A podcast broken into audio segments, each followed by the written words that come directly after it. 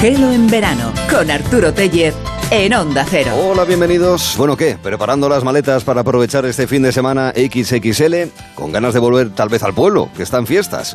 Habrá encierros, bus al carrer, toro de fuego o partido de solteros contra casados, si es que esto se sigue haciendo, no lo sé. Está con ganas de salir a bailar con la música de la orquesta de la verbena, prevé pasarse con el porrón. Para amenizar esa tarde, aquí estamos, la orquesta de Hello in the Summer, que les ofrece muchas historias como las bandas sonoras seleccionadas por Eduardo Viñuela, hoy con Dario Marianelli, pero también los ecos del último Hello.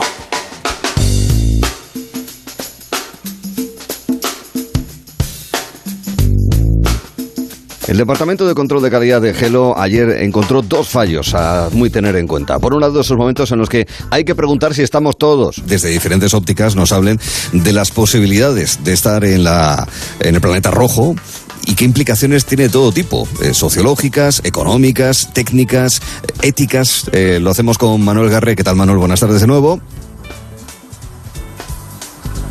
Bueno, y si no, sin Manuel. Ahora estoy aquí, estoy aquí. Eh, podríamos haber puesto los grillos, pero los tenemos todos en mente. Tampoco era una pausa valorativa. Estábamos a punto de empezar a hablar sobre la terraformación de Marte, donde hubo una pregunta que era completamente innecesaria. ¿eh? Me vas a permitir que te haga también una pregunta marciana. Imagínate seres humanos reproduciéndose en Marte. Sí, bueno, aparte de lo que es el contenido de la pregunta, sobre todo el tono de la pregunta. Se la estamos planteando Alberto Aparici. Lo conocemos de más de uno, de la brújula. Bueno, también por la tarde le hemos dado un toque porque hablando de terraformación queríamos su criterio al respecto. Él ve que hay tecnología para poder hacerlo, no a la escala de cambiar eh, cómo está configurado actualmente Marte para que sea habitable para los seres humanos. Él dice que piensa que incluso ni siquiera en el siglo XXII será posible a esas eh, escalas e incluso ya no solamente son cuestiones técnicas, son cuestiones también éticas. ¿Cuáles son las consecuencias éticas de hacer algo así? Pues, en mi opinión, con lo poco que sabemos de Marte y solo sabiendo que existe una posibilidad eh, apreciable de que pueda haber vida en el subsuelo del planeta, eh, esto ya dependerá a qué persona le preguntes, pero yo soy moderadamente optimista respecto a que pueda haber bacterias, cosas unicelulares en el suelo de Marte. Pues imagínate que llegas allí, cambias toda la química del planeta y esa vida que evolucionó de forma independiente de la de la Tierra, pues te la cargas. O sea, sería como llegar a Doñana y decir todo esto lo vamos a drenar. Es un ejemplo para poder entender lo que él quería razonar. Otro divulgador científico, Roberto Pascua, nos explicaba que una de las claves sería modificar a escala planetaria la atmósfera para hacer viable la vida. Sabéis que en- si estáis en la Tierra, a nivel del mar tenéis eh, una presión de mil milibares. Si estáis en Marte, esa presión sería de 7 milibares. Fijaros la diferencia, ¿no? Es tan pequeñita la presión en Marte que no permite ni siquiera tener agua líquida. Entonces, en un proceso global de terraformación, es fundamental tener agua líquida, por tanto, lo primero sería aumentar esa densidad marciana. Luego hay proyectos a través de la Mars Society que han eh, dado las pistas de cómo podría ser, cómo se podría colonizar por parte de los humanos Marte. En ese aspecto está NUWA, que es el proyecto presentado por diferentes científicos, entre ellos nuestro invitado ayer, Miquel eh, Sureva, quien, eh, como ingeniero aeronáutico de la Politécnica de Cataluña, explicaba que hay cuestiones como el agua, la alimentación, la energía también, que se podrían solventar, que se podrían afrontar al menos con las ideas que ellos plantean. Eso sí, claro, eh, ir a vivir a Marte. Es que cada uno tiene su vida y a lo mejor es mejor quedarse en la Tierra. Todo esto, la verdad, Miquel, nos hace soñar con base científica y tecnológica. Y yo le pregunto, ¿usted iría a Nuwa o alguna de las ciudades creadas en Marte?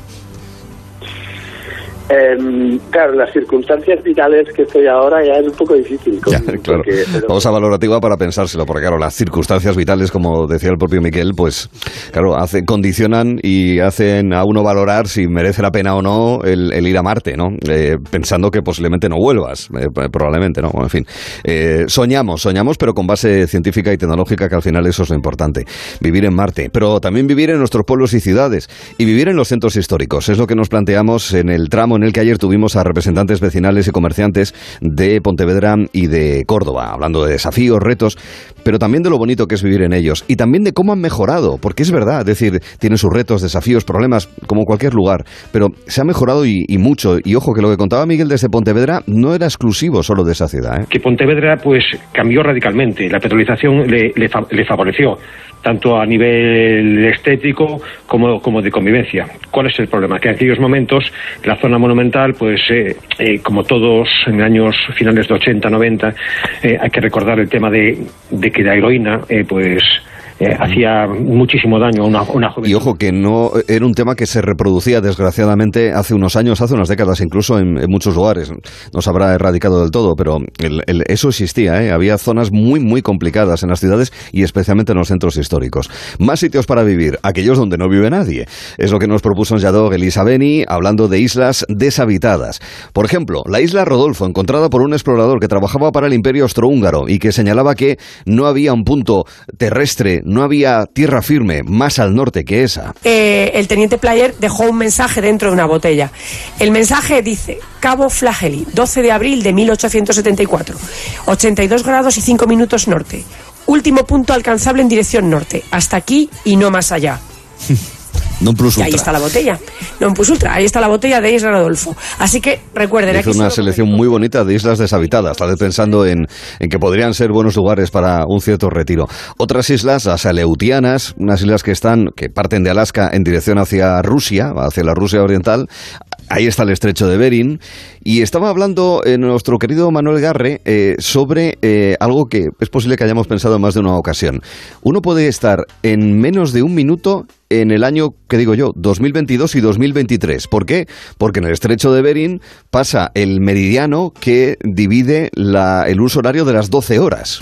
Claro, pues en esa línea una persona puede pasar de lunes a martes solo cruzándola, o sea, en dirección oeste, o de martes a lunes y la cruza en dirección a este. Anda. Técnicamente es viajar al futuro o al pasado y solo hay que nadar, coger un barco o ir en avión. Y, ha, hecho, ha habido gente que lo ha hecho nadando, incluso. ¿eh? Esto es curioso. Bueno, nos lo contaba Manuel, esta especie de, en fin, agujero de gusano, de espacio temporal, porque hay una playa en Cartagena donde, atención, ¿eh? hay una hora menos al menos una hora menos en los móviles. ¿Por qué? Entonces, claro, es muy fácil que nos quedemos sin cobertura. Y es que en este punto los móviles pierden la cobertura con los operadores nacionales y cogen la de las compañías de Argelia o Marruecos. ¡Qué fuerte! ¡Ah, qué bueno! Claro, países que están a centenares de kilómetros de Cartagena. Entonces, claro, el móvil se te puede cambiar y que se te ponga la hora de Marruecos, que es una hora menos. Pues una hora menos, qué, cosas. Estando, ojo, en Cartagena, que está, a ver, bien lejos de la costa marroquí, eh, por la costa podríamos ir recogiendo percebes, ah, en aquellos lugares, obviamente, donde haya este crustáceo. Caterina Salva, en el espacio sobre anatomía de Kate, eh, vinculada a curiosidades de la sexualidad de los animales, nos hablaba del percebe, de su enorme pene y nos hacía una comparación para hacernoslo entender que no era necesaria. ¿eh? Y vosotros diréis, eso no es para tanto. Exacto, no hay para tanto. Bueno, pues si Vale, vale, sí, 1,5 tal. Pero imagínate un humano estándar, bueno, vamos a decir, metro 75, con un pene de 2 metros y 70 centímetros. Por qué imagen me acabas de poner en la cabeza. Sí, sí, sí, os imagináis. Lo enrolla como una manguera. Para... qué, horror. Bueno, claro, a Lola de Tinder la imagen se le quedó clavada en la mente y la, mencionó justo antes de, ofrecernos una de sus maravillosas canciones. ¿Cómo era esto que ha dicho la Caterina con el Percebe? Con el Percebe, sí, exactamente. Oye, deja el abanico, por favor. Eh, a ver, haznos un, gesto. Calor, 27 grados, esto ponerlo a 12, por favor. Ah, hazle un gesto al guitarrista, Lola. Deja el abanico. Venga, maestro golondrino, vamos para atrás. ¡Ole! ¡Qué calor! Por la noche cuando te quiera dormir con una sonrisa en la boca, haz lo siguiente.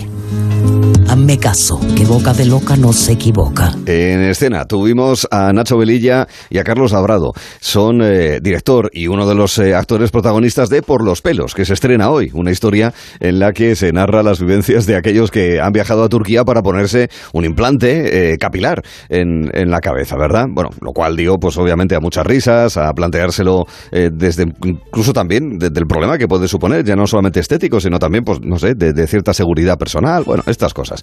Pero claro, le, planteamos una película, una pregunta muy, muy cinematográfica. A ver. Eh, ¿Vais a invitar con el tema este de la calvicie a Chris Rock, el presentador de, los Para que, Hombre, mientras, no, mientras no venga Will Smith, Chris Rock no venga Will Smith. Sí, estaréis bien, exacto. Mientras no claro. los dos, ningún problema. Exacto, bueno, con, con Chris Rock y con Will lo tenemos un poquito peor. Pues que hablando de calvos y tal, pues, en fin, eh, eso nos ha marcado toda una generación lo que pasó en la ceremonia de los Oscars de este año. Como también seguro que marca a muchas generaciones, eh, ¿cómo decir de otra manera la frase de al pan pan y al vino vino? Por favor, en Instagram, sin filtros, las caras claras. La contraseña del wifi sencillita, por favor. Pues yo he pensado en una, lo que pasa que tiene copyright y la hace un personaje muy famoso en España, pero a ver si Manu me puede ayudar. Si es que esto me pasa por hacer el tonto en la redacción, ¿eh? A ver, voy a intentarlo. Eh, un vaso es un vaso y un plato es un plato. Mire usted, ¿eh? Mío sería un ponle freno al Photoshop. Al gas gas y al diésel diésel. Bueno, hoy plantearemos otra nueva frase. Entramos en el cine para escuchar sobre todo la música.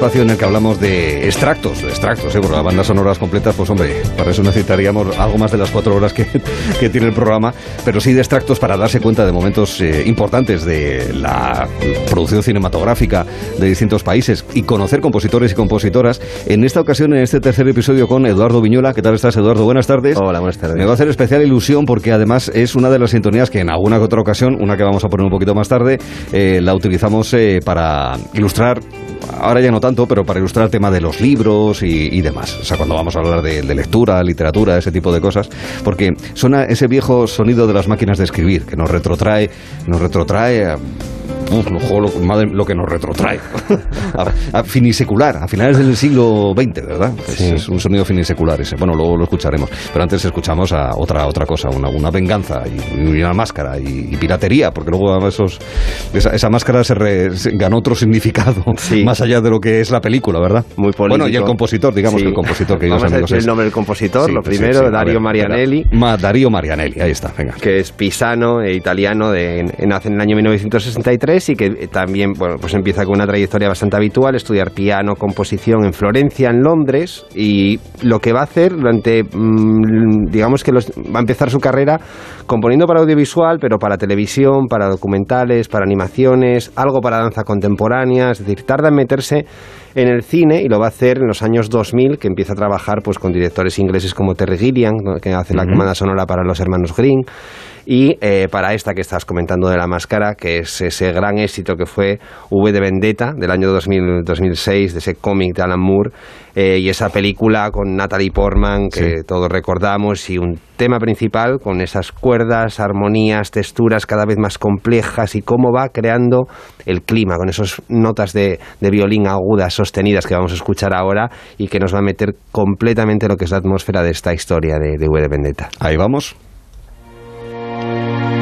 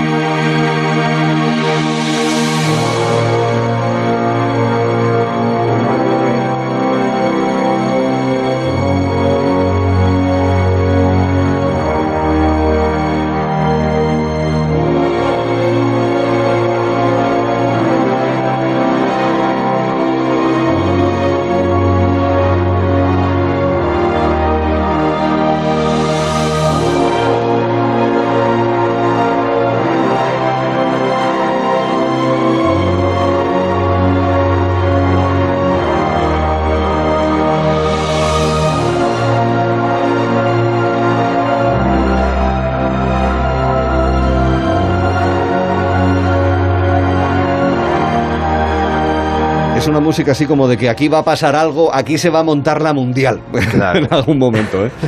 y todo va creciendo y siempre cuando parece que no puede crecer más, de repente sigue otro poco y algunas, también lo escuchábamos, alguna disonancia hay que llama bastante la atención y que mantiene la tensión, que es lo que consigue. Con aquí va a este pasar algo. Claro, con esos giros que son, que son geniales. Y luego, Marianelli va a tener un, un, binomio, esto que comentamos muchas veces de directores que se llevan muy bien con compositores y que los integra dentro de lo que es su lenguaje cinematográfico, con Joe Wright, que quizás así no nos, de primeras no nos dice nada como director, pero es el director de películas como Orgullo y Prejuicio, mm. eh, Ana Karenina, mm, El Solista, o la que vamos a, tratar y a escuchar, que es la que comentabas de la máquina de escribir, que es, eh, que es expiación. Y es interesante porque son todo eh, películas con una ambientación histórica muy potente, que solo hacen muy bien eh, eh, los ingleses, y además que parten de, novelas, con lo cual el uso de la máquina de escribir tiene también esa... Tiene un sentido histórico. Ese sentido, justo, ¿no? Entonces, y además las historias son historias lentas, si, si recordamos las... Es que además, perdón, lo que escribe la máquina de escribir tiene importancia en, el desarrollo de la historia, de, la trama. Mm. Y tiene, y, musicalmente tiene mucho, mucho, mucho, mucho eh, protagonismo en cuanto al ritmo. Lo mm. vamos a escuchar como marca muy bien y, hace eh, avanzar las melodías a, mm. golpe de, a golpe de tecla de, máquina, de, máquina de escribir. Con lo cual, escuchen, después de esta introducción, lo van a apreciar mucho mejor.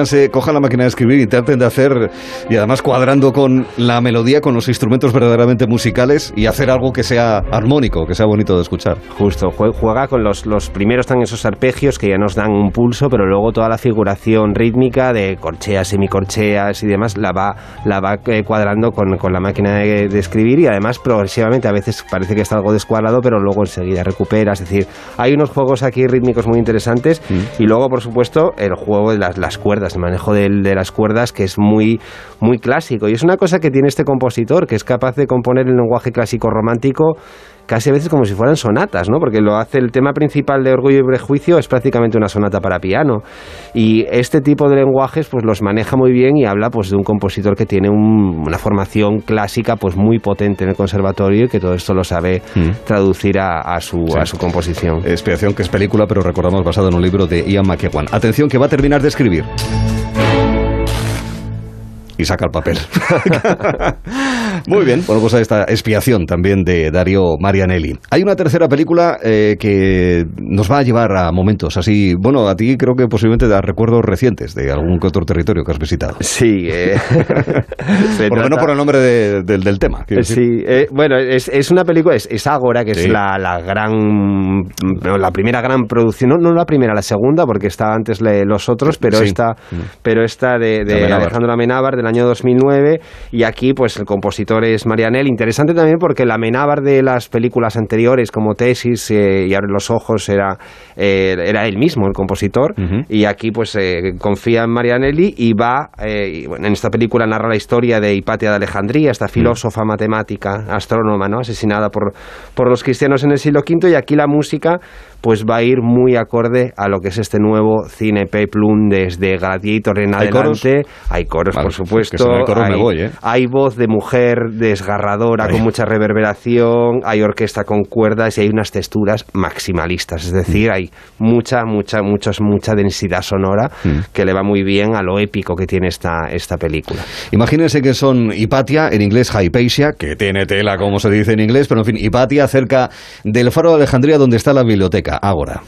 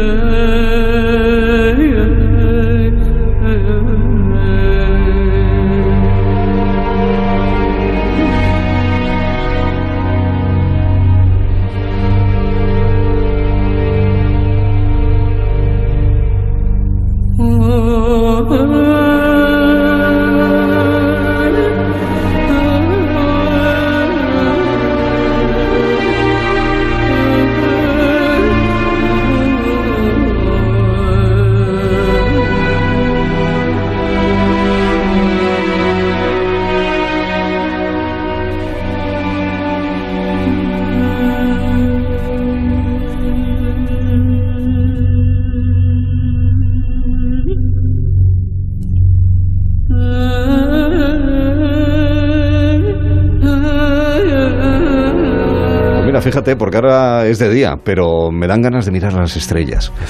descubrir, sí, como hacía ella, como hacía Hipatia, para descubrir el movimiento de los planetas. Y lo único que, bueno, también aquí da la sensación de que algo malo va a pasar. Bueno, de hecho pasa algo malo. Claro, aquí, bueno, la propia entonación ¿no? de, la, de la voz y luego es interesante también cómo juega con, con los eh, intervalos eh, sugiriendo un orientalismo, ¿no? Con unas escalas modales que nos sitúan pues en, en, el, en el, escenario de la, de, de la, de la escena, del Nilo, Efectivamente, estamos. estamos hablando justo de, de, Alejandría y además de un tiempo lejano, con lo cual es doble otra edad, podríamos decir. Que además, quiero decir, ese toque oriental lo puede tener, pero en fin, no estamos hablando de lo que al siglo XXI pensamos como toque oriental en un momento, estamos hablando de... falleció en 415 después de Cristo. Mm. Vale, pues eso, es decir, estamos aquí hablando ya de época cristiana, expandiéndose por esa parte del, Mediterráneo. Es, muy interesante porque no tenemos registros musicales, no tenemos notación de cómo ah. era la música de aquel entonces. Esto pasa también, esto, esto es una cosa muy curiosa, como no hay música romana, eh, sí hay algo, algo de notación de música griega. Sí, por los pífanos, ¿no? Esta especie de flauta doble. Claro, pero, pero, no, hay, pero no hay de esta época, con lo cual eh, todo lo que conocemos en las evocaciones, lo que entendemos como música de romanos, son construcciones más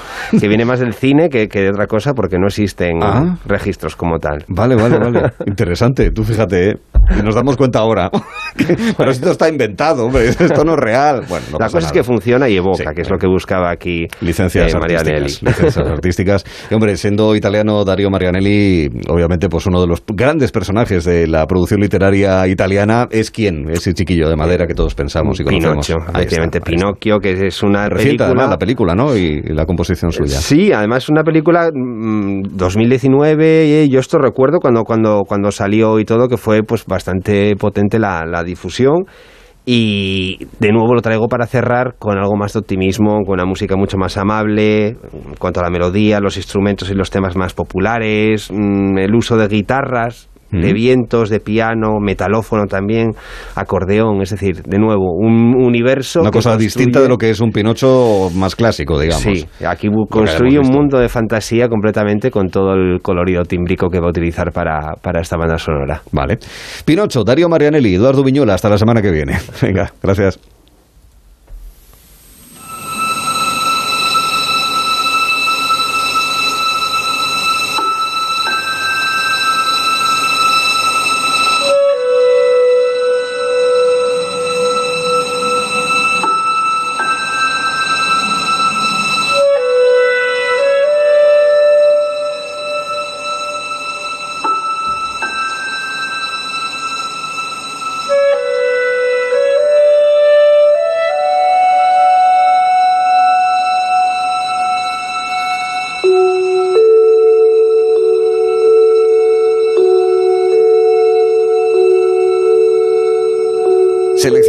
Bandas sonoras al empezar los viernes Gelo en verano. Pero hay más contenidos.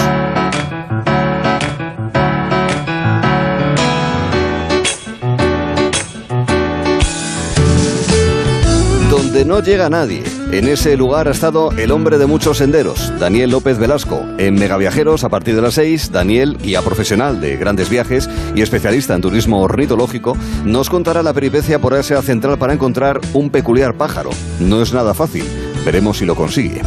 La cocina, con sus aromas y sabores, nos hace también viajar lejos o cerca. Cerca lo hacemos con la comida francesa, muy presente en eh, elaboraciones habituales de nuestras cocinas, hoy con recetas de pescado y de carne como las que vamos a descubrir o redescubrir con Luis Alberto Martínez. Luego con Eva García y el legado español en Estados Unidos montaremos a caballo como un cowboy y con Jacobo Vergareche viajaremos a primeros de los años 90 gracias a Sonora, producciones de audio como la realizada con el primer debate televisivo de la democracia española, con Felipe y Aznar. Es muy interesante. Comprobaremos cómo hemos cambiado o no.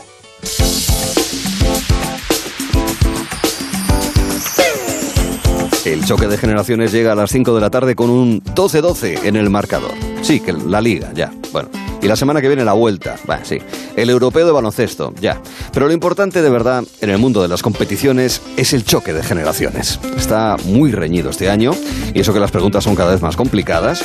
A todo esto que va a aparecer un personaje muy particular, un personaje de serie de televisión actual, pero ubicada en los años 80. Si quieren saber quién es, quédense para el choque que empieza a las 5. Diferencial de hoy vamos a practicar muchos deportes, pero no de los convencionales y de los que más o menos todos conocemos. ¿Qué va? Hemos preparado un recorrido con jugadores de disciplinas poco frecuentes. Será a partir de las cuatro y media y por tanto justo después de haber degustado, porque no lo vamos a escuchar, vamos a degustar la música de Ariel Brínguez. Tardes de Jazz, que le tiene como protagonista esta tarde. Saxofonista cubano, Grammy en colaboraciones con Chucho Valdés, Alejandro Sanz o Iván Luis. Está de gira Experience y estará con eh, nosotros durante un rato para hablar con él y sobre todo escuchar su música. En Gelo estamos ya lanzados. Pegado, Gelo. como en discoteca de pueblo, todo el mundo pegado, pegado, pegado. Gelo. Con la olla del arroz pegado. Gelo. Quiero estar todo el día a tu lado, pegado, pegado, pegado de ti. Gelo en verano con Arturo Tellez en Onda Cero. Una tarde tranquila, una playa tranquila. Este verano mereces pasar unas vacaciones tranquilas. Porque con la alarma de Movistar Tu Segur te avisan si pasa algo en casa en menos de 29 segundos. Y si fuese necesario, llaman por ti a la policía. Disfruta del verano por 14,90 euros al mes durante tres meses, contratándola hasta el 7 de septiembre. Infórmate en tiendas Movistar o en el 900-200-730. Todos conocemos a alguien que sabe de todo. Los todólogos. Esos que en una misma cena son antropólogos, dermatólogos, gazpachólogos, vamos, que todo lo que acabe en ólogo. Pues ponles a prueba. Pregúntales dónde va a caer el gordo de Navidad. A que eso ya no lo saben. Incluso los que creen que todo lo saben, no lo saben. Ya está a la venta la Lotería de Navidad. ¿Y si cae en tu lugar de vacaciones? Lotería Nacional. Loterías te recuerda que juegues con responsabilidad y solo si eres mayor de edad. Oferta flash de Conforama. Disfruta de un descuento extra del 10% en electrodomésticos y con envío gratis. Solo hasta el 18 de agosto en tiendas y en conforama.es. Lo más visto de la noche del viernes. ¡Veo cómo canta! Hoy con un invitado muy especial. Antonio Carmona, vamos a ver qué pasa. ¡Ole! Veo cómo cantas. Hoy a las 10 de la noche en Antena 3. La tele abierta. Ya disponible en A3 Player Premium.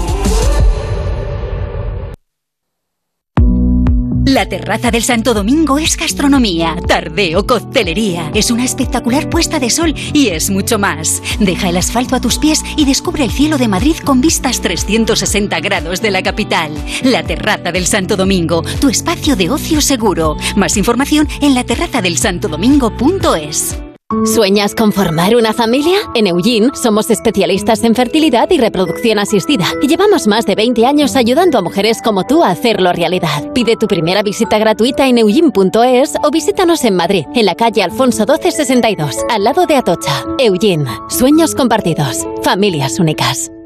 ¿Qué está esperando? ¿Qué está esperando? ¿Qué está esperando? En Mercaoficina también te estamos esperando. Nuestra ilusión sois vosotros. Y por ello tenemos los mejores precios, las mejores respuestas y todas las soluciones que precisen para su oficina, tanto en muebles nuevos como reciclados. Mercaoficina, aciertos y ahorro. www.mercaoficina.es Hostelero, somos Organic, la única ganadería ecológica española de Wagyu y Angus, la mejor carne del mundo. Sírvela a tus clientes, alucinarán, volverán y tu caja crecerá. Te damos un servicio amable y puntual, a buenos precios. Si pruebas Organic, solo comprarás Organic. 900-900-786, 900-900-786 o carneorganic.com. La mejor carne del mundo, Organic. Facebook, Twitter, YouTube, hay más de un medio para que nos sigas. ¿Cuál te gusta más? Onda Cero es la radio que siempre va contigo, porque estamos en las redes sociales para que nos sigas, para que opines, para que compartas noticias. OndaCero.es, más y mejor. Onda Cero Madrid 98.0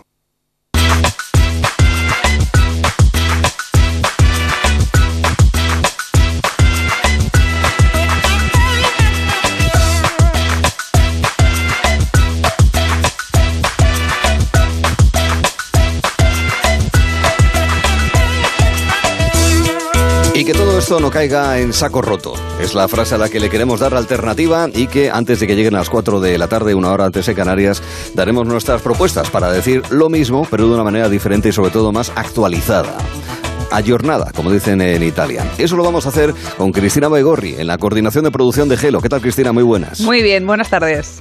La de las persiadas, las, per- las perseidas. Perseida, exacto. Las persianas de las perseidas de Gelo en verano. Persianas. Que no sé, también sí, que son Catarina Salva, hola, muy buenas. Hola. también está Manu Garre, ¿qué tal Manuel? Buenas tardes. Y Alberto Calvo que nos ha preparado. Buenas tardes, Alberto. Hola Arturo. Un diferencial de deportes poco frecuentes que resulta muy interesante y entre esas competiciones está la de las 5, el choque de generaciones 12-12. ¿Estamos listos, amigos? Madre Muy mía, ¿eh? listos. Estamos listísimos, madre Ya mía. empezamos a caldear el ambiente, ¿no, Arturo? Empezamos Ya, ya. caldeando, no, Avanzando no. marcador. Empecemos, empecemos. Ujú. Porque hoy, chicos, creo que vais a morder el polvo. Ojo. Bueno, bueno, hablas mucho, hablas mucho. Sí, exacto. Ojo, que luego. Estamos avisando. Esta es nuestra, eh, nuestra forma de hacer la jaca, ¿verdad? Ahí, exacto, efectivamente. La Necesitamos. neozelandesa, pues así nos ponemos en ese plano. Pasa que Cristina y yo lo hemos estado ensayando y preferimos no hacerlo en directo. Efectivamente. Pero bueno, un día de estos pues vamos a hacer una jaca y os vais a enterar de lo que vale un peine. Mira qué buena expresión. Sí. Vale más que- Sí, esa Sí, eso está muy bien. No, pero la de hoy, la de hoy, eh, vamos, a, vamos a quedarnos en eso, en la de caer en saco roto, que es eh, muy jugosa y seguro que nos va a dar ideas y propuestas eh, muy interesantes, como también lo son las noticias del vistazo. ¿Alguien se ha pasado con las legumbres? No. Es que se está acercando al puerto de Gelo en verano un enorme crucero, un gran transatlántico. Porque es que la tecnología, Manuel, llega a todas partes. Sí, sí, os voy a hablar de un barco, un barco bastante moderno. Un barco que salió del puerto de la ciudad británica de Southampton, un barco que representa uno de los mayores lujos de su época y que marca una época en el mundo de la navegación. Entre la Pero- música y la introducción del tema lo estoy Mm. viendo venir. Sí, claro, ya, ya te lo ves venir. Esto va a terminar mal. Pero- Sobre una tabla va a terminar la historia. Sobre una tabla. No, eso es lo que pensáis, pero no, porque este barco no es el Ah. que todos pensáis. No es Ah, el ¿de qué Titanic, aunque No. esta música confunda. Despista. Aunque también podría ser el Titanic de nuestra generación, el barco del que os voy a hablar. Así que, por favor, cambiarme esta música. Ahora sí. Os voy a hablar Algo más de concretamente. vuestra generación. Bien. Sí, sí. bueno, pero más modernito es. Os voy a hablar concretamente del megacrucero Anthem of the Seas de la Royal Caribbean. Este barco fue construido en 2015 y ha sido anunciado como el barco del futuro. Y diréis, ¿por qué, Manu? ¿Qué le pasa a este barco? Cuéntamelo, ¿Qué le por pasa? favor. Venga, vamos. Bueno, es que este barco tiene la peculiar característica de que está tripulado por camareros robot. Va. Bueno. ¿qué dices? Exacto, aquí los camareros han sido sustituidos por brazos robotizados que nos seleccionan los ingredientes y nos preparan los cócteles. Me encanta. Bueno, no sé yo, ¿eh? Un Harry con limón, un passport con hielo, un chili con tónica y un velvet hummus. Es que este, este sonidito que a todos nos representa tanto cuando vamos a los bares y tal, parece ser pues que se va a acabar, ¿no? Esos agobios No, en torno a las barras, Ese parece mitigarse con el ¿no? tiempo, Exacto. exacto, exacto, es una pena. Desde que se acabó el olor a tabaco en la ropa por después de estar una noche por ahí de movida, ya, no es lo Se, mismo. se está perdiendo todo, ¿eh? Se está perdiendo todo. Todo bueno. Y es que ahora los propios robots son los que agitan los cócteles, los preparan basándose en lo que pedimos en una aplicación, todo muy moderno. Es lo que se conoce como el Bionic Bar. ¿Qué os parece este nuevo formato de bar? Pues, Pues que eh, habrá que preguntárselo a Amador Menéndez, eh, uno de nuestros divulgadores científicos. Podríamos llamar a Alberto Aparicio otra vez, pero no, no vamos a abusar de él. ¿Y qué haría si se le acerca a James Bond y le dice agitado, no mezclado? Exacto. Martini, por el vermut. Y, y ese momento, además, de charlar con el barman un poquito. Y que te diga, mira, yo te sugiero, ¿qué te gusta tal? Sí, y claro, te haces un cóctel Y- guay. Y, luego las acrobacias que también hacen algunos, ¿eh? Esos malabares no sé si un Sí. robot lo puede hacer, ¿eh? Bueno, igual un robot sí, pero sí que es cierto que la conversación pues no es lo mismo. Ya, no tiene claro. sentimientos el robot y pues no te puede ayudar puede ser, mucho. no puede ser. Se lo vamos Claro. a plantear a Miguel Preston en los espacios de inteligencia artificial también Ahí. con Miguel. Sí. Sí. Pues este barco, catalogado como uno de los más grandes que hay en circulación y el más innovador, se encuentra de rutita por España. Anda. Mirad. Mira. Viene de Lisboa y ayer mismo atracó en Cádiz y tiene previsto pues seguir su ruta por Málaga, Valencia, Palma e Ibiza antes de volver de nuevo a Southampton y luego pues irse para el norte. Así que los oyentes que estén por la zona pues podrán verlo porque además el barco es que es una pasada, cuenta con un simulador de paracaidismo Como mola. y una grúa que permite subir a los pasajeros hasta más de 90 metros de altura. O sea que aquí cambiaría un poco el escenario de, de Jackie Rose. Estoy volando. Se podría hacer ahora en un brazo robotizado gigante que te eleva 90 metros en el barco. Ah, pero es un, O sea, ba- es un barco transformer también Claro, esto. sí, totalmente. eso, Salen brazos robotizados el de barco todas del partes. futuro, si ya lo decía. El Bumblebee de los barcos. Y es que a mí esto de los robots en el bar, pues me ha recordado algunas pelis donde ya pasa esto de los robots hosteleros. No sé si os acordáis del robot del Resplandor o el de Passenger. Ah, el de Don- Passenger, sí. Exacto, esos que esos podían hablar y los protagonistas pues les contaban sus cosas a los eso, robots o y estos se convertían en un verdadero psicólogo amigo. Pero de momento pues parece ser que no hemos llegado todavía a este punto, pero imaginad que llevamos o que llegamos, perdón, o- ¿os veis contándole vuestras cosas a un robot o, o no? Porque Bueno, posiblemente. ¿Habéis visto You? Creo que se llamaba así. Es una peli de Joaquín Phoenix que se enamora de su robot tipo Alexa. No, se, eh, se llama Her. Eso, eso. Venga, Ger. La voz que no deja de ser un sistema operativo y se enamora de él. Sí, sí, sí. Bueno, se parecía, venga, vale. Sí. Se parece, no, bueno, bien. Se parece, se Es parece. por precisar. Pero da un poco de miedo esa peli. ¿eh? Lo que pasa que el robot, claro, no te puede dar chaleta de, oye, ¿qué tal está el hijo de la Paki? Esto no te puede decir un robot, esto, eso claro. lo echamos en falta. patio, quieres decir, Claro. la fresca. Exacto. Esas charletas de patio de verano. Sí, Eso, claro, claro. un robot no se te los da. Claro. Bueno, pero hay algunos que ya van con su frase incorporada porque ahora os voy a seguir contando de otro que hay en España. ¿Sí? Porque ¿Ah, no es por asustaros, pero es que esto de los robots camareros ya pasa. Y pasa en Zaragoza. Hay bares como La Lobera del, de Martín, donde ya puedes ser atendido por un robot. Un robot que cuentan con bandejas inteligentes y cuando llegan a la mesa se iluminan las bandejas que contienen la comida que se ha pedido. Ah. Y además, el camarero autómata tiene una cara simpática, una conversación amable y puede almacenar música y todo, que para entretener, por ejemplo, a- al típico niño o niña que da la lata en la comida, Sí. pues viene bastante bien. Y además incluso puede emitir voz y atraer clientela, que es como los camareros de venidor ya, o sea, se puede poner en la puerta ¿Qué le la, la paella, el menú del día, el Exacto. menú del día en Oye. oferta. Solamente, solamente le falta una cosa, que te indique dónde está la Basílica del Pilar y que te cante una jota. poco a poco igual llega, no se sabe. Bueno, aquí en Asturias, a ver, en la sidra natural sabéis que se escancia levantando un brazo y el otro vaso colocándolo más o menos hacia mitad de la pierna, ¿no? Para que espalme, para que la sidra rompa en el borde del vaso. Desde hace muchos años eh, se inventó aquí un robot, podríamos llamarlo así, que se llama Isidrín, que mide como unos 40 centímetros de alto aproximadamente, que pones en el alto eh, a la botella y con presión hace que caiga hacia abajo, hacia el vaso. Pero no es lo mismo, ¿eh? Yo No. prefiero una escanciadora. Claro. Claro, claro. Muy Isidrín, gracioso. está bien, ¿eh? El nombre. Sí, pues sí, tiene su- original. tiene su gracia, la verdad es que tiene, tiene su punto. Muy bien, los robots, eh, os veis, eh, queridos amigos, viendo, no sé, eh, hablando tal vez, haciendo el vistazo con robots dentro de unos años, que es, es posible, tal vez. Todo llegará, ¿eh? Sí, pero, pero yo, yo creo que como lo natural, ¿no? Sí, soy yo prefiero el chapada a la contacto- antigua, ¿eh? sí, el pero, contacto humano. Claro, Todo. la charleta. Yo Sí. insisto que, que un robot, yo no o un androide, Yo creo que una- al final tras una siempre barra, el ¿no? ser humano mantendrá un poco esa parte humana. y- Claro. Sí. Yo lo único que a los robots haría cotizar a la seguridad social. eso sí, eso, sí, eso siempre, ¿eh? Eso sí. Que hay que pagar pensiones. Hay que pagar pensiones que nos están quitando el trabajo. Bueno, después de este momento ludita, vamos a seguir hablando de las cosas de Internet. Esto también podría ser un momento de choque de generaciones, sí. ¿Qué es esto? Hoy sí, por favor. Yo lo recuerdo perfectamente esto. Perfectamente. Sí, sí. ¿Sabéis qué es esto? ¿Qué sonido ¿Sabéis lo que es esto? este? Exacto. ¿Suena de algo? No, Eh, nada. Es una peli. ¿o? No, no es una peli. Era un sonido que emitía un aparato La televisión, en los ¿no? años 90. ¿La radio o algo? ¿Televisión radio? ¿No será lo de internet? Ah, Cuando llamabas por teléfono y se te iba al internet? No, Sí. era, bueno, No, era el router. era los routers de hecho, era el router época. antiguo. Que se oía, ¿verdad? que se oía claro. ding dong, ding dong, y de hecho no podía dos ordenadores no se podían conectar al mismo router o sea No. era Sí, muy sí. pedestre Sí, me acuerdo. Tenías mucho. que desconectar un teléfono para conectarte a internet. Era efectivamente. loquísimo. Era loquísimo. Pero con la línea del teléfono lo enganchabas en el router y de ahí te conectabas al ordenador. Y solamente uno, ¿te acuerdas? Era. Sí, Eh, sonaba así de bien. exacto. Era, vamos, Ahí, ahí, ahí, míralo. Sí, sí, qué sí. tiempos. Y luego fíjate, pero luego fíjate, luego los bisontes en la cova nos quedaron muy bien pintados, ¿eh? Hay historias interesantes y curiosas de internet, Alberto. Pues sí, eh, vamos a hablar concretamente de opiniones. Y es que si alguien puede pensar que solo en Twitter es donde la gente opina de sus movidas y se critican entre ellos hasta más no poder, eh, no es así. Porque, eh, bueno, eh, no nos tenemos que ir mucho más lejos y estoy hablando de las opiniones de Google.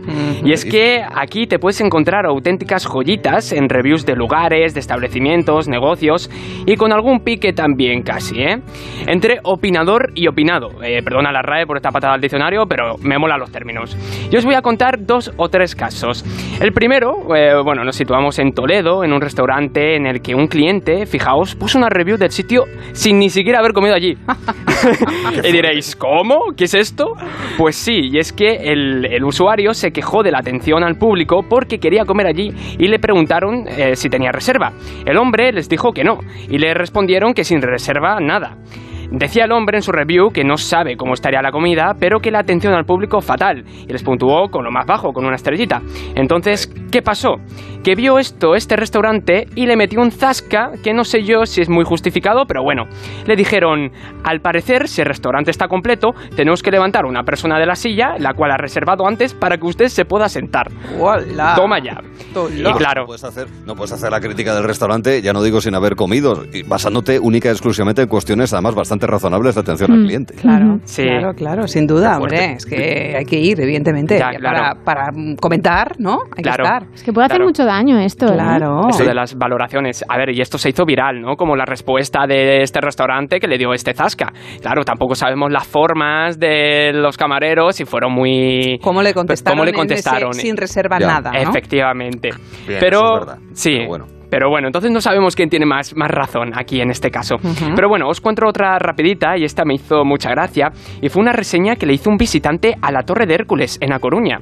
Y pensaréis, ¡buah! Este hombre sería arquitecto y un poco a lo mejor la estructura que de tantos años en pie empezaba a cojear, como la Torre de Pisa, por ejemplo. Y dijo, esto hay que decirlo. Pues no, se quejaba de algo muy diferente. Decía textualmente, una vergüenza de sitio. Hacía un día buenísimo en toda la ciudad, excepto en el faro, donde no se veía a más de 20 metros por la niebla. Una, desilus- una desilusión total. No sé quién está al cargo de eso, pero deberían solucionarlo de inmediato. Me encanta. Entonces, o en sea, fin. se quejó del tiempo. Se quejó Se del quejó tiempo de niebla. faro, tío, Sí, sí. además. Pero, hombre, por favor. Claro, ¿Qué yo- culpa tiene el faro y el tiempo? O sea, solo hacía bueno en Riazor, menos en la Efectivamente, Torre sí, de sí. Y claro, ya le chafaron el día a este hombre. Y no sabemos si iba en broma o no. Pero se hizo viral. Bueno, pero a ver, para el broma existe un poquito eh, la interrogación, Sí, la sí, sonrisita, ¿no? Emoji de Sí. guiño, Exacto, para eso está el emoji. tono irónico. Sí, Exacto, yo, yo igualmente, desde aquí, desde el poder que me otorga el micrófono de Onda Cero, No, no. pido formalmente al Ayuntamiento de A Coruña que compre una aspiradora gigante absorbe niebla para que este señor pueda ver a más de 20 metros desde el faro, por favor. Por. Un llamamiento. Con lo bonito que es ir caminando desde Riazor, ahí por la. Marina, caminando Claro por que sí. aquellas, eh, por- por, eh, viendo esas preciosas farolas Sí. del antiguo tranvía por toda esa zona. Con lo Sí. fácil que es volver al día siguiente y verlo Sí, bien y ya sí, está. O claro. consultar la meteo antes de subir y ver Claro. qué previsión hay. Claro, sí, ¿No? sí. O sea, no sé. Pero que vamos, que no solamente, bueno, este caso de la Torre de Hércules también ocurre con el Coliseo Romano, que tiene unas reviews que son impresionantes. No me puedo Uno creer. dijo, Es muy viejo. Está no. muy mal. Sí, sí, está bien, pero fui hace 40 años y todavía no lo han terminado, oye. O, u otro que dice, muy destruido, ¿por qué hicieron esto? ¿Por qué tanta gente va allí? ¿Pueden repararlo y dejar que funcione? Entonces, entre todo esto, yo os pregunto, ¿vosotros sois mucho de dejar reviews a los sitios a los que vais, visitáis? Y... Yo tengo que reconocer que solo si me han tratado muy mal, muy mal, muy mal, muy mal. muy mal. Ya, Mm. Muy es mal. posible que sea más Muy mal. habitual eso, ¿eh? Si te Yo muy bien mal, no- también, ¿eh? Sí, muy bien ¿Sí? o muy mal, ambas cosas creo que sí, me motiva a ponerlo también, lo, lo bueno. Lo destacas, ¿no? Sí. ¿Sí? Claro.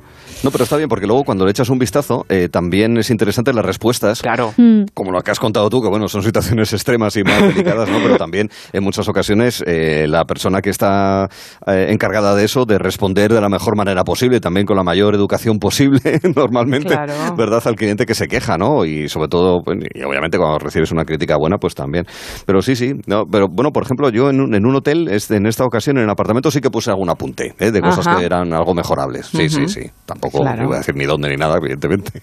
Claro. Porque al final esto es, esto es para de ti, de, de ti para mí. Eh, Tú, Alberto, lo, lo haces habitualmente. Es decir, eh, a mí me consta, por ejemplo, eh, que eh, fuiste a- al Vaticano, a la Basílica de San Pedro, te la encontraste con andamios. Sí, efectivamente, ver, dije... ¿Y ahora dije- cómo me hago el selfie para que quede chulo? Efectivamente. Muchos Claro, likes. A ver esos fastidia- andamios, hombre. Es que, claro, el vuelo, todo, tu ilusión, y, y de repente ves una cosa así con andamios y dices, no, esto no vale para Instagram. No, ¿Sabes? claro, Esto no, no, vale. ya te han matado. Encima no viste el Papa, es que no puede No ser. el Papa, no, puede claro. ser. A mí me llamó la atención que fui a Barcelona, como sabe Cristina, y está patrocinado por una eh, marca de teléfonos eh, la rehabilitación o algún tipo de obra en la Ah, fachada ¿sí? de la catedral. Sí, es cierto. Tiene allí en medio un cartel publicitario que me, me llamó mucho la atención. Caterina seguro que tiene alguna experiencia, ¿no? De decir, pues oye, esto no puede ser. De, vi- de visitas así un poco Sí. tal. No, bueno, sí que me ha pasado lo de lo del mal tiempo, pero no se me ha ocurrido echarle la culpa ni al monumento, ni a la ciudad, ni a nada. Es lo que ¿Qué es hay, que, sé. cierre- que cierran los museos el lunes? ¿Qué pasa? ¿Que los empleados lo ponen a trabajar el lunes también? o qué? Jolín. Hay que tener un poco de cabeza. Hay un poquito de cabeza, claro que sí, por favor. Hay que tener claro que cabeza. sí. Hay que tener cabeza. Hay gente, hay gente que no tiene cabeza para pensar, tiene, tiene otra cosa para otra cosa para pensar, sí. En un nuevo capítulo de Anatomía de Kate, Oh, qué buen más nombre. apuntes, más apuntes biológicos sobre miembros desproporcionados de la fauna. No, hombre, no, no, no. De los creadores del percebe la tenía enorme. Ahí, exacto.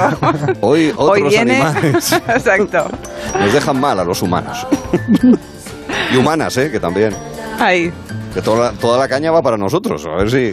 No, hay de todo, hay de todo. Hay de todo, hay de todo. Pero bueno, hoy os quiero contar, os quiero hablar, eh, nos vamos a ir un poco del reino animal y os quiero hablar de sexo y de deporte.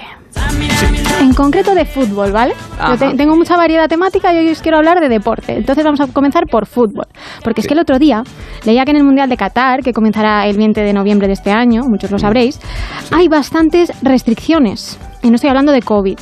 En Qatar, por lo visto, no se podrá, por ejemplo, comprar alcohol dentro de los estadios, según la agencia Reuters, ni tampoco se podrá comer cerdo en ningún sitio porque es un producto, al ser Ya. un país islámico, Claro. pues que no se dejan. puede, exacto, no se pueden importar al país, con lo, tal, con lo cual no hay. O sea, que jamón, chorizo, las Nada, nada, nada, nada, nada, italianos nada, no pueden llevar Y- salami, No, no, de- no. Los, los alemanes salchichas tampoco. No, Todo no. eso se queda en casa además, ¿eh? Ni Mira, el come- blister en la maleta. Sí, sí, sí, sí, lo coméis antes de llegar. Exacto. Pero es que además en Qatar, atención a lo que os voy a contar, porque no se pueden hacer, no se podrán ni se pueden tampoco ahora hacer muestras, darse muestras de afecto público. Ya. Tampoco se puede ligar, no puedes ir al mundial de fútbol a ligar, a buscar novia, no vas a poder. Y pobre del que pillen o del que le- o de la que pillen, también hay mujeres, teniendo relaciones fuera del matrimonio. Ojo con eso porque está penado. Sí. ¿Qué dices? Sí. Pero sí, si sí, no es sí. Arabia Saudí, en Qatar son un poquito más. No, no, un no. poquito más. Pues, que- ¿no? Lo que Pero os cuento está prohibido. Esto, claro, yo entiendo que es para aficionados, pero también para futbolistas, entiendo yo. I- Incluso para periodistas. Incluso para periodistas, entrenadores, todo el mundo. Entonces yo os traigo la reacción de Neymar a esta A ver, a ver, noticia. a ver, que estos Atención. están ahí catando y creo que no han entendido bien el, el concepto. A ver, que aquí no. Que, que tú eres el Golfo Pérsico y ella la. Esta es la reacción de Neymar. Esto es lo que ha dicho Neymar. No, no ha dicho Ah, vale, esto. bien, No, es broma, es broma, es broma. No. Guau. Que nadie se piense que es lo que ha dicho Neymar. Pero bueno, Eh, no, esto no es nada novedoso, que no se puedan tener relaciones sexuales antes de un partido o durante tiempos deportivos, porque siempre se ha dicho que antes de un partido no hay que mantener relaciones sexuales. De hecho, eh, hay entrenadores que incluso lo han prohibido. ¿Pero es cierto esto de que las relaciones sexuales bajan el rendimiento físico a la hora de hacer deporte? ¿Quitan la energía o la dan? ¿Y les van a quitar el móvil también? Mm, no lo sé, no lo sé, no lo sé. Pero mm, por ahora esto es lo que hay. Entonces, lo que no está claro es eh, el sexo y el rendi- si, si disminuye el rendimiento. Hay opiniones para todo. Hay quien dice que se puede hacer eh, todo con moderación, sin malabarismos, literalmente hay quien lo dice, y quien desaconseja a sus jugadores tener relaciones sexuales porque hay que estar a lo que hay que estar. Espero que los muchachos también estén pensando en el fútbol, porque como lo he dicho, nadie se ha muerto de abstinencia por 40 días. Nadie. Hay gente que diga, llega virgen al matrimonio y tienen 20, 25 años. Entonces digo, por favor, digo, por 40 años nadie se va a morir, cara. Claro, esto lo decía el entrenador de México. Si hay gente que está 25 y 30 y 40 seguro. Sin sexo, pues oye, que son 40 40, días, días que dura un mundial, no es nada. es Voto de tanto, castidad, ¿no? voto de Claro. castidad. Aunque Claro. bueno, eh, México salió, cayó en octavos, con lo cual no sabemos si por seguir los consejos del entrenador o no. Oye, pero pasaron la primera ronda. ¿eh? Sí, Exacto, sí, sí, pasaron, ¿no? sí. Lo importante es participar, además. Sí, sí, sí. Pero bueno, yo he venido aquí a eh, hermanar dos eh, áreas que, como veis, a veces han estado enfrentadas, ¿no? Que es el deporte y el sexo. ¿Habéis oído, chicos, viene la pregunta, hablar del corgasm? No. ¿Cómo? Corgas. Core, de core, ¿De core?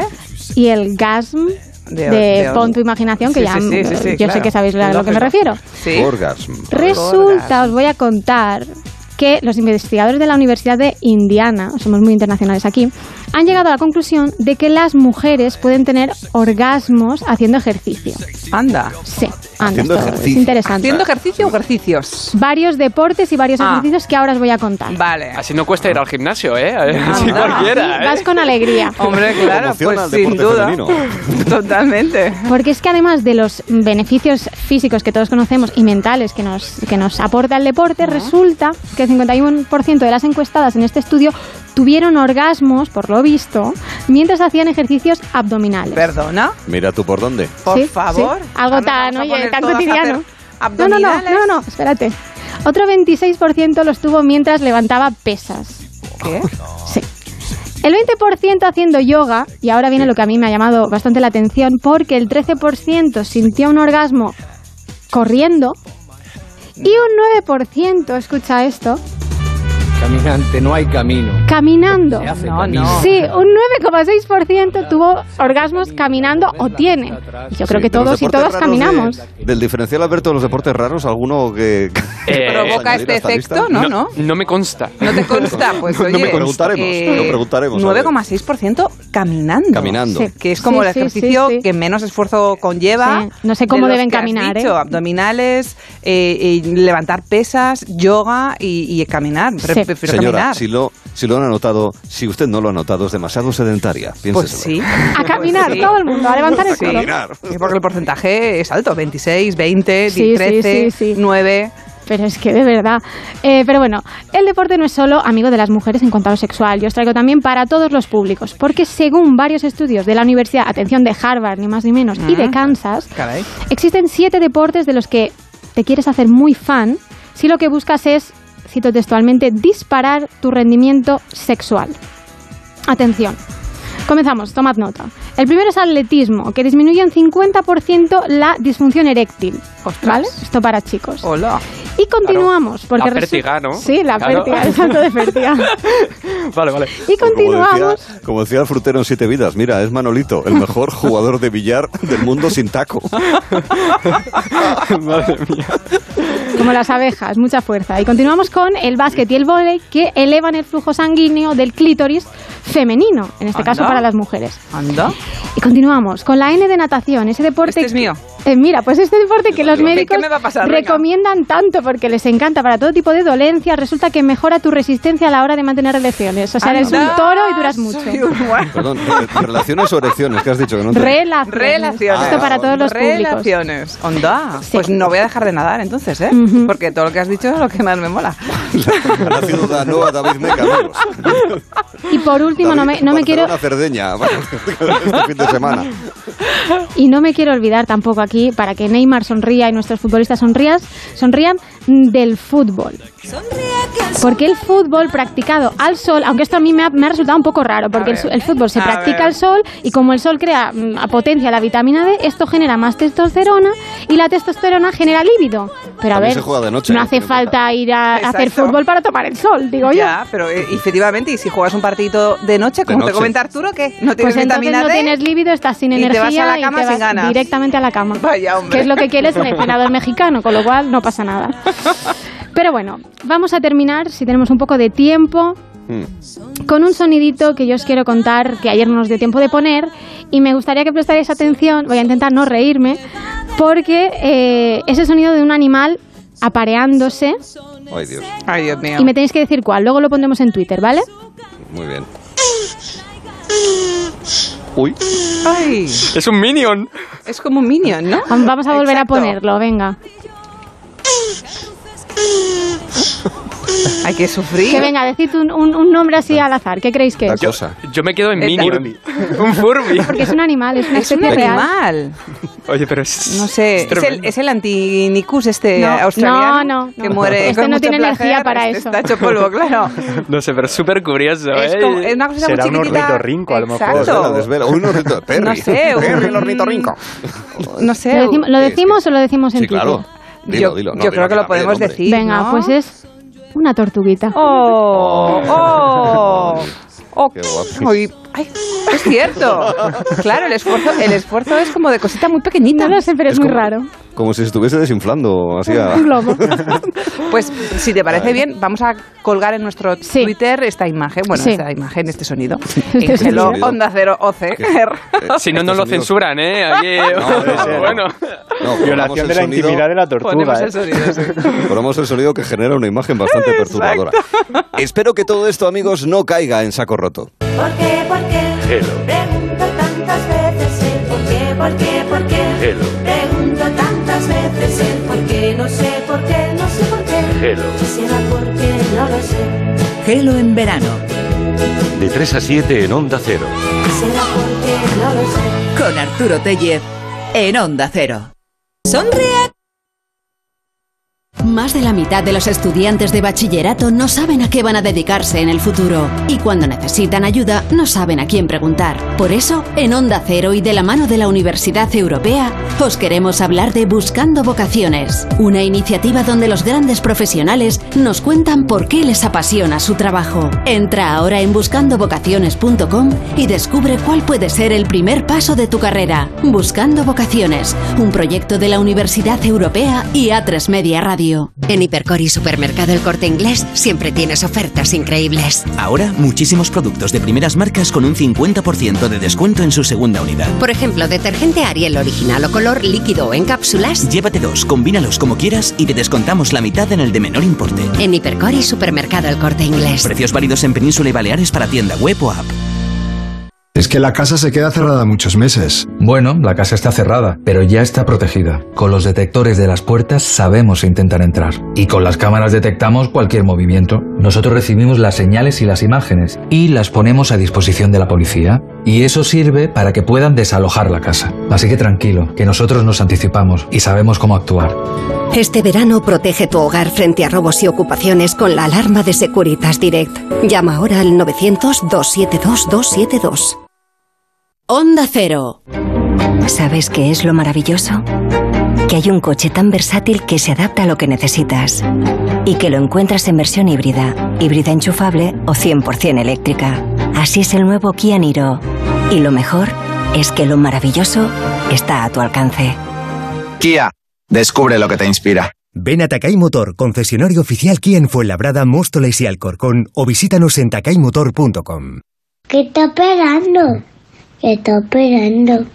¿Qué está esperando? En Mercaoficina también te estamos esperando. Nuestra ilusión sois vosotros. Y por ello tenemos los mejores precios, las mejores respuestas y todas las soluciones que precisen para su oficina, tanto en muebles nuevos como reciclados. Mercaoficina, aciertos y ahorro. www.mercaoficina.es Evasión instantánea con Click and Boat. Aléjate de las multitudes y relájate a bordo de uno de los 40.000 barcos disponibles para alquilar en clickandboat.com. Adelgazar mientras disfrutas de tus vacaciones es posible y con un 60% de descuento. Infórmate en adelgar.es.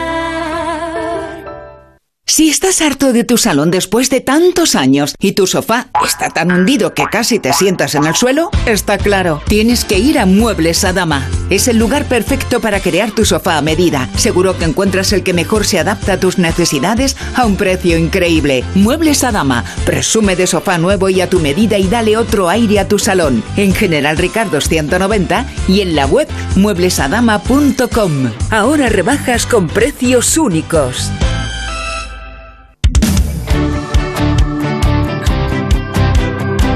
Onda Cero Madrid. En Onda Media 954.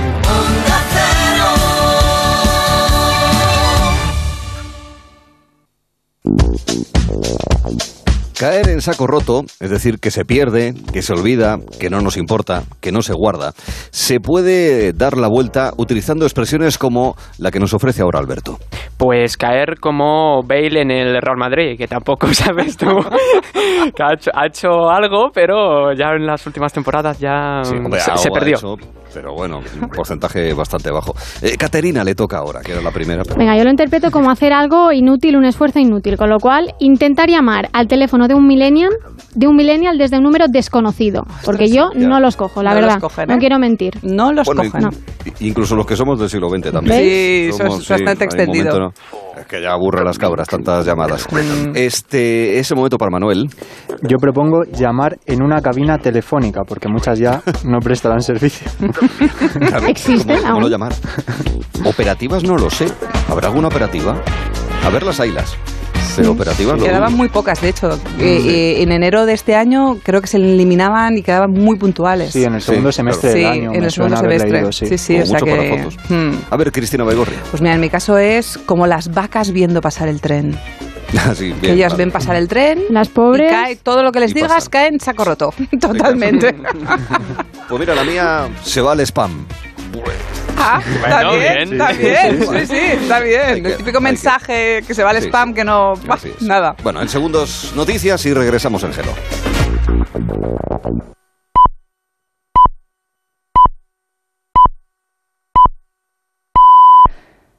Las cuatro, las tres en Canarias.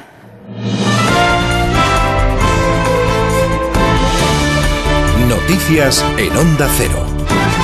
Buenas tardes. Está en marcha una nueva operación especial de tráfico. Es uno de los días de más movimiento en las carreteras. Se juntan los que se van, los que vuelven y en medio de un fin de semana largo porque el lunes es día festivo. A esta hora varios accidentes están complicando bastante la circulación. Comprobamos situación de GT Patricia Arriaga. Buenas tardes. Muy buenas tardes. Pues a esta hora pendientes de un accidente en Valencia, en la A7, a la altura de Moncada. El vuelco de un camión está originando casi 5 kilómetros de retención en sentido Alicante. Además, el efecto Miron, la curiosidad de los conductores, está complicando el tráfico en este mismo tramo y vía, pero en sentido contrario. Además, también van a encontrar complicada por accidente la salida de Madrid, en la carretera de Valencia, en la A3, en Fuentidueña de Tajo. Más dificultades de salida de Madrid, pero bastante más leves, en la carretera de Burgos, en la A1 en Circuito del Jarama, la A4 en Pinto y la A5 en Arroyo Molinos. Además, muy complicada hasta ahora la frontera con Francia, tanto en Guipúzcoa, la AP8 en Irún, como en Girona, en la AP7 en La Junquera. A partir del domingo, según la previsión de la Agencia Estatal de Meteorología, cambia el tiempo. Viene aire fresco del Atlántico que trae un importante alivio térmico que va a comenzar a notarse más en el oeste y en el tercio norte peninsular, donde se anuncian chubascos y tormentas. Eso a partir del domingo. Hasta entonces, el sureste peninsular registrará las temperaturas más altas que pueden superar de largo los 40 grados. 43 se esperan en la comunidad valenciana, que se prepara para su peor fin de semana de agosto. Onda Cero Valencia, Nuria Moreno. Hasta el lunes, 17 de los 22 parques naturales valencianos estarán cerrados por riesgo de incendios, todos menos los cinco que son humedales, como las Salinas de Santa Pola en Alicante.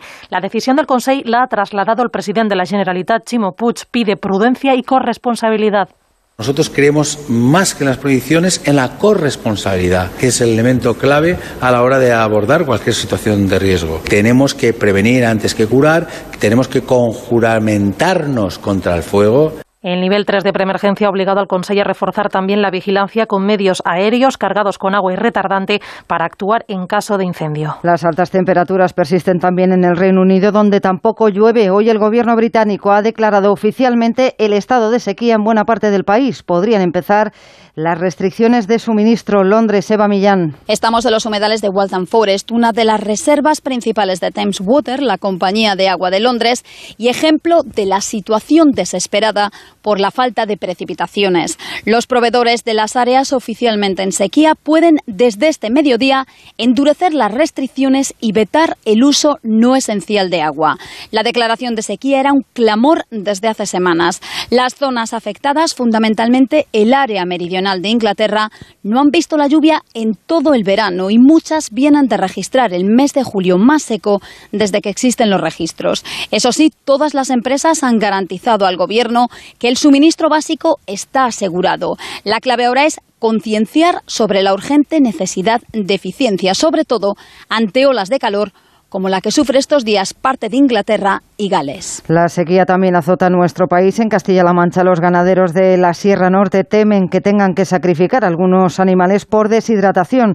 De momento se sirven de mangueras para poder hacerles llegar el agua. Onda Cero Guadalajara, César Rivera. De crítica califican los ganaderos de la Sierra Norte la situación que están atravesando a causa de la sequía, que está provocando que incluso tengan que utilizar mangueras para llevar agua desde sus viviendas hasta los bebederos de las reses. Francisco García Peinado es el presidente de la agrupación de ganaderos de la Sierra Norte. No tenemos pastos, no tenemos agua, eh, los piensos están eh, por las nubes, los forrajes no hay quien los toque y a los animales pues hay que hay que suplementarlos y sobre todo eh, la, más, la, la, preocupación más gorda es pues el tema del agua. Y a esto se une el miedo a que la paja empacada en el campo pueda ser en algún momento devorada a causa de un incendio. La agrupación piensa reunir en próximos días a su junta directiva para tomar medidas o pedir ayudas a la administración. Y además el expresidente de Estados Unidos, Donald Trump, niega que estuviera guardando documentos nucleares clasificados en su mansión de Florida. Son los documentos que estaría buscando el FBI en el registro que llevaron a cabo, según publica el Washington Post. Esto de las armas nucleares es un engaño, ha asegurado Trump en las redes sociales. Ha vuelto a cargar contra los agentes del FBI que participaron en el registro, a los que define como tipos sórdidos. Noticias del deporte, Regina Ruiz. El Osasuna recibe al Sevilla hoy a las 9 en el primer partido de la Liga. El Barcelona, que juega mañana contra el Rayo Vallecano, podrá escribir a los nuevos fichajes después de activar la cuarta palanca. José Agustín Gómez. El Fútbol Club Barcelona vende el 24,5% restante de Barça Studios a Orfeus Media, empresa administrada por Jaume Roures que paga a la entidad catalana 100 millones de euros. El club azulgrana ya ha enviado a la Liga de Fútbol Profesional la documentación de esta operación para que la analice y dé su visto bueno de cara a inscribir a todos los fichajes realizados en el mercado de verano. Por si acaso, está ultimando el nuevo contrato de Gerard Piqué con una sustanciosa rebaja salarial por si hiciese falta para inscribir a los recién llegados. El Atlético de Madrid ha hecho oficial el traspaso de Daniel Vaz al Brondi danés. El futbolista se marcha tras media temporada en el club rojiblanco. También hoy se ha celebrado el sorteo de la Liga Femenina. El Barcelona comenzará contra el Villarreal y el Real Madrid ante el Valencia. La competición arrancará el 10 de septiembre. Y en tenis, Pablo Carreño es el único español que queda en el Master 1000 de Canadá. El tenista juega los cuartos de final a las 2 de la mañana, hora española. Más noticias en Onda Cero a las 5, las 4 en Canarias. Este viernes vuelve la emoción. Vuelve la liga a Radio Estadio. ¡Ahí está!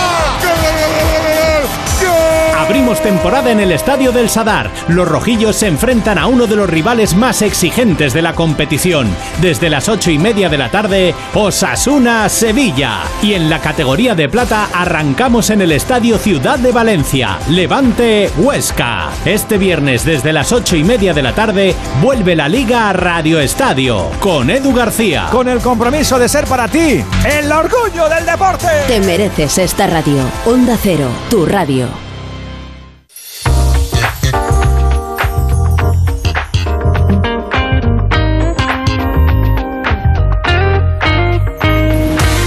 Gelo en verano con Arturo Tellez en Onda Cero. Regresa a Radio Estadio con la Liga y con otros muchos deportes, con toda la actualidad eh, deportiva y de deportes no muy frecuentes, ya no tanto minoritarios, sino poco frecuentes, vamos a conformar un diferencial a partir de las cuatro y media de la tarde con tres paradas, de manera que habrá jugadores y jugadoras especialistas en esas disciplinas deportivas que no adelanto porque prefiero que las desvele eh, Alberto Calvo.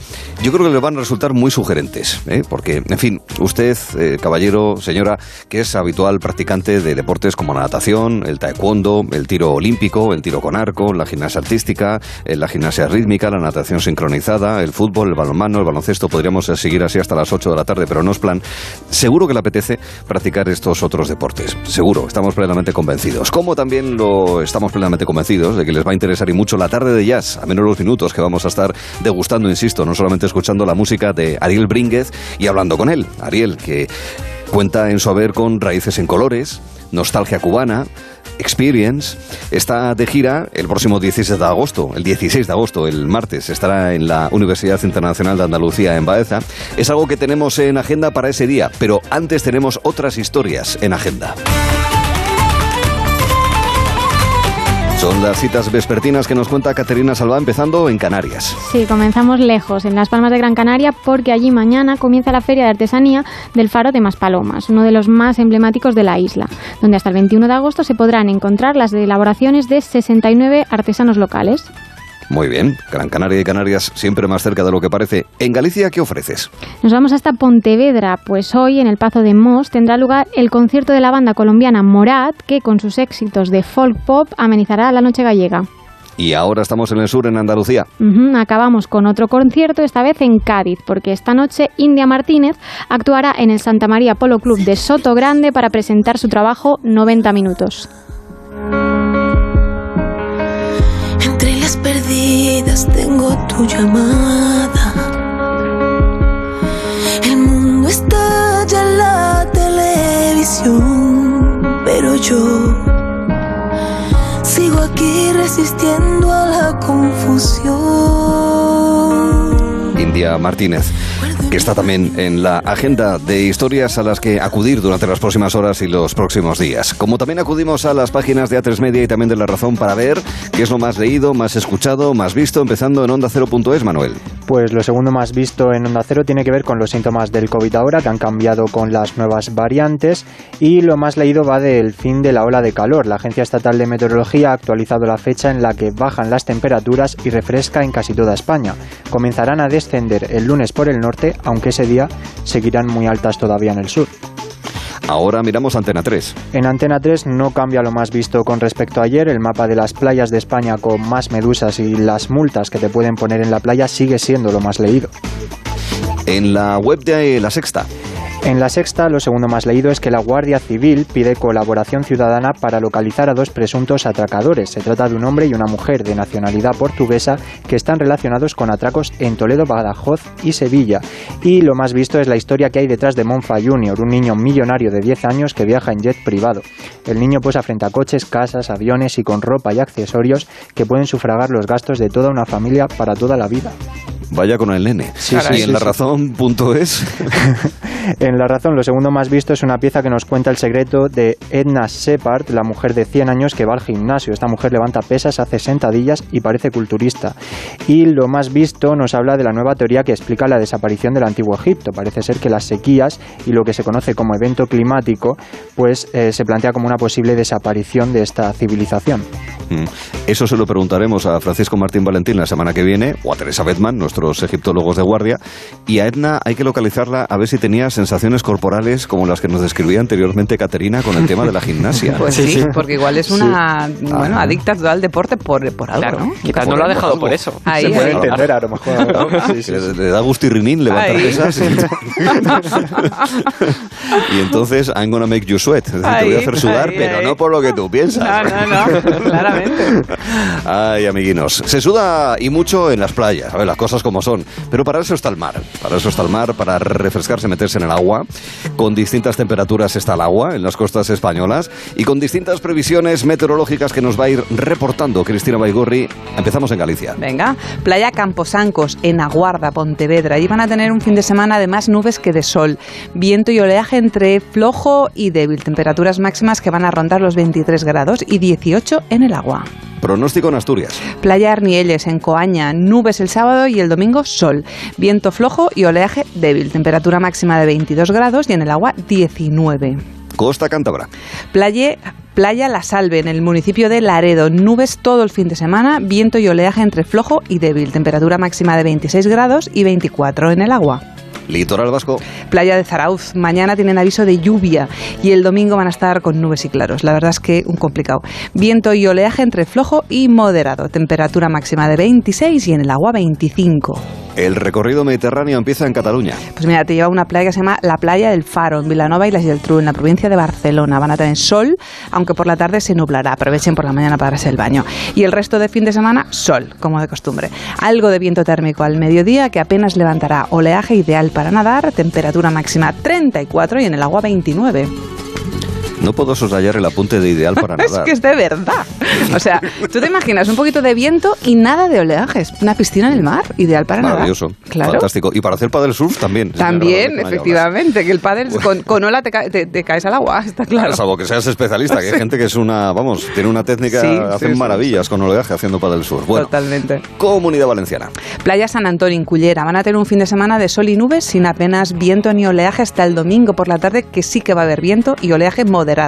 Las temperaturas altísimas. Mañana llegarán a los 41 grados y el domingo a 35. Llévense agua, gorro, sombrilla, en resumen todo. El agua a 29. Mientras, en una isla de Baleares. Pues mira, te llevo a una de mis playas favoritas. Te llevo a Cala Saona, en, isla, en la isla de Formentera. Si no has estado, te lo recomiendo. Es maravillosa. Además, tiene un poquito de sombra al fondo, con lo cual se agradece. Va a hacer sol, sin apenas viento ni oleaje, pero no van a estar mal, porque van a llegar a 32 grados, que bien, más o menos, y el agua a 30. Ahora Murcia. Playa Levante, en el municipio de Águila. Sol con viento y oleaje entre flojo y débil. Temperaturas altas también. Van a rondar los 36 y en el agua 30 grados. ¿Es que me dirías el tiempo en la Andalucía mediterránea? Claro, mira, te llevo a la playa Cambriles, en el municipio de Lújar, en Granada. También van a tener mucho sol, sin viento ni oleaje, y va a hacer calor fuerte, 38 grados, tela. Y, y en el agua, pues mira, 28. Costa occidental andaluza. Te llevo a una playa surfera, te llevo, te llevo a Tarifa, en concreto a la playa de Bolonia. Allí van a tener sol todo el fin de semana, viento moderado y oleaje débil, ideal para los deportes náuticos. Van a tener calor, 34 grados, pero el sábado, eh, eh, perdón, 34 el sábado y el domingo 28 grados, o sea que respiran. El agua tampoco va a estar muy caliente, va a estar a 30 grados, a 20 grados. Perdón, estamos a en 20 Ca- grados. 20 grados el agua. Sí, el agua, el agua. Ya estamos en Canarias. Canarias, te llevo a la playa Charco de San Lorenzo, en el municipio de Moya, en Gran Canaria. Y van a tener nubes y claros, viento y oleaje moderado, 27 grados de temperatura en el aire y en el agua 24. Ahora Ceuta. Playa El Chorrillo, van a tener sol todo el fin de semana, viento moderado el sábado, pero fuerte el domingo. Ojo, tengan cuidado. Y oleaje débil, 33 grados de temperatura máxima en el aire y 25 en el agua.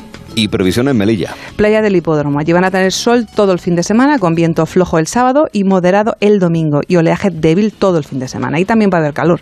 36 grados de máxima en el aire y 24 en el agua. Es muy probable que en los chiringuitos, o simplemente como música de ambiente en esas playas y en otros lugares de España, suene la música de un grupo español que es novedad en el día de hoy, Alberto. Eso es, porque hoy es viernes de lanzamientos musicales y es que en la música pasa igual que en el cine. El viernes es día de estrenos y hoy os traigo a Sidecars, que acaba de lanzar su single Modo Avión, que suena así.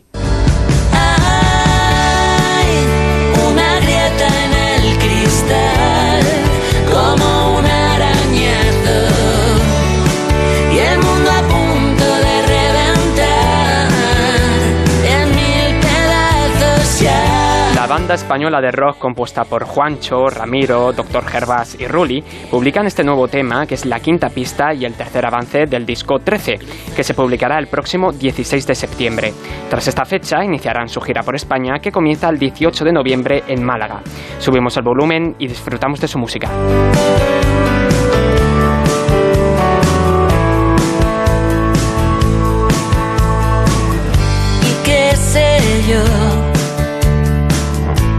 Que es martirio. Si tiendo a la exageración. Verano de música, de mucha música, con la recuperación de los festivales o simplemente porque la pinchamos en antena. Hay momentos también para el jazz que se aproximan dentro de un momento. Antes al equipo Gelo les reto. Les reto a que se preparen para lo que, para lo que vale un peine. Ya tenéis, para el próximo martes ya tenéis expresión. Lo que Venga. vale un peine. Perfecto, apuntado. Vale. Perfecto. Lo que vale un peine. Para, Ok. eh, para el próximo Gelo, eh, con vosotros, pues ahí tendremos esa oportunidad. Os vais a enterar de lo que vale un peine en el choque de generaciones. Ahí, ahí. así. Ya veremos. Ahí, ahí. Espadas en alto. Mira, otra que también habría que darle una. espadas en alto, también podríamos No. dar una vuelta. Sí, pero vamos a quedarnos con el peine por lo menos para la próxima. Pero Venga, con- chicos, hablamos. Venga, hasta luego. Adiós. Venga.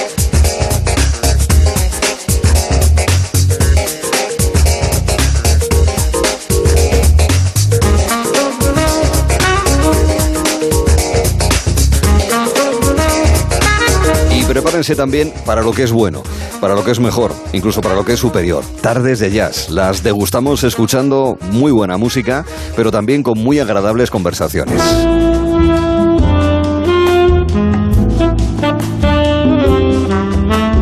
Una experiencia en la gira Experience del saxofonista, arreglista y compositor Ariel Brínguez, cubano que disfrutamos aquí desde hace ya tiempo en España, afortunadamente, que lo viene haciendo muchísima gente que se acerca a sus diferentes conciertos por el país, como lo seguirá haciendo durante las próximas semanas.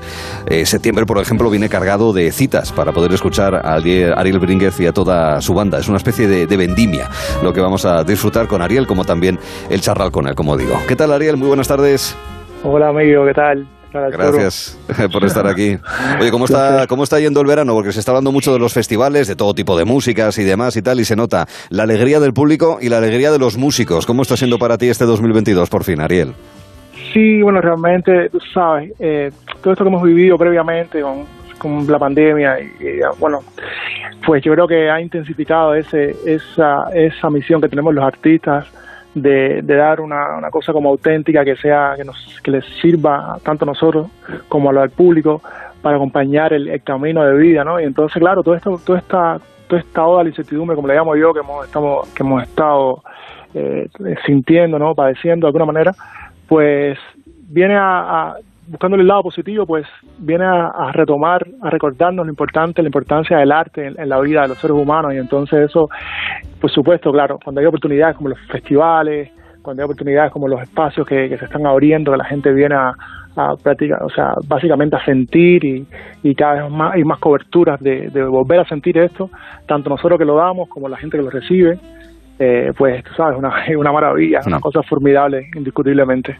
Nos alegramos. Ariel Brínguez mm. tiene en su palmarés musical diferentes Grammys en colaboraciones con Chucho Valdés o Alejandro Sanz, también con el eh, jazzista también y compatriota Iván Melon Luis y eh, con una gira eh, que llega este año 2022 con ya tres trabajos al menos en, en tu haber. Experience es la experiencia que estás ofreciendo ahora mismo, un disco muy particular en el que hay guiños, referencias constantes, diálogo permanente con exponentes de la música más popular del pasado siglo, del siglo XX. Ariel, Explícanos cómo, por qué, cómo lo has traducido, cómo has buscado ese diálogo. Bueno, tú sabes, mm, nosotros como músicos andamos todo el tiempo eh, como reflexionando un poco, sobre todo pensando y llevando a cabo qué ofrecer, bueno, en mi caso, que, que, sea como tenga un punto de autenticidad, que tenga un punto de, que sea tiene un, punto de utilidad práctica verdaderamente para no que para que la música no se quede en un mero entretenimiento sino que sirva de, acompañamiento como te decía anteriormente de la vida de las personas. Entonces nada eh, eh, Experience concretamente que es uno de los proyectos que ando que ando compartiendo Sí, porque haces ah, muchas cosas, porque tienes Jazz About Bach ¿eh? sobre Johann Sebastian, la nostalgia cubana, en fin. Nostalgia cubana, sí, sí, sí. Entonces, claro, es, es como, es darle cobertura a esa multiplicidad de factores que somos. Pero bueno, concretamente, Experience, que me estabas preguntando, mm. es como un, mi interés ha sido... Eh, con ese afán de ser ciudadano del mundo, aunque sea con este acento cubano, tú sabes, con ese afán de... de, Todos tenemos acento, Arel. Claro, claro, claro. No, no, Afortunadamente. está súper bueno, es simplemente un detalle ahí para va, definir ahí el, sitio donde nos dio, que nos dio el, la soltura esta. Pero lo que quiero decir es como que se me ocurrió hacer un, canciones, composiciones originales dedicadas a diferentes artistas fuera del jazz que nos han marcado a todos. Entonces le hice una canción a Camarón de la Isla, una, una composición original a Ravi Shankar, a Jimi Hendrix, a The Beatles, a Stevie Wonder, a Lázaro Ross, que es un acuón cubano que no es muy conocido, pero es toda la herencia que tenemos de la música yoruba y la, herencia heredada de Nigeria, de Benín en Cuba, con toda la religión y demás.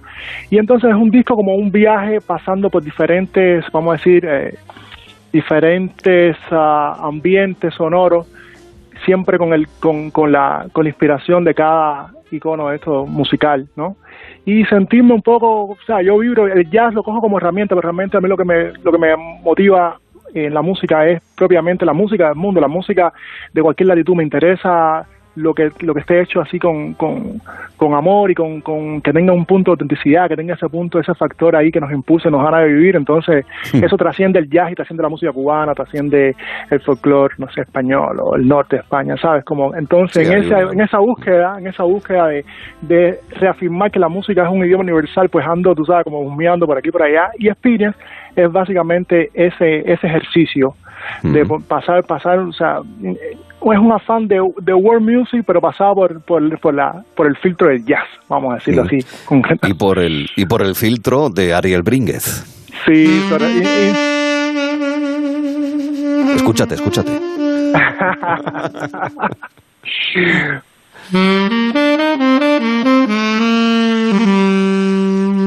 Oye, ya que estamos, en estos solos de jazz, ¿tú te sientes expuesto? Porque no tienes a la banda tocando al mismo tiempo que tú. Es donde estás un poco más desnudo, tal vez, Ariel. Sí, a mí esto concretamente es la introducción de... Se me ocurrió hacerlo como introducción en, el disco Nostalgia Cubana, Mm. y es, es una canción típicamente cubana que se llama una rumba que se llama Cuba Linda y ya tú sabes tú- eh, lo que acabas de decir tiene un punto muy interesante porque justamente es eh, el, el vamos a decir el punto más interesante de un artista es ese ese que ofrece un artista quiero decir es esa oportunidad que tenemos de, de mostrarnos tal y como somos y, y el valor también de desnudarse plenamente y contarle a la gente, eh, pon- ponerte tu grado de vulnerabilidad ahí directamente eh, con espectadores, con los, con los oyentes. Entonces eso es una cosa muy muy interesante. O sea, andamos, la vida anda como nos, nos reclama una parte que es como de autocontrol, de estar mostrando solamente la parte, que, eh, vamos a decir, bonita, así, aterciopelada lo que somos, pero la música es un pedazo de espejo, entonces te coge así y te dice, bueno, espérate, si quieres realmente eh, conectar con, la, con el que te escucha, pues no tienes otra opción que desnudarte, porque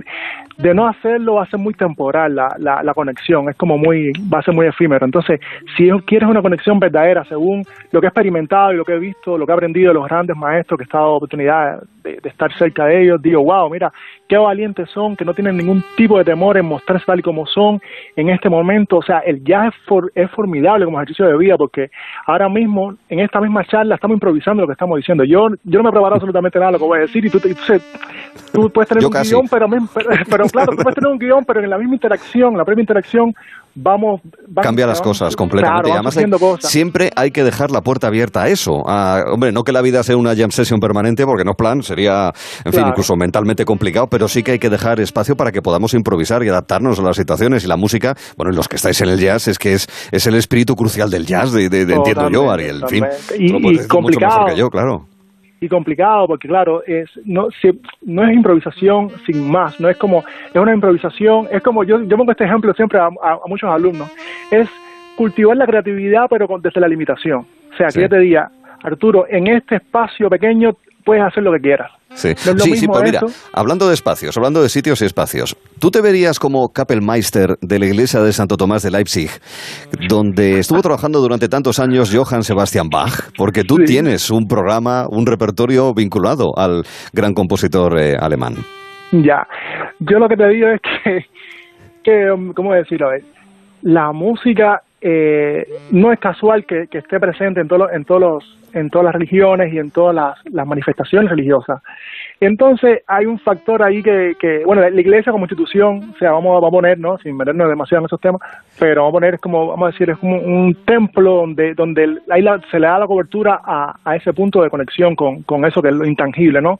Entonces, básicamente, yo en música ando buscando todo el tiempo ese factor de conexión que no se puede explicar en palabras porque las palabras se, se quedan muy limitadas, ¿no? Que a veces es tan, es tan serio el compromiso ese que decirlo creo que lo, lo profana un poquito, ¿no? Es simplemente ese, ese afán de, de con, con mi verdad, con, con las líneas, con los ritmos, con lo que traigo, con lo que voy absorbiendo del entorno y con ese con esa conciencia de que, de que la música no, habla a, a, a nuestro yo superior, por decirlo de alguna manera rápida, así, Sí. a, a- a nuestra mejor parte, a la Sí, mejor parte entiendo, de, sí. de nosotros mismos, no asociado a nada a nada exterior, todo, todo desde, desde, desde una, eh, una, una, como algo inherente al ser humano, ¿no? Pues la música está, la verdadera música, la buena, la que andamos conquistando, tratando de acceder a ella, como sensación, está todo el tiempo evocando esas cosas que Juan Sebastián Bach eh, fue el precursor, no, eh, directamente conectado, ese era sobrino de Jesucristo algo, porque, Maravilloso. porque la No, que te digo, Era, era impresionante. Bueno, en Leipzig no, pero en Hamburgo sí que vas a estar. Vas a estar el 6 y el 7 de octubre, en concreto en. Alemania. Luego también vas a estar en Sofía también en el mes de octubre. Pero bueno, previamente en septiembre vas a estar en el Centro Cultural Antonio Machado en Madrid el día 30, el 17 en. Lanzarote, 16 en Fuerteventura, el 10 en eh, Montilla, en Córdoba, el Ajá. 3 de septiembre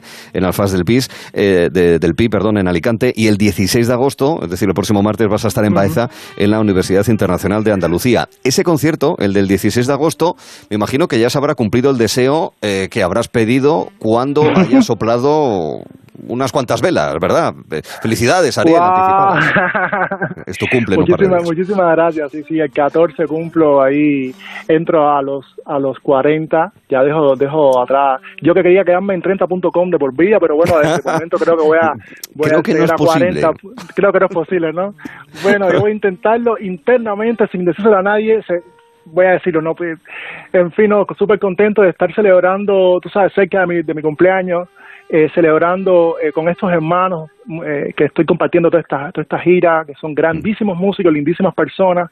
Luego el 19 estoy haciendo una colaboración de las, de las que más ilusión me hace, estoy colaborando con Ángela Cervantes y Pepe Rivero en, en un festival en Ibiza que, hicieron un disco preciosísimo que se llama Olas y Arena y, es, bueno, una satisfacción enorme. Estoy compartiendo ahí de invitado también con Miguel Zenón, gran saxofonista puertorriqueño de, renombre internacional. Y entonces, o sea, que esta jornada alrededor de mi cumpleaños, o sea, hay un montón de, de, de contacto con gente muy bonita, gente muy querida eh, para celebrar. Entonces, ya tú sabes, la música se, impregna de toda esa alegría, de todo ese fervor y, yo creo que van a ser conciertos ahí bien, bien importantes, bien especiales. Con emoción. Sí, total, total. Ariel Brínguez, eh, hablar con él ya ven, es eh, facilísimo, cuenta muchísimas cosas, muchas sensaciones, muchas emociones, eso es eh, importante. Importante también es el resultado de esa manera de ver la, música y la vida. Saxofonista, te agradecemos mucho que hayas estado aquí disfrutando del tardeo de jazz que tenemos en Gelo. Ariel, cuídate y muchas gracias. Buena gira. placer, gracias. Abrazo. Hasta luego.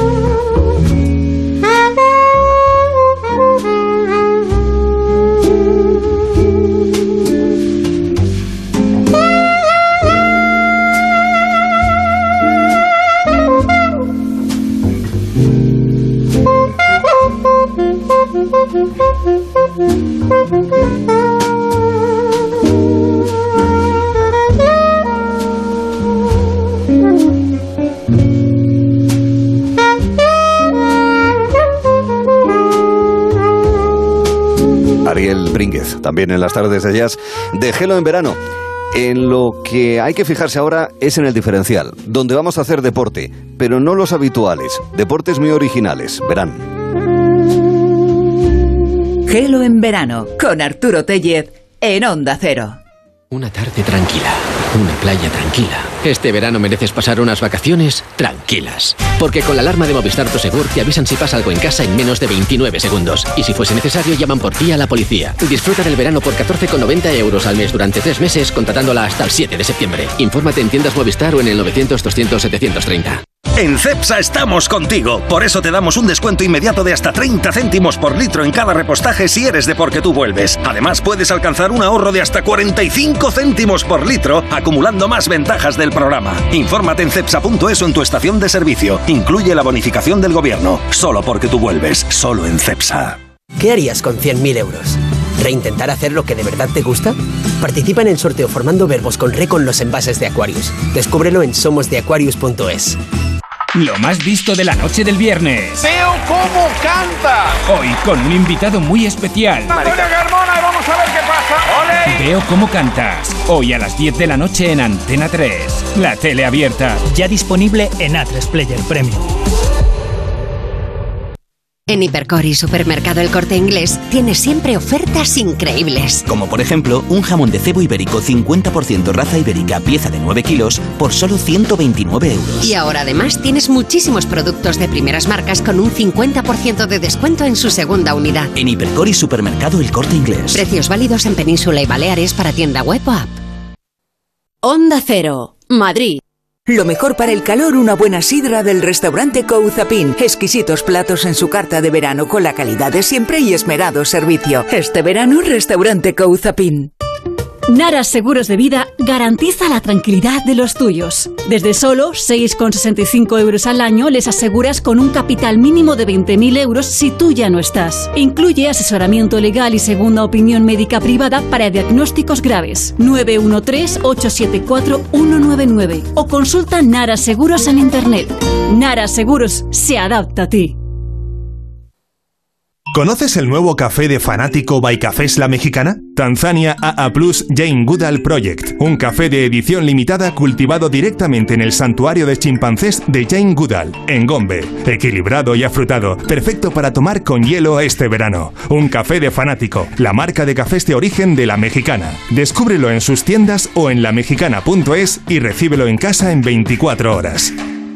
Protección. Ayuda para que una persona o cosa estén en buenas condiciones. En Alquiler Seguro somos especialistas en ofrecer protección a propietarios. Tenemos a tu inquilino perfecto y te garantizamos el cobro puntual de las rentas el día 5 de cada mes, manteniendo el 0% de morosidad. Infórmate en alquilerseguro.es. Alquiler Seguro. Protección a propietarios.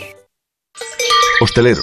Somos Organic, la única ganadería ecológica española de Wagyu y Angus. La mejor carne del mundo. Sírvela a tus clientes. Alucinarán, volverán y tu caja crecerá.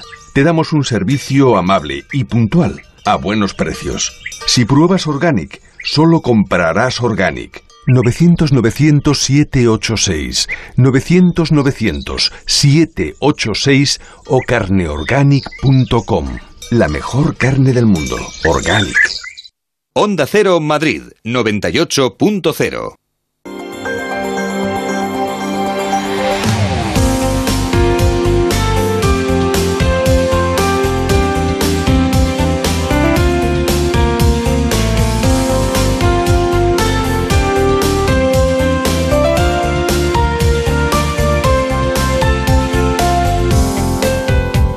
En Gelo en Verano también nos gusta el deporte, nos gusta practicarlo, hablar de él y conocer más deportes. Hay capacidad inventiva, imaginación y creatividad para sacar adelante nuevas disciplinas deportivas.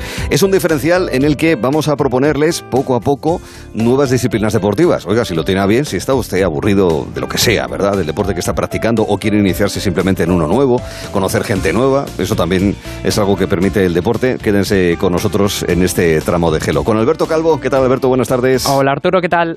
Pues nada, encantado de saludarte y de que nos vayas presentando a los que van a ir participando en esta sección, el diferencial sobre deportes poco frecuentes. Empieza. Efectivamente, como primera invitada tenemos a Waleska Carvajal, que es una rider profesional que compite en bodyboard, deporte que consiste en surcar las olas y hacer trucos sobre ellas con el cuerpo tumbado boca abajo sobre una tabla. Waleska es de origen venezolano, pero también tiene la nacionalidad española y pertenece a la Federación de Galicia. Ella venía del surf, pero un accidente mientras surfeaba le obligó a parar en su práctica. Fue en ese momento, mientras se recuperaba, cuando decidió probar el bodyboard, deporte que le terminó enganchando y que le terminó cambiando la vida por completo. Waleska es un gran talento de este deporte, es la campeona gallega 2020 y 2021 y subcampeona española y también fue campeona venezolana junior en 2012. Uh, pues vamos a saludarla, que queremos conocerla. Waleska, ¿qué tal estás? Buenas tardes. Hola, buenas tardes. Gracias por estar aquí para contarnos tu experiencia. Oye, lo primero, es bien sencillo, no sé si vendrías de otras disciplinas deportivas, acuáticas o no, eh, pero ¿cómo es que empezaste en el bodyboard? ¿Era algo que te apetecía? ¿Venías de otra disciplina? ¿Es ahí donde arrancaste tu práctica deportiva? Explícanos. Sí, sí, el amor por el mar siempre. Venía del sur, pero tuve un accidente en el que me fracturé el brazo y nada, empecé pues como empezamos de pequeñitos con un bodyboard, como deslizando en las olas, aprendiendo poco a poco. Y luego me enteré que había una modalidad que se hacía, que se practicaba, que se competía, o sea que existía como tal. Y ya así empecé, venía de surfear. Y Waleska, ¿tenéis piques entre el bodyboard y el surf, como bien lo pueden tener otros deportes que son similares entre sí, como el esquí y el snow? Sí, me pongo seria, pero sí. siempre, A ver, cuenta. siempre está eso de que vamos acostados, entonces es como los que no sabemos ir de pie, pero no, son dos deportes totalmente distintos. O sea, no tiene nada que ver uno con el otro, aunque se surfe y haga en las olas. Ajá. ¿En qué son distintos? A ver, para aquellos que, como mucho, yo no sé, Alberto, ¿tú has practicado surf, Alberto, en alguna ocasión? Yo no, vida? pero me gustaría. A ver si me invita Waleska a bodyboard. Vamos, a Galicia. A Yo ver, más- como iniciación es un deporte mucho más fácil. Eso es totalmente la realidad. Vas tumbado en el bodyboard, o sea, vas acostado, no tienes la necesidad de ponerte de pie ni la técnica de que, pues eso, te tienes que poner de pie sobre una tabla. Simplemente vas tumbado y pues surfeas las olas derecha o izquierda, igual que el surf. O sea, vas hacia un lado o hacia el otro. Pero para iniciarse y como un deporte divertido, pues el bodyboard está bastante bien. Bien, claro, normal. Eh, para los que como máximo hemos estado y no nos hemos caído ya, ¿eh? Eh, de la tabla de paddle surf, para empezar en el, en el bodyboard, ¿cuáles serían, digamos, las tres, cuatro primeras ideas esenciales para poder, en fin, eh, aprovecharse de la fuerza de las olas, eh, para no caerse demasiadas veces, para volverse a subir otra vez en la tabla, en fin, que tampoco es demasiado complicado, pero hay que subirse. Sí, claro, no, no, no. Pero bueno, lo que te digo, al ir acostado es un deporte sub, o sea, sumamente intuitivo y mucho más sencillo. Yo creo que lo primero es pues saber diferenciar una ola que vaya de derechas y una que vaya de izquierda. Ya una vez que tengas eso, es que no hay más. Es colocarte el bodyboard debajo y surfearlas hacia un lado o hacia el otro. Y ya después vendrá, pues, si quieres hacer trucos, aprenderlos. Ya. Trucos como, por ejemplo, ¿qué, qué, qué tipo de, en fin, vueltas, acrobacias, eh, extremos, virguerías se pueden hacer en bodyboard, Waleska? Mira, cuando vas como pegado a la ola, es decir, sin separarte de la ola, el bodyboard es un deporte que te enseña mucho a volar, es decir, las maniobras más radicales las haces en el aire. Te impulsas con la ola, pero la maniobra la haces en el aire y luego vuelves al agua. Pero cuando vas tumbado en la tabla junto a la ola, pues puedes hacer el 360 y el reverse. Son como Eso. las dos mo- Por eso preguntaba, por eso preguntaba. Eso, eso. Pues un 360, así tal cual. Haces una vueltita en la ola y se- sería como las más sencillas de aprender al inicio. Ah, correcto. Oye, ¿y la tabla de bodyboard en el coche en el que has estado creo hasta hace unos segundos, ¿la llevas arriba? ¿Cómo transportáis la tabla? Porque eso, bueno, en fin, de hay, parar hay- justo que venía a la playa, pues la llevo Claro, claro. nada, no, No, pasa no, nada. Pero ¿cómo lo hacéis? ¿Cómo hacéis el transporte para que no sea, en fin, no deja de ser, oye, pues un, un objeto de un cierto tamaño? ¿Eso cómo os arregláis? No, son más pequeñas. Un bodyboard, tú date Sí, cuenta más que pequeño, su es medida verdad. sería un bodyboard perfecto para cualquier persona, debería llegarle al ombligo, más o menos. Ujú. Vale, esto en el ¿Sabes? maletero me cabe, Y- no necesaria la vaca. Sí. Claro, no, no, no puede ir dentro o incluso en la maleta de coches pequeños cabe. El mío cabe, ¿vale? Yo no soy muy alta, mido 1,70. Vale. El mío cabe en, la Bueno, en el maletero de todos los coches prácticamente. Tienes una estatura, una estatura, también unos 70 no está nada mal. Bueno, nos has dicho Galicia. Eh, eh, recomiéndanos las playas, eh, en fin, donde más te gusta, donde lo sueles hacer. Eh, primero en Galicia y luego nos cuentas también de otros lugares donde hayas estado haciendo bodyboard, compitiendo o simplemente pasándolo bien. ¿Cuál es? Buah, aquí en España tenéis la cuna del bodyboard que es Canarias, ¿vale? O sea, ya. las mejores olas para el bodyboard están allí, en Canarias. Y aquí en Galicia pues también las tenéis en Lugo, eh, donde vivo yo en Ferrol, hay playas increíbles, niños. Ahora justo acabo de llegar a Pantín, que es muy conocida para el surf, pero tiene un puntito en la marea que para bodyboard viene genial. Porque nosotros sí es verdad que necesitamos un poquito más de fuerza y unas olas como más rápidas de lo que pueden ser para el surf. Mm, entiendo. Y nada, el o sea, bodyboard Galicia, toda la costa, Sí. prácticamente. ¿Y la competición en qué consiste? ¿Es cuestión de resistencia, de puntos, de habilidad, de técnica artística, de velocidad? ¿Cómo, cómo se analiza la, La- Ah. La competición del bodyboard se evalúa igual que la del surf. Es decir, son rondas, son hits, la, la misma cantidad de personas, la misma puntuación, todo es exactamente igual. Y pues sí, se puntúa mucho el radicalismo y el estilo que tengas también a la vez de hacer las maniobras. Que las piernas vayan bien posicionadas, pues que vayas elegante. Hagas la maniobra radical, pero que no vayas a lo loco, ¿sabes? Comprendo. No es olímpico el bodyboard, ¿no? Eh, No, el bodyboard no entró. Entró el surfing, pero el bodyboard no. Vaya, pues es una pena. No, no, no estamos allí, esperemos. Eh, a ver, oye, dentro de tres años, no, dentro de dos. Dentro de dos Mm, años hay yo Juegos Olímpicos sí, en París. con toda la apertura que hay con respecto a los deportes, yo creo que se podría. Claro, hombre, en fin, hombre, no te digo por el Sena, pero en Normandía ahí tiene que haber oleaje. Entonces, yo creo que habría que empezar a planteárselo, ¿eh? para que te Donde se podamos pueda ver. practicar surf, se puede practicar bodyboard, eso sí. Pues así de claro, así de sencillo. Bueno, pues campeona de bodyboard y explicándonoslo, Juaresca, te agradezco mucho que hayas estado aquí con nosotros en Onda Cero. Pues a disfrutar de las olas, un beso muy fuerte. Un abrazo, muchísimas gracias a vosotros. Chao. Hasta luego. Vamos a seguir deslizándonos, pero de otra manera, ¿verdad, Alberto? Efectivamente, porque nuestro segundo entrevistado es Iñaki Anitua, es entrenador de la selección española de Wake Skate, deporte que consiste en hacer skate sobre el agua en un skatepark acuático, con una tabla sin sujeciones y movido por un cable al que te enganchas y con el que consigues desplazarte. Iñaki es un enamorado de su trabajo y así lo transmite. Empezó compitiendo en otro deporte, en wakeboard, influenciado por sus padres, quienes lo practicaban en Vitoria, y marcado por las tendencias en Estados Unidos, fue de los pioneros en introducir el wake skate en España, siguiendo la estela de Enric Dosta. Iñaki es un rider experto en este deporte y entrena a grandes talentos como Quique Cornejo, Elena Bodi y Tema Tester, pero también enseña a otros muchos chicos locos por este deporte. El Wake Skate. Iñaki, ¿qué tal estás? Buenas tardes. Hola, buenas tardes, ¿qué tal? Bienvenido y gracias por estar aquí. Hay algunos deportes donde ciertas partes del cuerpo tienen que estar más desarrolladas, tener más potencia, más fuerza muscular. En vuestro caso da la sensación de que pueden ser las piernas, vais sobre la tabla, pueden ser los brazos, ahí va tirando para poder hacer las acrobacias, eh, coger velocidad y demás, pero posiblemente hasta el abdomen, la espalda, o sea, da la sensación de que es todo el cuerpo el que tiene que estar pendiente del ejercicio, ¿no es así? Eh, correctamente, has acertado perfectamente al final. Tenemos que tener unas buenas piernas para absorber los impactos, tenemos que tener unas buenas dorsales y unos buenos bíceps, ¿no? Para poder tirar bien del palonier, para hacer los trucos, pero la clave es tener un buen core, unos buenos abdominales, es lo que une nuestros brazos con nuestras piernas y es un buen uso del core es lo que nos va a dar un poco el éxito en este deporte, la verdad. Oye, para los que alguna vez a lo mejor nos da por practicar wave skate. Y acuérdate, por favor, de los que tenemos cierta torpeza, ¿verdad? Y que, que, nos caemos y nos levantamos, ¿de acuerdo? Las veces que sea necesario, pero apiádate de nosotros. ¿Cuáles son las primeras pistas para poder practicar wake skate? digo, de, técnicas, de, truco, de trucos a la hora, no sé, de, de, tener la tabla, de agarrar bien. ¿Cómo se llama el manillar al que vais agarrados? ¿Tiene algún nombre, perdona?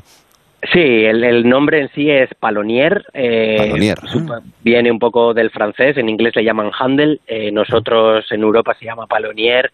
Y, y sí, eh, hay muchos trucos, ¿no? Eh, ya lo hemos dicho antes, lo principal que a todo el mundo le recomiendo siempre es que apriete la barriga, ¿no? En los momentos claves de cuando va... El core, exacto. Cuando va a empezar a tirar el cable esquí o cuando empieza a arrancar, aprieta la barriga para que la tabla te haga caso realmente, para que la tabla vaya contigo, ¿no? Y no sean unos brazos que van locos hacia el frente sin ningún tipo de sentido. Ese es el mejor de los trucos que suelo dar al que se inicia y luego pues un montón de técnica que te puedes imaginar. El wake skate en particular es un deporte bastante complicado que requiere de una técnica bastante depurada. ¿eh? Casi todos los que los que practican el wake skate o acaban practicando wake skate alguna vez en su vida han tenido que iniciarse en el wakeboard, que vas con las fijaciones, es lo más parecido al snowboard en, en la nieve. Y el wake skate es el skateboard en, en el agua, ¿no? Entonces, pues, esto se trataría. Así que tienes que iniciarte directamente eh, con un poquito de base, ¿no? En deportes de deslizamiento. Mm, entiendo. ¿Hasta qué punto es importante la, velocidad para las acrobacias? ¿A uno le importa mucho o poco que en determinados tramos alcanzar ciertas velocidades máximas? ¿Eso hasta qué punto es importante, el aspecto de la velocidad? Bueno, hay unas velocidades mínimas y unas velocidades máximas, ¿no? O sea, por debajo de los 26 kilómetros por hora, dependiendo de la envergadura de la persona, es bastante incómodo, vas hundido, eh, arrastrando mucho tu peso sobre el agua porque no terminas realmente de deslizar bien por encima del agua. A partir de 32 kilómetros, 35 me atrevería a decir, es al contrario, ¿no? Vas enchufado ya el agua casi, la tabla notas que casi no toca el agua y entonces pierdes un poquito el tacto sobre, sobre el agua. Entonces nos comprendemos un poquito entre esas velocidades, ¿no? 26 kilómetros por hora, 35 máximo, dependiendo también un poquito de tu peso. No es lo mismo un chaval de 8 años que tenemos aquí entrenando, a 26 va encantadísimo de la vida, pero quizás alguien como tú y como yo que ya tenemos un peso un poquito bastante más elevado, pues mm. igual ya nos, nos sentimos tan cómodos y tenemos que subir a unos 30. Eh, Iñaki, ¿se puede vivir del wake skate en España como deportista?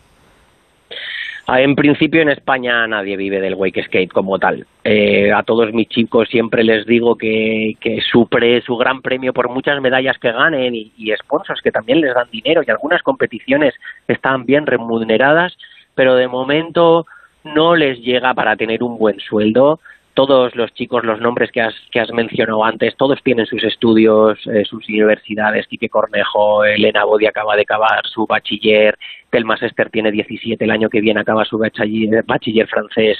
O sea, todos tienen eh, claramente que los estudios son muy importantes, que la vida deportiva eh, tiene sus limitaciones y contra mejor preparados estén y mejores estudios tengan, mejor pueden vivir en el futuro también del deporte, ¿no? Incluso aunque se lesionen, si realmente tienen unos buenos estudios, sabrán sacarle partido y rendimiento a ese talento que han estado trabajando de jóvenes. Así que de momento nadie vive del wake skate en España. Mm. Iñaki, quiero que me digas, por un lado, el sitio en el que habitualmente entrenas o enseñas o practicas, eh, eso por un lado, y el sitio más alucinante en el que has practicado wake skate y que es el sitio al que siempre querrías volver. Ostras, a coincide, de paso. a ver, siempre quiero volver a, clase, a casa, está claro. Eh. Nosotros estamos en Castelldefels, Barcelona, en el cable esquí del Canal Olímpic de Cataluña, mm. eh, y aquí hemos afianzado las bases, ¿no? Incluso me atrevería a decir que aquí empezó todo, ¿no? Eh, abrieron sus puertas en 2013.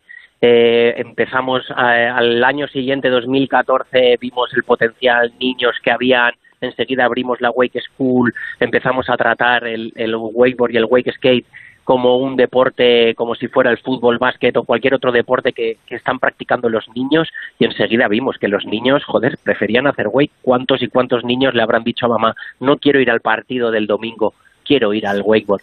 Entonces, bueno, a partir de ahí eh, empezó todo esto, ¿no? Y todas las medallas y los éxitos que estamos teniendo. Entonces, esta es nuestra casa. Y luego, sitios impresionantes que he practicado wake skate. La verdad es que tengo la suerte de haber recorrido mucho mundo, ¿no? Recuerdo muy bonito Egipto, el Gouna es un sitio precioso para ir, para practicar wake skate, para bucear después en el Mar Rojo. Eh, no os hacéis una idea de la belleza de, del lugar eh, Israel, muy bonito, Tel Aviv también para practicar el wakeboard y el wake skate. Pero también eh, lo bonito de este deporte es que, que ahí no solo puedes arrastrarte ¿no? por un cable esquí, que es como imaginarnos un telesquí de la nieve, ¿no? Que van las mm. perchas en un lago con un circuito, eso es un poco el circuito oficial donde se entrena y tal, ¿no? Pero arrastrado por una moto de agua, una pequeña zodia, cualquier sitio, cualquier eh, cala de la Costa Brava que esté en calma puede tener realmente cuatro giros impresionantes de wake skate que la sensación es indescriptible. Muy bien. Oye, me vas a permitir, antes de darte las gracias y decirte hasta luego, eh, la pregunta tonta. ¿Y cuando se acaba el verano, tú haces snowboard, coges el skate, el patín ya en tierra o cómo es esto? Bueno, eh, yo soy un amante de los deportes de la tabla, eso tengo que decir. Entonces, efectivamente, yo procuro no dejar el wakeboard mucho tiempo. Si me tengo que ir el wake skate, si me tengo que desplazar, me desplazo eh, a otros sitios más cálidos, ¿no? Argentina eh, vive un verano y tiene la verdad es una afición del wake skate muy amplia están abriendo muchas instalaciones y es un sitio fantástico ¿no? para poder pasar nuestro invierno, su verano. Pero sí, snowboard eh, también empecé ahí desde los cuatro años. Mis padres me subían a las montañas y me tiraban para abajo, así que yo inculco lo mismo. Claro, yo inculco lo mismo a mis hijos el skate, les acompaño al skatepark, les miro un poquito más desde lejos porque la caída en el cemento, mm, ya me da, eh, ya sí. no me que, no te la pegues tú, vale, pero que te la se la peguen tus hijos ya duele más incluso. sí, sí, bueno, y mis hijos van como Robocop, ya sabes, de tipo, sí. rodillera, protegidos, claro, obviamente. sí, sí, van, van absolutamente protegidos, ¿no? Pero, pero sí, sí, si papá se cae delante de los niños y se cae de estampa contra el suelo, ya no queda tan bien. Sí, eh, también es verdad.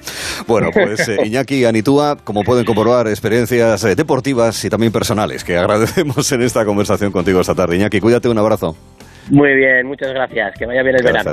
Hasta la próxima. Pero qué acuático vienes hoy, Alberto, porque la tercera llamada también va en esa línea. Efectivamente, eh, nuestra tercera eh, persona entrevistado es José Jiménez, que es monitor de sub yoga en Alicante. El sub yoga es una práctica que combina el paddle surf y el yoga y consiste en realizar la actividad del yoga sobre una tabla de paddle en el agua. José tiene una historia muy interesante porque estuvo vinculado al sector de la moda durante más de 20 años, pero el estrés que le generaba su profesión no era la vida que quería y terminó por dejar su trabajo. Se vio sin saber qué hacer, con 50 años aproximadamente, pero llegó el subyoga a su vida. Le atrapó, se reinventó y terminó por convertirse en monitor y ha montado su empresa que se llama Subyoga Experience, integrada por él. José, buenas tardes. Hola Arturo, ¿qué tal? Buenas tardes. ¿Qué tal?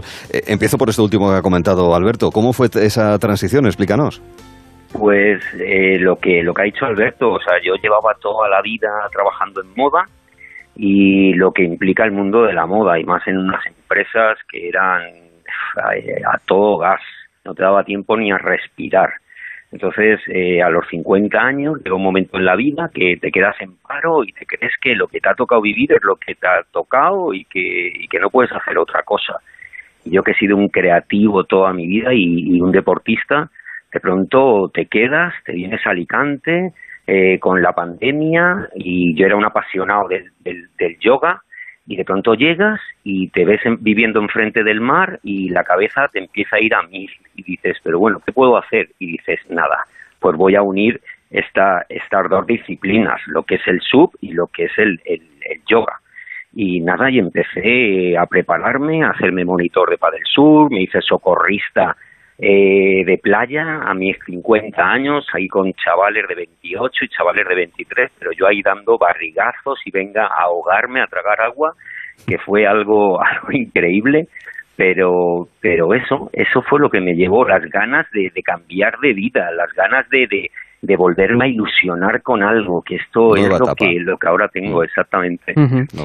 Y José qué beneficios aporta la práctica del subyoga los beneficios, eh, la verdad es que son, son muchos. Uno, eh, aumenta la fuerza, eh, te aumenta la flexibilidad, la coordinación y sobre todo la resistencia. Pero hay una cosa que normalmente nosotros no trabajamos en, en cualquier otro deporte y es el tema del equilibrio. Entonces, el, el, el, trabajar el equilibrio te aporta, te aporta mucho en tu vida, te quitas a dolores de espalda y dolores de cabeza. O sea, es una cosa increíble. Además resulta muy, muy satisfactorio ese equilibrio si lo es en el yoga satisfactorio, simplemente haciendo paddle surf normal, ¿verdad? El convencional, también el hecho de hacer un recorrido y no caerse también resulta muy satisfactorio. Bueno, comentas lo de Alicante, pero ¿qué vas al postiguet directamente o buscas sitios a lo mejor buscando que no haya nada de oleaje? No, no, mira, yo tengo la gran suerte de, vivir enfrente de la playa de la Albufereta. Es una playa de ah. Alicante que está entre, entre el postiguet y San Juan. Entonces es una playa muy tranquila, con aguas muy tranquilas. Y luego muy cerrada, es verdad, es una zona bastante cerrada en la bahía, sí. Sí, exactamente. Y entonces es una playa muy tranquila. Y luego tiene algo que luego es un deporte que solo se puede hacer a ciertas horas. Esto es como muy limitado. Simplemente lo puedes hacer a las siete y media de la mañana y a las siete y media de la tarde. Que, no hay viento. Claro, no hay viento ni gente, a lo mejor. Claro, no hay nada. Entonces, esto es parte de, de, de esa atmósfera que se crea. Claro, esto, esto es, es, eso, crear atmósfera, porque este deporte eh, se trata de eso. No solo es hacer. Cuando hablo de deporte, esto puede causar aquí ahora mismo un debate terrible con lo del mundo del yoga y el, y el, y el deporte, que dicen que el yoga, evidentemente, el yoga es una práctica, no es un, no es un deporte, pero claro, al ser pa del sur, el stand, eh, yo, se convierte, se convierte en un deporte Mm, en un deporte... Una práctica física. Sí, que al final es lo que yo digo, crear, eh, o sea, se experimenta una total armonía entre tu cuerpo y tu mente. Entonces, al final el mm. cuerpo es ejercicio físico y luego el otro la mente. Mm. Claro, deporte en, en, concreto y el ejercicio físico en general tiene su parte corporal y su parte mental. Por último, sí me gustaría saber, José, si lo sueles practicar en solitario o en dúo o en grupo. ¿Eso cómo suele ser? Nada, esto se practica. Eh, yo tengo diversos servicios. O sea, yo puedo eh, hacer una clase individual, eh, parejas y luego grupos, que el máximo del grupo es son ocho personas. Entonces, para estar como un poco con el control de las personas, porque tienes que estar encima, al final tienes que corregir a la gente y tienes que estar encima. Entonces, hay mucho tipo de pero lo que más eh, Arturo, lo que más eh, tengo son parejas. Hay mucha pareja porque es esa parte de, de, parejas que dejan a los niños, que quieren probar algo nuevo, que quieren hacer deporte, pero al mismo tiempo eh, en un ambiente increíble como es el mar, viendo amanecer o atardecer. Y esto, tengo mucha pareja, mucha pareja que quiere practicarlo Muy bien, por lo menos que es una experiencia muy guapa, tal y como lo has transmitido además, nos resulta todavía más atractiva, la del eh, sub-yoga en tablas de Padel Surf. José Gómez, te agradecemos que hayas estado con nosotros, nos hayas contado tu experiencia también personal. Cuídate y un abrazo muy fuerte, José. Muy bien, Arturo, gracias. Gracias, José. Aloha, chao, gracias. Eh, ¿Podríamos hacer em, choque de generaciones sobre el agua, Alberto? Pues sí, buena, buena opción, muy, muy veraniego. Yo, yo creo que hay, que hay que apuntarse, hay que ir preparando equipo de producción, por favor, sí. Ir reservando, que nos vamos a algún sitio con, con agua para practicarlo. Porque llega en breve el choque de generaciones a Onda Cero. Este verano en Carglass, por la reparación o sustitución de tu parabrisas, te regalamos un inflador Casals para tu coche. Y para las bicis, los hinchables de la piscina, el patinete. Carglass cambia, Carglass repara. Promoción válida hasta el 3 de septiembre. Consulta condiciones en carglass.es. Cuidado con la sopa que quema. Siempre hay alguien que cuida de ti. En Autocontrol, anunciantes, agencias y medios, llevamos 25 años trabajando por una publicidad responsable. Campaña financiada por el Programa de Consumidores 2014-2020 de la Unión Europea. Es que la casa se queda cerrada muchos meses. Bueno, la casa está cerrada, pero ya está protegida. Con los detectores de las puertas sabemos intentar entrar. Y con las cámaras detectamos cualquier movimiento. Nosotros recibimos las señales y las imágenes y las ponemos a disposición de la policía. Y eso sirve para que puedan desalojar la casa. Así que tranquilo, que nosotros nos anticipamos y sabemos cómo actuar. Este verano protege tu hogar frente a robos y ocupaciones con la alarma de Securitas Direct. Llama ahora al 900-272-272. Onda Cero. Ana, qué mala casualidad encontrarnos precisamente en un hospital. Hola Juan, pues sí, sí es mala coincidencia. Es por mi marido que se resbaló en la bañera y se ha dado un golpe muy fuerte en la rodilla. Vaya por Dios, nosotros ese problema ya no lo tenemos. Hace tiempo llamamos a Duchamanía y cambiamos la bañera por un plato de ducha. Hazme caso, llama a Duchamanía y evitarás este tipo de accidentes. En Madrid, Paseo del Molino 6, 91 468 4907 y duchamanía.es. En Radioteléfono Taxi garantizamos el precio máximo de tu trayecto. No pagues más. Llámanos al 91 547 8200 o descarga Pide Taxi. Más información en rttm.es. Boing Boing, una comedia de altura, aterrizará el 17 de agosto en el Teatro Amaya. A bordo, Andoni Ferreño, Agustín Bravo y Alberto Closas. Entradas disponibles en teatroamaya.com. Os esperamos. Patrocinado por Fellow Funders y Alquiler Seguro. Hostelero, somos Organic, la única ganadería ecológica española de Wagyu y Angus, la mejor carne del mundo. Sírvela a tus clientes, alucinarán, volverán y tu caja crecerá. Te damos un servicio amable y puntual, a buenos precios. Si pruebas Organic, solo comprarás Organic. 900-900-786, 900-900-786 o carneorganic.com. La mejor carne del mundo, Organic. Facebook, Twitter, YouTube, hay más de un medio para que nos sigas. ¿Cuál te gusta más? Onda Cero es la radio que siempre va contigo, porque estamos en las redes sociales para que nos sigas, para que opines, para que compartas noticias. OndaCero.es, más y mejor. Onda Cero Madrid, 98.0.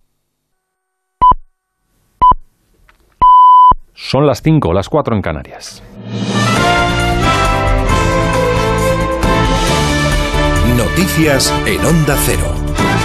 Muy buenas tardes. Hay quienes aún pueden irse unos días de vacaciones, otros tendrán que regresar posiblemente cuando acabe este puente del 15 de agosto, que comenzaba hace ahora dos horas. Aquellos que tengan programado su viaje en avión pueden verse afectados por la huelga de pilotos de EasyJet. De momento, ocho cancelaciones y tres vuelos retrasados. El próximo paro va a ser el domingo. Los que hayan decidido circular por carretera se van a encontrar a esta hora con varias complicaciones. Vemos con la DGT dónde se localizan esas incidencias. Patricia Riaga, buenas tardes. Muy buenas tardes, Carlos. Pues a esta hora especialmente atentos de Valencia, del vuelco de un camión en la A7 a la altura de Moncada que está complicando el tráfico a lo largo de 5 kilómetros en ambos sentidos. Además, también dificultad en las salidas de los grandes núcleos urbanos. En Madrid destacamos la A3 a la altura de Villarejo de Salvanés, en Toledo la A4 en Sesenia y en la A5 en Cali, Pofado y Maqueda. Pero también intensa la frontera con Francia tanto en Guipúzcoa, la AP8 en Irún, como en Girona, la AP7 en la Junquera. Además, hasta ahora intensa la zona de costa, en Cantabria, la A67 a la altura de Miengo, en sentido Torre la Vega, en la entrada a Valencia por la V21 en Porsa Playa y en Málaga, en la A7 en Rincón de la Victoria hacia Marbella. Seguiremos atentos a estos movimientos por carretera a lo largo de esta tarde. También a los incendios. En Francia sigue ardiendo el de la Gironda y las Landas, casi 8.000 hectáreas calcinadas, más de 14.000 arrasa ya el fuego en la Sierra de Estrela portuguesa, séptimo día con más de 1.600 efectivos trabajando en una extinción complicada y preocupante, Tomás San Juan. Así es, sobre todo el incendio en la Sierra de la Estrella que mantiene un frente activo y de gran preocupación. Se encuentra entre Videmontes y Linares a solo 50 kilómetros de la frontera con España. Allí combaten contra el fuego más de 15.000 efectivos y 15 medios aéreos. El fuego ya ha quemado más de 14.000 hectáreas y los vecinos están más que preocupados. Claro que estoy preocupada. Claro que estoy preocupada. Tengo 200 ovejas, 14 vacas. Tengo todo aquí y nadie nos ayuda. Mi finca se ha quemado. Otras al lado con animales también. Ardió todo. El área calcinada este año en Portugal suma más de 70.000 hectáreas, más que cualquier año desde 2017. Y aquí la situación se va normalizando. Las lluvias de las últimas horas han ayudado a estabilizar algunos de esos incendios. Lucía Serrano. Ante la evolución favorable de las llamas, la Junta de Castilla y León ha rebajado el nivel de riesgo del de Boca de Huérgano a 1. Continúa aún así el trabajo de los medios de extinción en la zona para evitar posibles reproducciones. Ya en nivel 1 también el incendio de la Sierra de Gata, en Cáceres, donde los vecinos de Torre Don Miguel ya pueden regresar a casas. Continúan la investigación para descubrir el origen del fuego presuntamente provocado. La edil de Torre Don Miguel, Valentina Jiménez Jacinto, se ha referido a esta cuestión. Los conocemos a todos, pero no sabemos quién puede ser. Hay que demostrarlo. ¿Cómo lo demuestras si no le coges en el, en el mismo sitio? Pero bueno, yo sé, me consta de que están trabajando en la investigación y esperemos que tarde o temprano pues la persona que haya sido pues pague por ello. En Galicia el que más preocupa es el de Laza, que según datos del satélite Copernicus ha arrasado más de 3.000 hectáreas, aunque desde la Junta informan que de que avanza favorablemente hacia su estabilización. También en Ourense continúan los trabajos de extinción en Oirisho, donde han ardido cerca de 700 hectáreas. Este viernes el dato económico es el IPC, vuelve a serlo, se confirma el adelantado hace días en el 10,8% pese a la caída de los combustibles.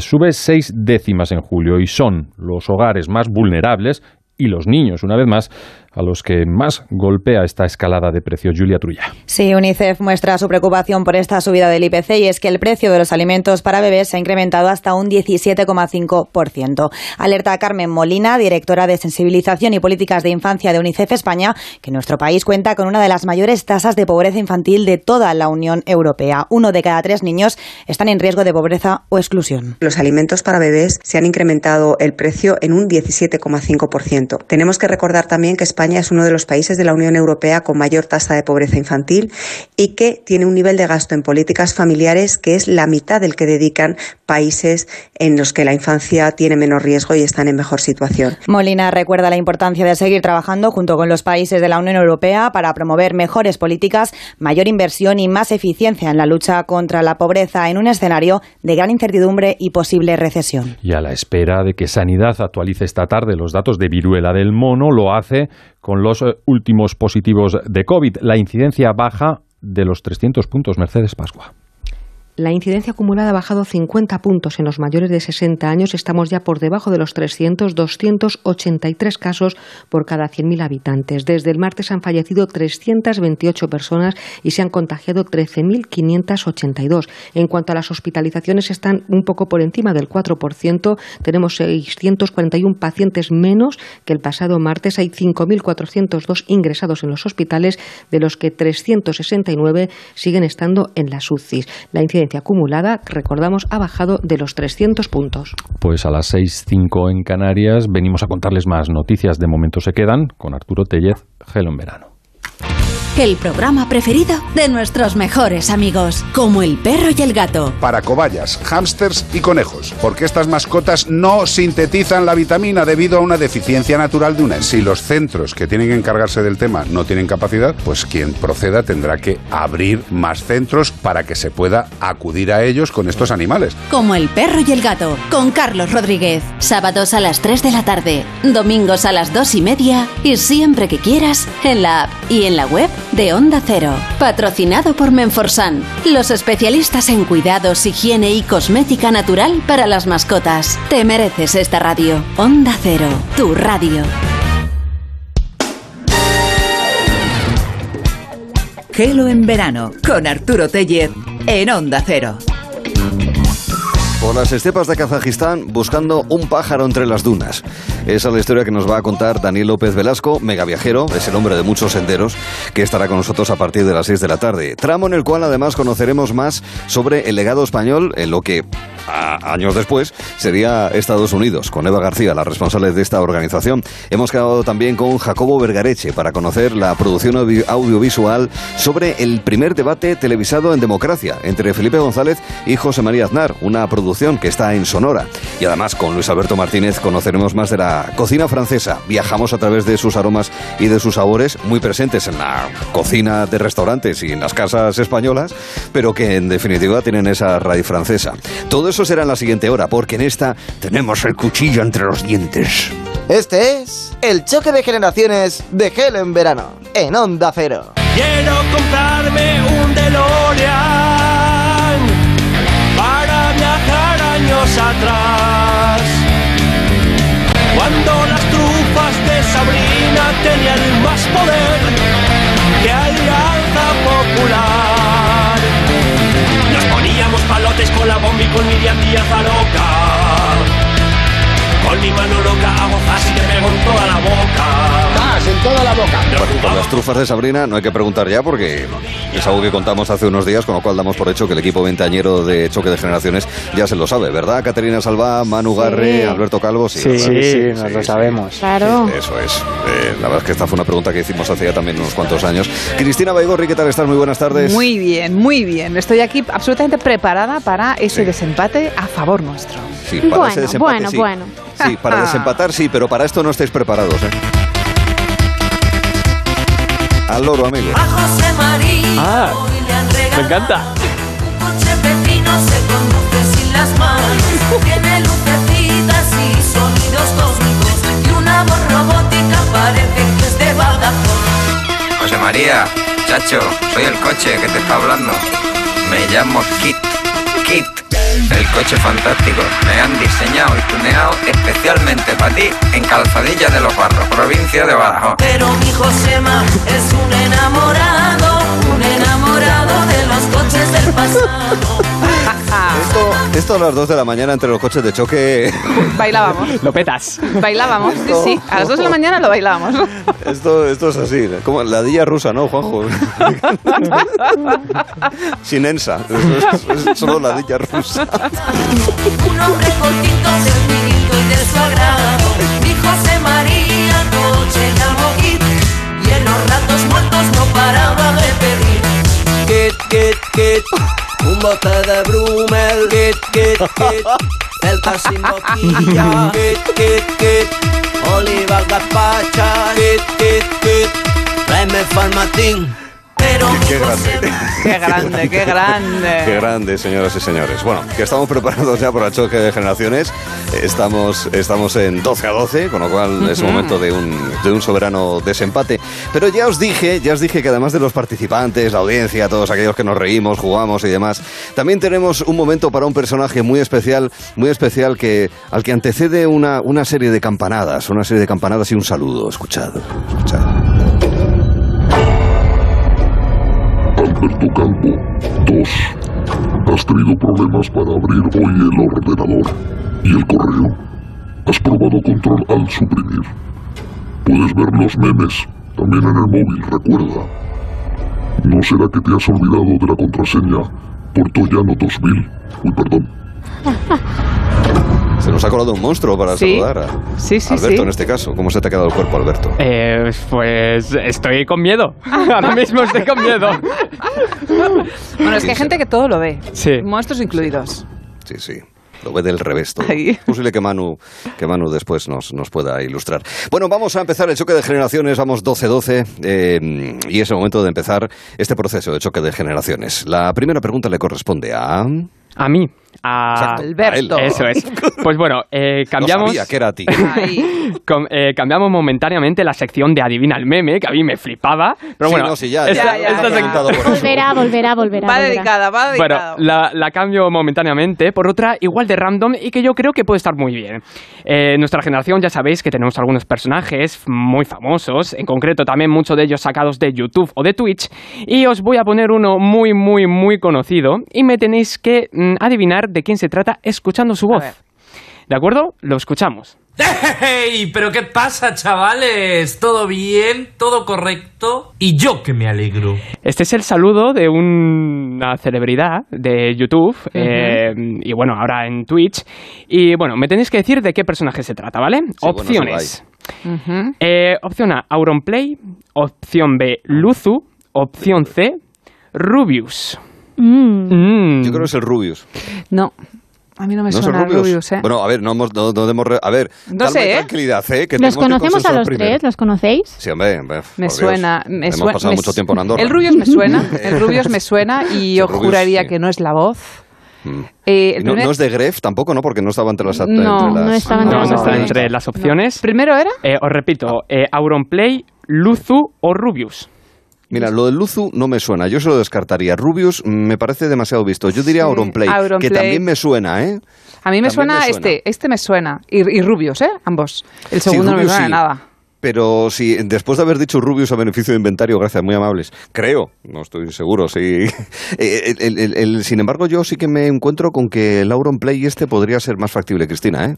Yo, yo creo Yo- te voy a pedir que confíes en mí, ¿eh? Fíjate, luego no, me la no, puedo pegar. yo confío, yo confío en ti. A mí me suena el primero. Sí, pues...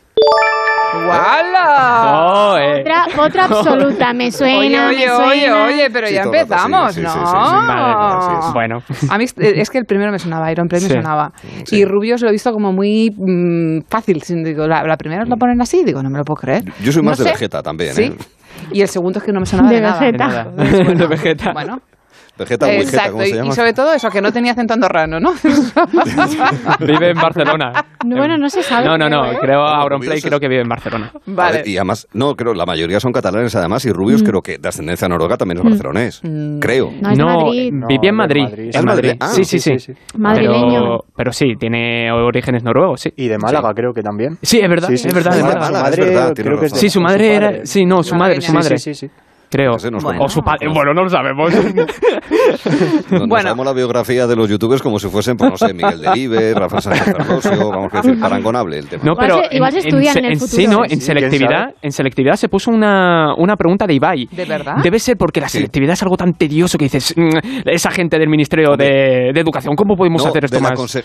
no, de la universidad correspondiente. Ah, es Claro, verdad, es verdad, es verdad. cosa de que la La comunidad autónoma Vaya. no es igual en todas partes. Porras que Sí. falló. Sí, sí, no, hombre, tranquilo, hombre, esto Bueno. con nada se cura, no te Eh, preocupes. sí, se quita, eso se quita. Bueno, ahora, Bueno. ahora después de ese 13-12, le toca al siguiente. Sí, vamos ahora Manuel. conmigo. Porque si hay algo que caracteriza a nuestra generación son las redes sociales. Así que vamos a ver cómo Qué vais verdad, de ¿eh? esto.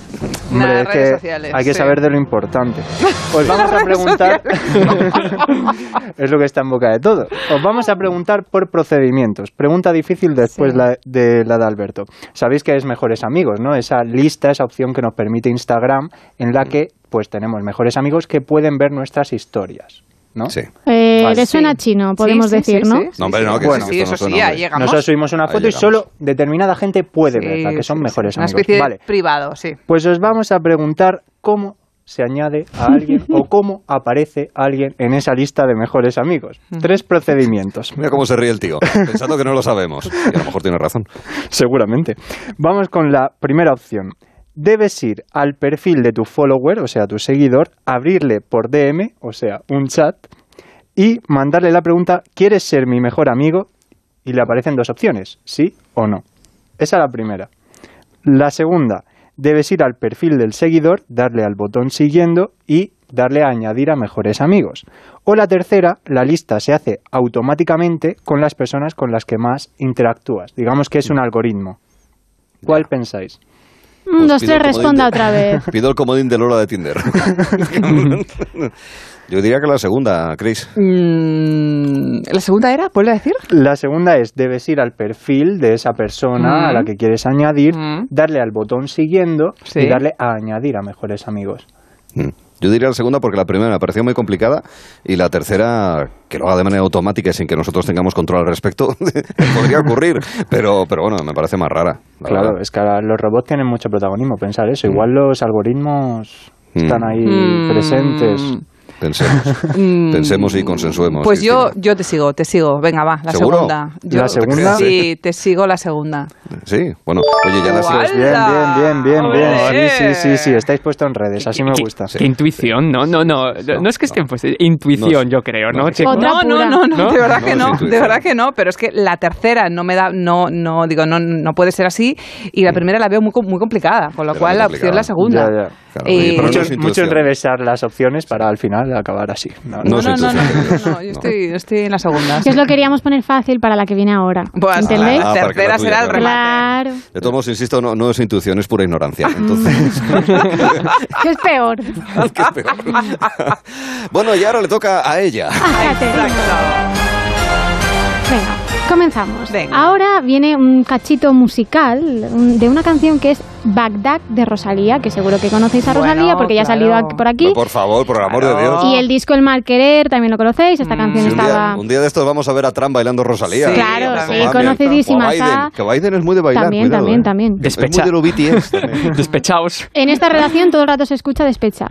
Entonces, lo que yo os voy a enseñar, ah, lo que va a sonar es un fragmento de Bagdad y me tenéis que decir, atentos, cuando se empieza a oír un hilito de voz que es inconfundiblemente Rosalía, ¿qué es lo que dice? Vamos a escucharlo, va- vais a descifrar. Ahora.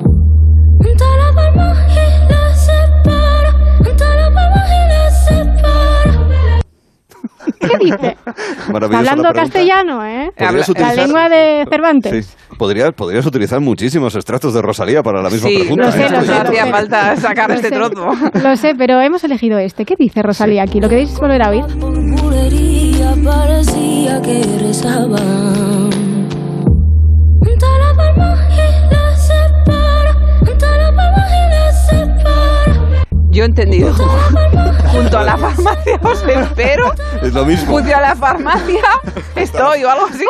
Te juro que he A la entendido. farmacia os espero. Junto a la farmacia os espero. En la farmacia estoy. Una, una historia así he Yo estoy entendido. contigo, Cristina, yo diría eso. ¿eh? Junto a la farmacia nos espera Rosalía. No, ¿Hay No, no. opciones? ¿Hay opciones? No, que no? necesita ibuprofeno. No hay opciones, era muy fácil. ¿Tú, tú, tú has entendido algo, Arturo? Yo he entendido Lo junto a la farmacia yo te espero. Junto a la farmacia os espero. Mira, mira, mira lo que dice, mira, ¿eh? Ya verás, atento. Sí. Junto a la farmacia y la separa, junto a la y separa. Junto a la... Y luego dice, y luego en la farmacia nos separamos. Así es. Lo ¿no? remata. En la Venga. O la página se para, también he entendido Sí, yo yo ahora. he entendido algo así. Esa es la respuesta de la farmacia, ¿no? Que les espera Rosalía, nos espera la farmacia porque necesita Es que- comprar frenador. Mm, Porque sí, exacto. Vale, sí, le, le pica la garganta y necesita... Pues siento deciros que lo que dice es junta las palmas y las separa. Junta las palmas.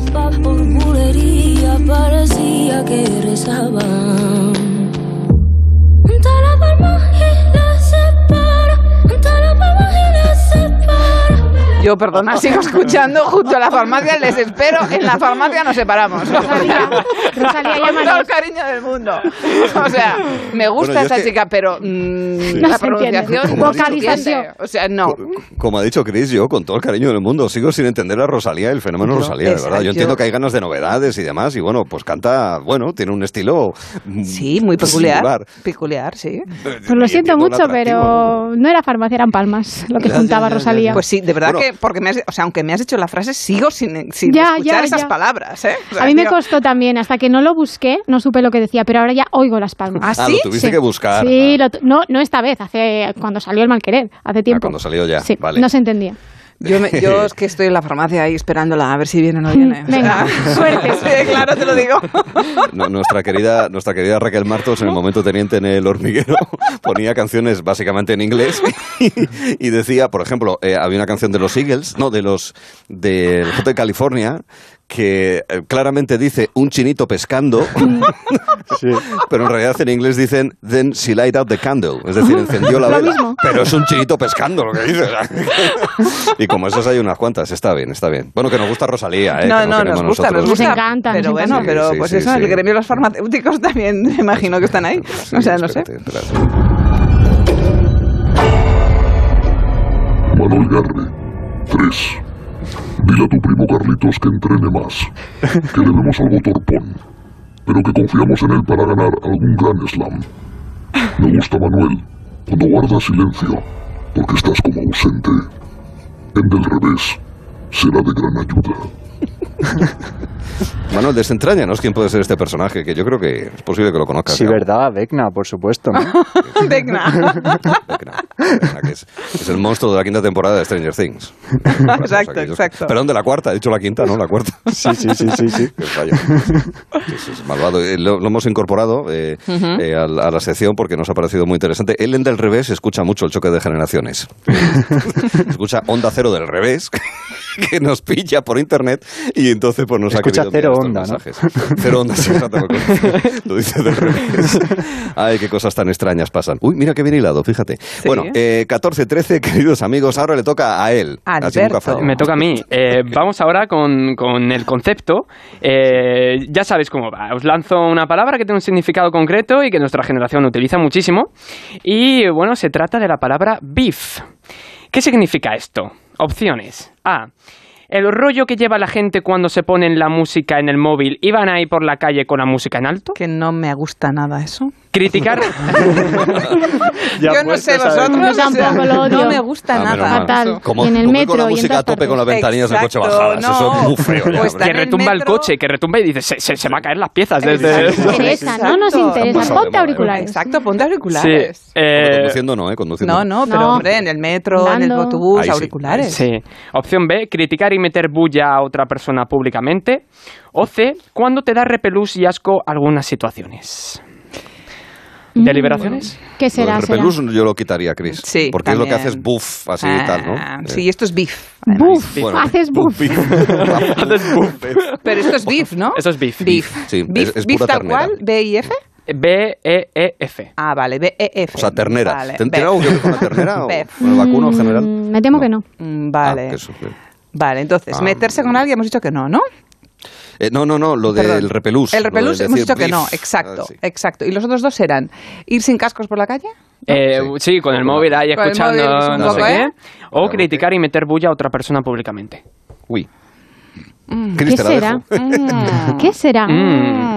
Mm. Yo pensé que era Best Friends Forever, pero no, porque hay dos es, no, no tiene sentido. No, no, no, no, no. Pues mira, eh, A ver, a ver. yo me inclino, me inclino por la segunda que me has dicho. Sí. De, de las dos que quedan, o sea, Yo no, también, ¿eh? no la de los cascos, sino la otra. La otra. Yo también me inclinaría por esa, ¿eh? Sí, porque la primera me parece seguro que debe haber alguna otra cosa o directamente ellos lo hacen también, van sin cascos. Eh, no tiene mucho sentido, No además, tiene beef, mucho para decir sentido, eso, no. sí, no, yo no lo veo. Vale, entonces, respuesta final. Meterse, ¿no? Públicamente con alguien, ¿no? ¿Has dicho? Yo creo ¿O- que sí. ¿Has eso? Vale, Apoyo. pues. Esta gente de esta La gente, gente pero- pero bueno. está tirando de Si, Google. si sois más generación No. Z que nosotros, pero esto qué Vaya, pasa? vaya, Hoy vaya. solo nos va a salvar Rosalía. Hoy ¿eh? nos Porque hemos no- cambiado, ¿eh? ¡Olé! A Rosalía hay que agradecerle que cante sin algodones en la boca también, hay que decirlo. ¿eh? Sí, pues sí. Bien, bien. Cosa que 15-13, decís- ¿no? Vamos. 15-13. 15, Vaya 13, tela, 15, venga, vamos a remontar. Oye, pero Bueno. vosotros utilizáis esta expresión de manera normal. Exacto. decir, ¿Y para cómo, a ver, cómo se dice eso? No están. Los raperos, sobre todo. Sí, los raperos en plan, meten "Buah, la, la- la ha metido beef, la ha metido beef. Le ha metido beef, sería Sí la o, expresión. sí, o sí. Tirar beef. Sí, Tirar tirar, beef. beef. Eso es, en plan. Sí, sí, sí. Que te, que te deja por los suelos y luego tú le tienes que rebatir, eh, todavía tirándole más mierdecilla y bueno, de eso va la cosa. Ya. Yo luego llego, llego a casa y me dice, pero papá, ¿cómo no Sí. sabías que beef ¿Sabéis? tal?" Sí. ¿Cómo no lo sabías? Sa- ¿Sabéis? Eh, ha habido una sesión de Bizarrap justamente, Sí. de que de Residente, que es un rapero, bueno, un rapero, un regga- ¿no? reggaetonero rapero muy famoso, que le tiró un beef espectacular a J Balvin. Y pues esa sesión tuvo muchísima repercusión y, y demás. Y se montó ahí un poquito de, de lío. No tenemos la respuesta de J Balvin, no sé si la va a hacer, pero vamos. No un se beef. atreve, yo creo. Fue un beef espectacular. Vale. Así que bueno, eh, es eso, para ejemplificarlo. Sí. Vale. Cris, Vale. espero que no te haga yo ningún beef ni tú No, a mí en la vida. espero, ¿vale? exacto. Y no hay espero. límites, ¿eh? Os podéis Espero. meter con todo lo personal y todo, todo, todo. Pero ¿Sí? bueno. Ah. Sí, sí, sí, sí, sí. Es Oye, muy, es muy heavy. Vale. Pero bueno, sigamos, ¿no? Venga. Sí, le toca a Manuel, Pues momento sigamos. No, le toca a A Caterina. Caterina. Caterina. Nunca, nunca. Me toca a mí. Es que en la segunda ronda cambian de orden, no sé a qué Claro, te, no sé a qué te claro, fíes. claro. Pues, ah, el siguiente turno. Caterina. Y ahora nos vamos con una red social que lo está petando y que es muy. mm, crea mucho enganche. Ojo con decir mítica. Ojo con decir Bueno, mítica. mítica será mítica te dentro de poco. Será, será, será mítica. Y es TikTok. Sí. TikTok está plagada de TikTokers, pero también hay gente. Bueno, pero también hay gente muy conocida en TikTok. Mm, Gente conocida por todos, famosos, actores, músicos, cantantes, Mm. qué sé yo. Y entonces yo os pregunto, ¿quién es la celebridad más seguida de TikTok en este momento?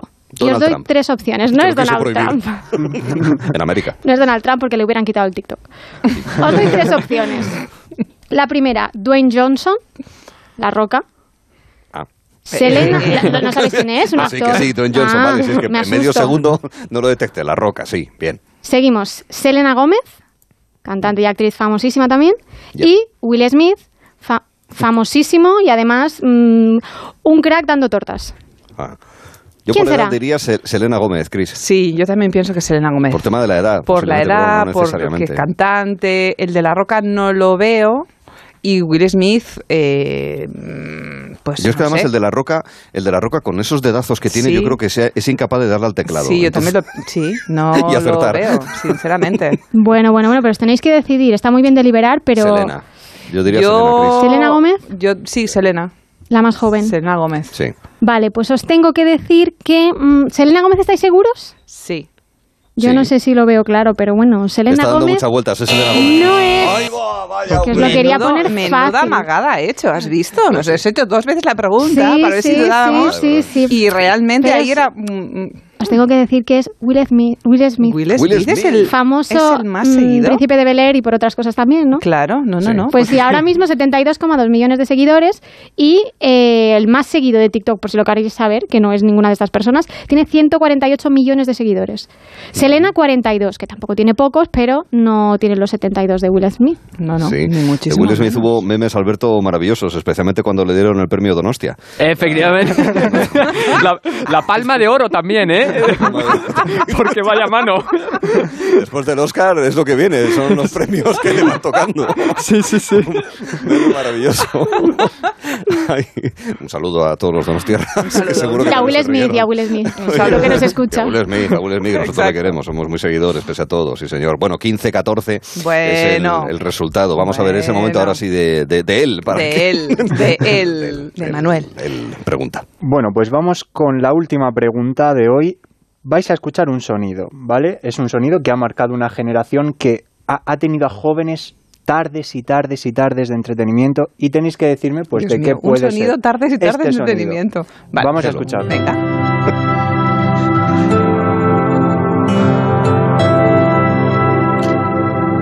Y ya pistas no os voy a dar porque al principio os la he dado ya. Yo creo que ya con eso podéis deducirlo. Tardes y tardes. Ir tirando de lo que tenéis. Claro, claro. Venga, arriesga. que que ya se puede fácil. deducir lo que puede ser. Tardes de entretenimiento, un sonido tecnológico, Un videojuego. podría ser. Sí, es un videojuego eso. Claro. Un sonido Ay, de un, ¿Qué será, será? de un videojuego o cuando arrancas el Espa- ordenador. ¿El videojuego es español? Eh, no. Eh, pero bueno, por lo visto sí es un videojuego. ¿Pero es un videojuego entonces? Estamos pregunto seguros, como los ¿no? abogados. eh. No sé, es, es un orden, es, es el- como el sonidito del ordenador cuando arrancas que inicias Puede sesión. ser, puede ser. Está, va por ahí. Todo puede ser, todo puede y ya ser. No voy a decir nada más, pero sí, van por ahí los Pero a ver, has dicho Cristina. que Nos todas- plantamos en pistas, todas ¿eh, las chicos? tardes- Ya está. Es que si no ya... todas las tardes, un- u- todas las tardes generaciones ¿No enteras. veis que cuanto más nos preguntan, Sí, sin querer, más nos sacan un ordenador, ¿No lo veis? una, una videoconsola que se llama Claro, no todo. sé pues, cómo. Es que puede ser de todo, de todo. No, de Venga, todo decir no, de decir todo un nombre no. de algo, yo que sé, todo decir no, un videojuego, no, un ordenador... Mira que con Iván Fernández Lobo, el especialista en temas de entretenimiento digital y tal, hablamos muchos de videojuegos y eso.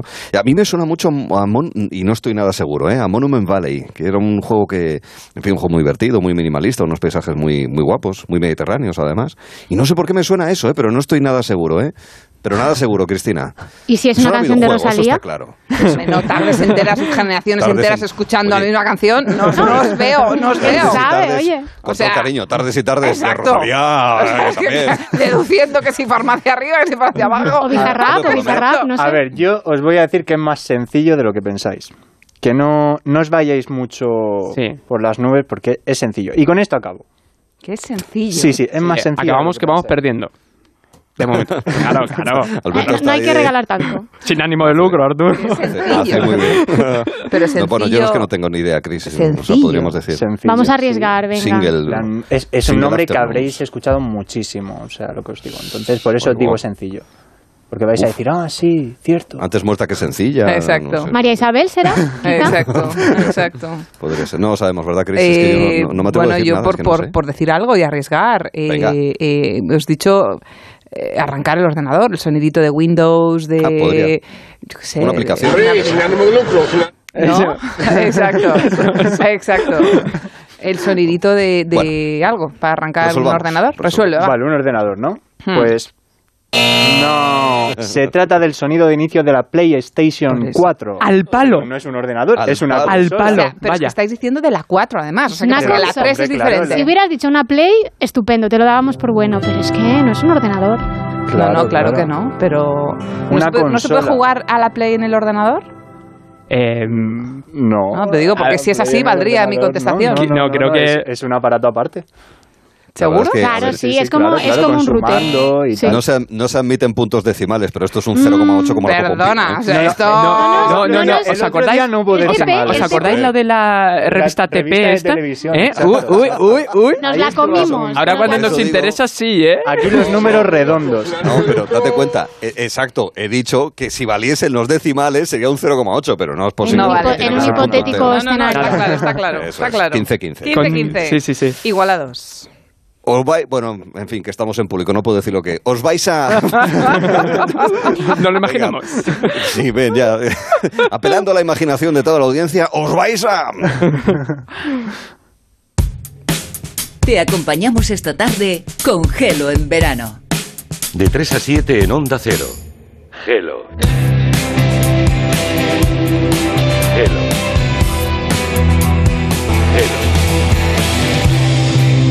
Hello. Hello. Hello. Con Arturo Tellez. En Onda Cero. El año pasado murieron más de 100 personas atropelladas en las carreteras españolas, muchas de ellas en verano, algunas por cruzar en lugares indebidos, otras por imprudencias del conductor u otras por no llevar los elementos reflectantes. Pero no somos conscientes de ello a no ser que sea un hermano o, bueno, alguien famoso. Hemos atropellado a Maya para llamar la atención sobre un dato preocupante. El año pasado más de 100 personas murieron atropelladas en las carreteras españolas. Saberlo es empezar a evitarlo. Dirección General de Tráfico, Ministerio del Interior, Gobierno de España. Es que la casa se queda cerrada muchos meses. Bueno, la casa está cerrada, pero ya está protegida. Con los detectores de las puertas sabemos intentar entrar. Y con las cámaras detectamos cualquier movimiento. Nosotros recibimos las señales y las imágenes y las ponemos a disposición de la policía. Y eso sirve para que puedan desalojar la casa. Así que tranquilo, que nosotros nos anticipamos y sabemos cómo actuar. Este verano protege tu hogar frente a robos y ocupaciones con la alarma de Securitas Direct. Llama ahora al 900-272-272. Me gusta el fútbol, los domingos por la tarde, la mayor de mis pasiones, todo el día, toda la Champions. Contrata mi Movistar con todo el fútbol con un 25% de descuento. Llévate un Smart TV desde 0 euros y ahorra hasta 698 euros. Movistar, tu vida mejor. Estoy tremendo, estoy que crujo. Un galán de culebrón, el piar de un ruiseñor, un Adán. Soy colosal, soy un jet a propulsión, yo ya tengo mi cupón. ¿Ya tienes el extra de verano de la 11? El subidón del verano. 15 de agosto, un gran premio de 15 millones de euros y 10 premios de un millón. Extra de verano de la 11. A todos los que jugáis a la 11, bien jugado. Juega responsablemente y solo si eres mayor de edad. Onda Cero, Madrid. Restaurante Asfontes, auténticos productos gallegos, carnes, pescados, mariscos, caldo gallego, empanada, lacón y una amplia carta de vinos. Salones ideales para celebraciones y también terraza, con el excelente trato de siempre. Asfontes, en General Laci 10, cerca de Atocha. Y ahora también en la calle Áncora 32, asfontes.com.es. En Murprotec creemos que ahora es el mejor momento para invertir en un espacio sano y seguro, libre de humedades y con calidad del aire. Nuestros valores, confianza y seguridad, cercanía y profesionalidad. Orgullosos de ser madrileños. Estamos aquí con ayudas directas en apoyo a los hogares y empresas. Avanzar juntos nos hace únicos. Llámanos al 930 1130 o accede a murprotec.es. ¿Quieres vender tu coche? Busca, compara y si alguien te paga más, ven a Ocasión Plus. Mejoramos cualquier tasación. Mejor pago garantizado. Pago en 30 minutos. Ocasión Plus. Ocasión Plus. 13 centros en Madrid. Nuevas aperturas en Arganda y Villalba. Localiza tu centro más cercano en ocasiónplus.com. Abiertos sábados y domingos. Grupo de Guasa, un programa con mucho humor. Quiero hablar del problema que estamos empezando a tener en España con el hecho de mezclar inglés y castellano. Solo aprobé uno de inglés que preguntaron, ¿traduce este? Digo, paso. Ya aprobé. De libros de texto, detesta los libros. Qué gracioso. No le he hecho gracia a la presidenta No, Goyo, lo no me ha hecho gracia. Vaya, Goyo por al el sentido del humor tan... Carlos Latre, Leo Harlem, Goyo Jiménez, Sara Escudero, Agustín Jiménez, Jesús Manzano y Leonor Lavado. Grupo de Bueno, venga, ya he terminado. Hala, venga, váyanse, váyanse a divertirse. Adiós. Los viernes a las 4 de la madrugada y en cualquier momento en la app y en la web de Onda Cero. Te mereces esta radio. Onda Cero, tu radio. Macaulay Culkin, Macaulay Culkin, Macaulay, Macaulay, Macaulay Culkin, Macaulay, Macaulay, Macaulay Culkin, Macaulay, Macaulay, Macaulay.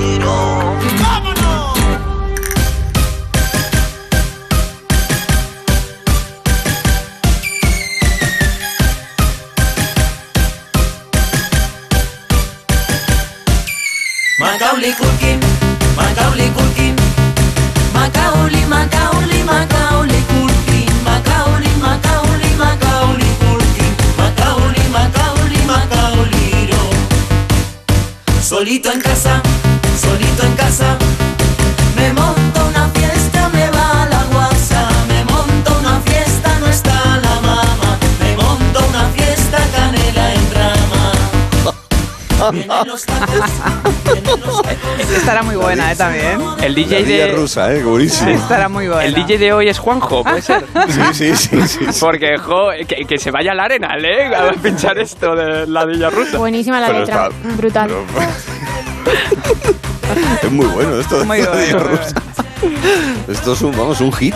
Y ojete, ojete calor. ¿Habéis oído? No, Guau. no, esta también está ¿Ah, sí? bien. Ojete calor. Es un grupo. Ah, ojete Ya calor. el sí, hombre, nombre, ojete el nombre ya da. Sí, no, no, no, ya, ya. Sí, Da- sí, da alguna sí. pista, alguna pista. Eh, Arturo, os vais a poner esto mientras os ducháis, ¿eh? porque imagino a los vecinos en Macaulay, Macaulay. Pues bailando también ellos. Ay, ay, ay. Ay, Macaulay Culkin, amiguitos. Este, hablamos del otro día en el tema de inteligencia artificial, porque protagonizó, además de Solo en Casa y sus varias, sus varias versiones. Bueno, amiguitos, vamos, Venga. vamos eh, 15-15 y Venga. tenemos más gente que quiere saludar. Sí, sí. Caterina Samba. 4. Deja la Aranzadi atrás. Quédate por aquí. Necesito ley y orden en del revés. Además de unas escrituras de propiedad. Y tengo que meter un escrito en Nextnet. Y se me ha colgado otra vez. ¿Tiene problemas en A tribunales? mí que no me mande también? trabajo, ¿eh? que no me Ya, ya, mande. no, no. Ni Let's Net ni Let's Not. Ni No, Let's no. Not. Por eso te dice que te quedes aquí. Exacto, quédate aquí, quédate aquí. Bueno, 15-15, Cristina. Bueno. Tenemos tres preguntas cada uno Venga. para sacudir eh, y Vamos. darles una bofetada a los Will Smith a nuestros Ahí queridos. vamos. Bueno, bueno, bueno. ¿Empiezo yo? ¿Te parece? Sí, sí, claro. Venga, pues voy a empezar yo. Os voy a poner una sintonía.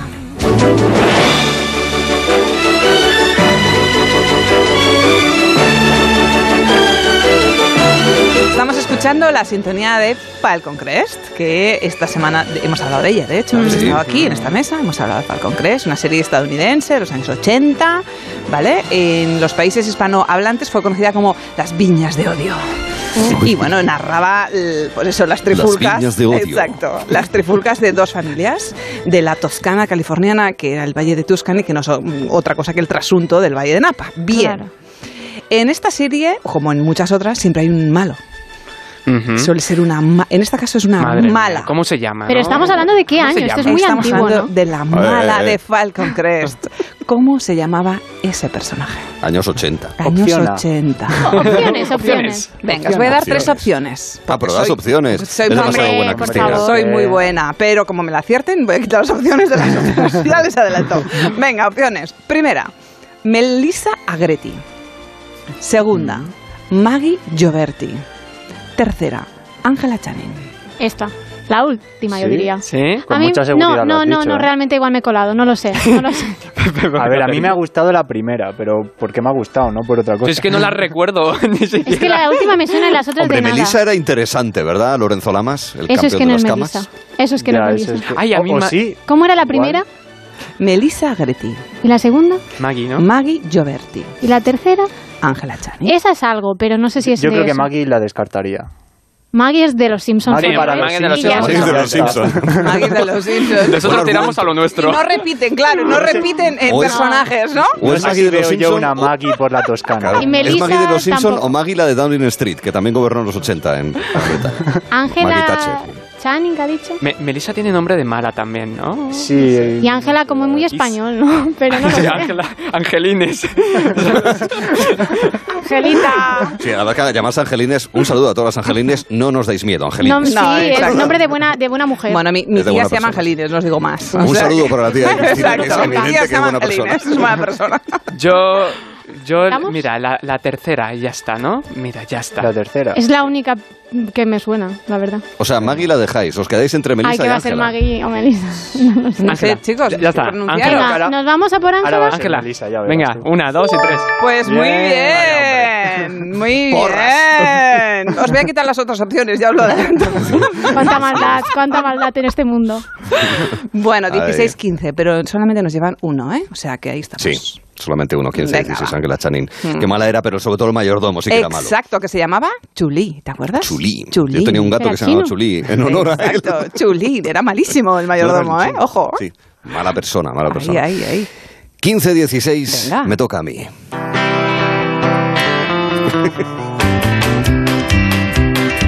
en Riaza, Segovia, esto lo viven.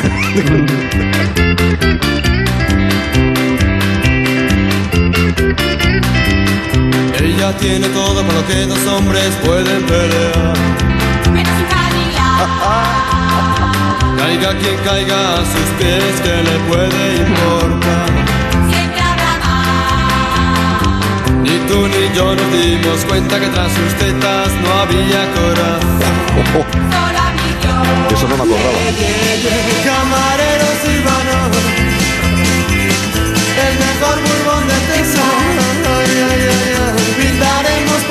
Ayer nos separó ella y hoy nos une esta botella. Beberemos hasta que salga el sol, que salga el sol. Yeah, yeah, yeah. La pregunta, sin opciones, No, Arturo. Sin opciones. sin opciones, es cómo se llama el grupo. No os voy a preguntar, podría ser más duro, podría preguntar nombre de los componentes, título Exacto. de la canción, año de lanzamiento del Título de la disco, canción, todo. compañía discográfica, pero Una no. pistita, Un poquito de un- No, pistita, no, sí, no. sí, un- sí. un- que- porfa. comienza por A, A, A, A, D. Es una extraña D. mezcla. Venga, va, una pista, tampoco que sea tan malo. Es una extraña mezcla de animales y explosivos. Venga. La cabra explosivos. Eh, la abeja. ¿A que la la abeja. Ay. Bueno, como no vamos muy allá de tiempo, las cosas como son. Venga, va. Vale, vale. Vamos a, vamos a resolver. Porque se trata, Venga, hay que decirles primero que no, que está mal. Pues no. Exacto, ya está. Y en segundo lugar, desvelar que es dinamita para los pollos. Exacto. Madre Nos cuenta mía, que no tras he sus escuchado Esta semana hemos hablado de animales, hemos, o sea, de, o dado ¿Pero la pista de la por favor? Os lo acabáis de inventar. ¿Qué no. dices? Hombre, no, esta gente se me dan dinamita para los pollos, claro que Y sí. os dais cuenta que cantan y se, se les, se les Se entiende les lo que dicen. entiende, wow. Y la letra preciosa, Sí, sin la le- tacos. sí, Bueno, el o sea- contenido, mira, entre las farmacias y los pollos, ahí andamos. Romántico. Ahí andamos. Bueno, vamos 16. 16, 16, 16. Cristina, tu segunda pregunta. Venga, mi Adelante. segunda pregunta. Yo voy a poner esta canción. Bien, bien. Años 90, ¿eh? Años 90. Estamos escuchando la canción Vogue. Por favor, cultura, por favor, cultura musical. Vogue, la Claro, canción claro. icónica en el mundo de la música, publicada en los años 90. La canción ocupa el puesto número 64 de las canciones más vistas de todos los tiempos. Gana, ha ganado tres premios MTV eh, Video Awards. Está y en además- Spotify. Claro, está en Spotify. Obviamente. Es la Claro, número uno partes. en más de 30 países. La cantante es... Ah, Madonna. Madonna, bien, vale. Hasta Ah, ahí es vamos verdad, bien. es verdad, es Hasta ahí vamos bien. Porque ha empezado a cantar, ¿eh? Pero Sí, porque efectivamente ha empezado a cantar. quiero, quiero que me digáis el nombre completo de Madonna. Lo hemos dicho en el programa. Ha No- salido en el sí, programa. Sí, sí, es italiano. Venga. Sí, sí. Algo chicone, pero no me sé el nombre. ¿No nos, pode- no, no nos podéis decir? No, no te puedo dar pistas, porque claro. Mm, venga, vale, voy a pensar. Venga, va. Madonna se llamaba... Madonna es el nombre de pila. Antoñita. Nombre no. Antonia. Eh, Más italiano, más italiano. Bueno, te voy a ¿Es dar tres italiano? pistas. Te voy a dar tres pistas, va. Primera pista. He dicho el apellido bien. Venga, ya tienes el apellido, ¿correcto? Es el nombre de, de pila es Madonna, pero en Estados Unidos suelen tener un segundo nombre, Mm, ¿correcto? Y es el que no sabéis. Entonces sería Madonna Laura Chicone, ¿Mm? Madonna Luis Chicone, Madonna Lourdes Chicone. Mira, yo creo que lo sé. Venga. Y te lo diré porque su hija se llama Lourdes. Vale. Con lo cual, me lleva a pensar, llamadme loca, que sea el tercero. Pero ¿Cómo se, cómo se llama tu madre, Caterina? Antonia se llama mi madre. a ver si me entiendes. No pero mi hermana se llama María Antonia. Muy bien, pues la respuesta es que no, porque es. Madonna Luis. No lo han hecho para confundirnos. No es que te he visto tan segura y tan lanzada que digo, ole. No, Nacho, efectivamente su hija se llama Lourdes María, Eh, pero ella se que de llama Madonna la. Luis Chicone. Vaya Ya. por Dios, vaya por Dios. Madonna, tía, ponle. ¿Cómo Ya. te pones ese nombre, por favor? Hombre, no. No, pero el razonamiento de la madre y la hija tenía Eh, sentido. tenía lo todo el toman que lo ha sentido hecho para mundo y por despistar. eso te lo he puesto. Claro. te lo he Mm. puesto, he pensado, lo, lo relacionará con la hija, voy a ponerle Lourdes. Que me ha visto A que se me iluminaba la A cara. lo que vamos. A lo que va. vamos, 12-16. 12-16. Cristina Baigorri, Ahí va. 5. En escena se te nota demasiado que quieres estar sobre las piedras de Mérida. Eres la actriz que necesito para cuando me cargue a 11 en la quinta temporada de Stranger Things. ¿Has pensado, Cristina, en raparte el pelo? Como Millie Bobby Brown y 11. Es Pues- que tú, en fin, esa impronta de actriz que tienes, esta hay Me- que sacarle Pues partido. oye, me encantaría que nuestro monstruo particular eh, realmente me diera esa opción en Mérida. O sea, insisto, me encantaría. Sin cometer ningún delito, pero me encantaría. Y lo del pelo, mm, Dios mío, ¿tú te imaginas que yo, Cristinita Calva? Madre mía. Rapada. Rapada, Sí, vaya. Difícil. Calva. Exacto. Sí sé que Vecna, que es calvo, se va a Turquía mañana, Eh. eso sí, con los pelos. pero, pero bueno, esa es la cosa. Bueno, vamos 17-16 a lo que vamos. venga. ¿Qué te iba a decir? Terminamos aquí rapidito y nos vamos. Esto no es tan rapidito, esto no es tan rapidito, esto lleva a su cosa. Es que a mí me gusta el tema del plante, macho. Así podemos seguir criticando a la patronal. ¿Tú por qué vas a criticar tú a la patronal? ¿Eh? Si no sabes ni lo que es la patronal. Vamos a ver, yo Te quiero saber cosa, el nombre de la serie, o en su defecto, el nombre de los protagonistas de esta serie de Antena 3. Lola, lola, le, lolero. Eh, había una serie que eran dos albañiles, pero es que no sé cómo se llamaba. No sé De si. Pegotera y Otilio, tal vez. No, Exacto. pero ¿sabéis cuál os digo, chicos? No, yo es que no tengo No, idea. Que era un albañil así. ¡fua! Mm, sí, Se más, nota la veteranía de corpulento. Caterina, más ¿eh? sí. Buah, eh, no nos podéis decir eh, ni cómo, em- cómo empieza, porque estoy segura que era esta, que sí, era esta.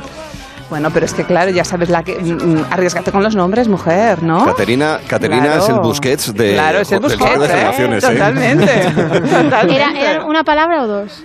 Hombre, eran dos personitas, pues dos. Ah, o sea, era el nombre de ellos. de cada uno El nombre de ellos, claro. no, son distintos. El título, por Ah, un lado, vale, eran exacto, exacto, cuatro perdón. palabras, y Ahí. el nombre de ellos, Ah, dos sí, en su defecto. ti te eran cuatro palabras. Sí, sí, sí. Sí. Y no sí, nos sí. dan opciones, pero tú te Oye, crees. pero lo de las opciones, esto hay que revisarlo, ¿eh? No, no, por eso Esto, lo hemos esto no es revisado. fair play, ¿eh? Lo hemos revisado. Lo hemos revisado y hemos dicho que no hay opciones. Esto no es fair play, ¿eh? Cuando habéis acertado con Ángela Chanel, digo fuera. A la porra, ya. A ver. A ver, decir algún título que se os ocurra. o- Hombre, qué claro. Si va de albañiles, ¿qué será? A ver. Ah, pues es que puede ser eh, acércame el cemento o, o cuidado con el andamio, yo qué sé. Hombre, o- Oye, va por ahí, ¿eh? Pues Cuidado, por ahí sigue, vas, sigue. ¿eh? Por ahí vas bien, no vas mal. andamio. Por ahí vas, exacto. Qué presión. Oye, Venga, chicos. Oye, para eh, poner títulos de series vales, ¿eh, Caterina? Muy bueno. Andamios un poco confundidos. ¿eh? Los hermanos andamios, yo qué sé, ¿sabes? A ver, bueno, de- de- desvelamos, damos por eh, cuidado con el andamio o algo así. No, vamos, vamos a No, decir que- que, hombre. esta es- es Está mal, porque esto claro. es manos a la obra, Manolo y Benito. Manos a la obra. es que Claro. ni en 100 años. Es que ni en 100 años. Manos a la obra, Manolo y Es que Benito. si me sonara al menos, pero es que ni me suena. Es que no, es que... Pero si me suena la pues serie. lo nos pasa a nosotros a veces con vuestras. Es que, es que si me sonara poco.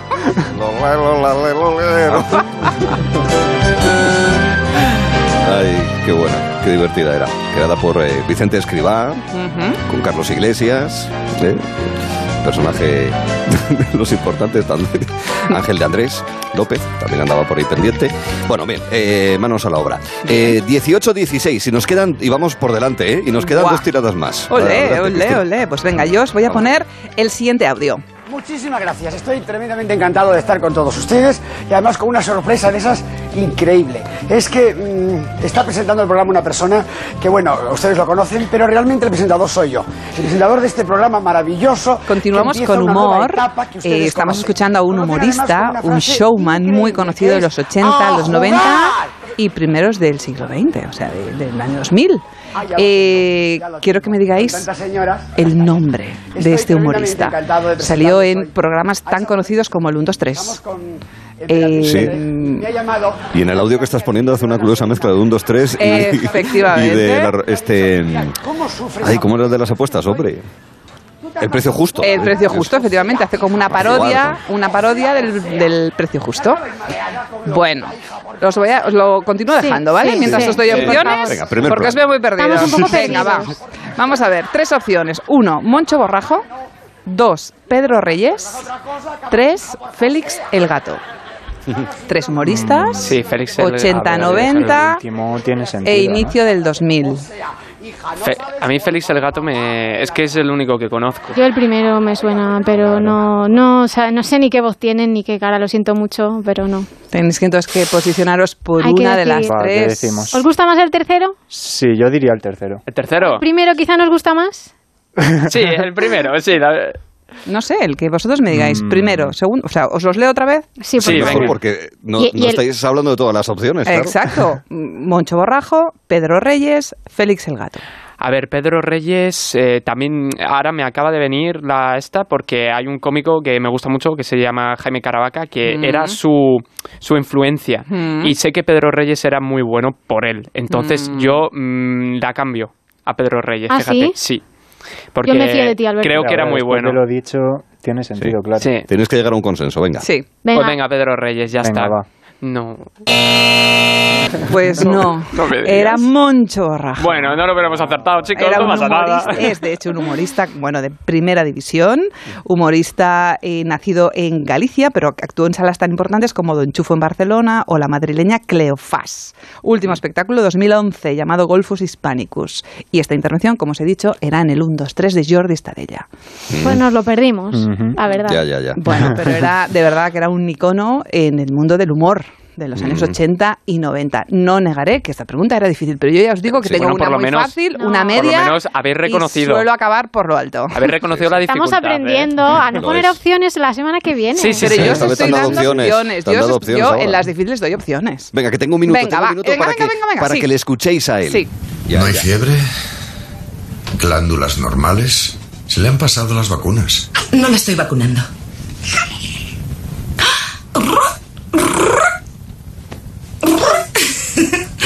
¿Y eso por qué? Creo que las compañías farmacéuticas multinacionales quieren vendérmelas, como si sirvieran para algo. Todo natural, sin colorantes. Buen negocio. Juguetes infantiles naturales. Las compañías de ¿Quién juguetes no es suben arbitrariamente el que habla? El hombre que habla, cuyo nombre es el nombre de la serie, que es una pista también a tener en cuenta. Tenemos medio minuto. Seri- mm, ¿Inglés o británico? ¿O inglés o americano se puede decir? Norteamericana. Norteamericana. Pero él es serie, inglés. Pero él es Él es, eh, pues, House. ¿Podría ser? Doctor House. Doctor House. Pues sí, sí, efectivamente, No, muy menos bien, Venga, muy bien. Vamos. Este es del buen sabor de boca. no Venga, quedarnos va, es que la última, eso, ¿eh? claro, Acabar es importante acabar bien. porque claro. Hombre, no, pero en la muy voz de. Luis Porcar. Dicho sea de paso que hay que destacar el trabajo del actor de doblaje que le pone voz a Hugh Laurie, que era inglés y que es verdad, se esforzaba ahí mucho en poner acento americano. House. Oye, os he puesto una bastante reciente. ¿eh? Exacto, Mm, y sí. esta serie seguro que la habéis visto vosotros. Sí. Sí, ¿Sí? sí, sí, sí. Bueno, Muy entretenida, sí señor, hasta que se volvieron un poco locos como pasa con muchas series que no se sabe cómo estirar. Choque de generaciones que llega a un marcador provisional de 19-17. Compañeros, buen fin de semana XL. Hasta luego. adiós, chao, chao. Gracias.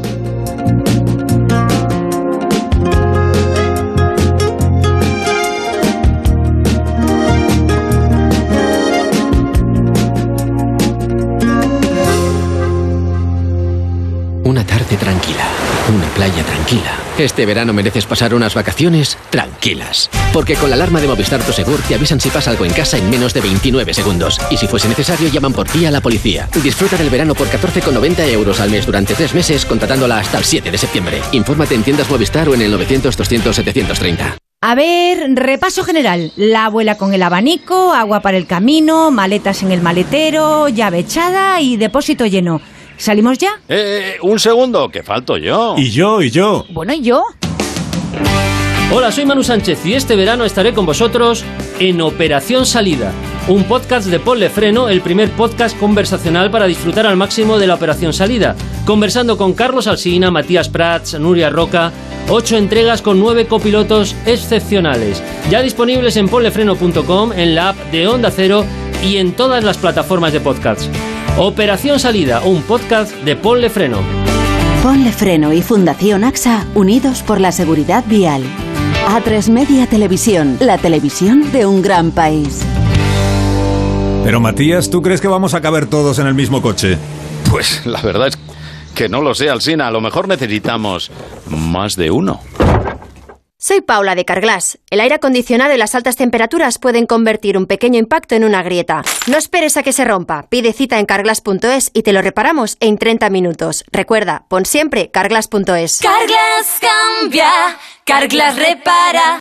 Porque los anuncios, los buenos anuncios, son parte de la radio.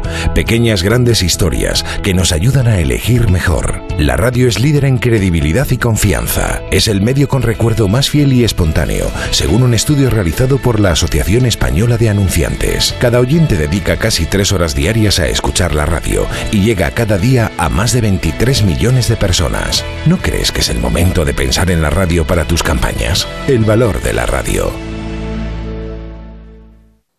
Onda Cero. Cambia tus ventanas viejas por unas nuevas a un precio demoledor en Bricolaje Moraleja. Ventana de PVC de 116 por 100, 180 euros, con su cristal Climalit y su persiana. Ventanas con certificado de calidad, resistencia y sostenibilidad Passive House. Medición, instalación, presupuesto y financiación. Consulta condiciones. bricomoraleja.com ¿Todavía sigues utilizando azúcar tradicional en tus bebidas y recetas?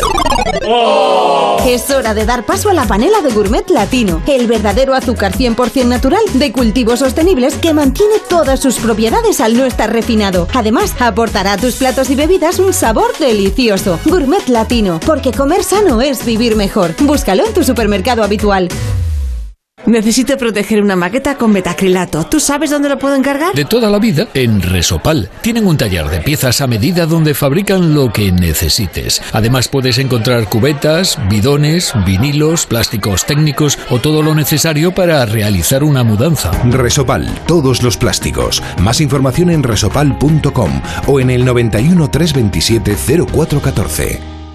Colaboran con Decorman, Closman Cierres Metálicos, Insonoplac, PVC3 Comerlin, Claudio Pintores y Contenedores Parque 91 609 3370 o decorman.es. Los fines de semana aportamos luz a sucesos misteriosos, leyendas, enigmas de la historia, últimas investigaciones y datos en La Rosa de los Vientos. Pero está perseguido por contar la verdad y por enseñar en esa verdad las intimidades que no se pueden confesar del poder. Una tapadera perfecta, conseguida tras una investigación laboriosa por agentes rusos destinados anteriormente en el país. La Rosa de los Vientos, ahora sábados y domingos a la una de la madrugada, con Bruno Cardeñosa. Y siempre que quieras, en la app y en la web de Onda Cero. Te mereces esta radio. Onda Cero, tu radio.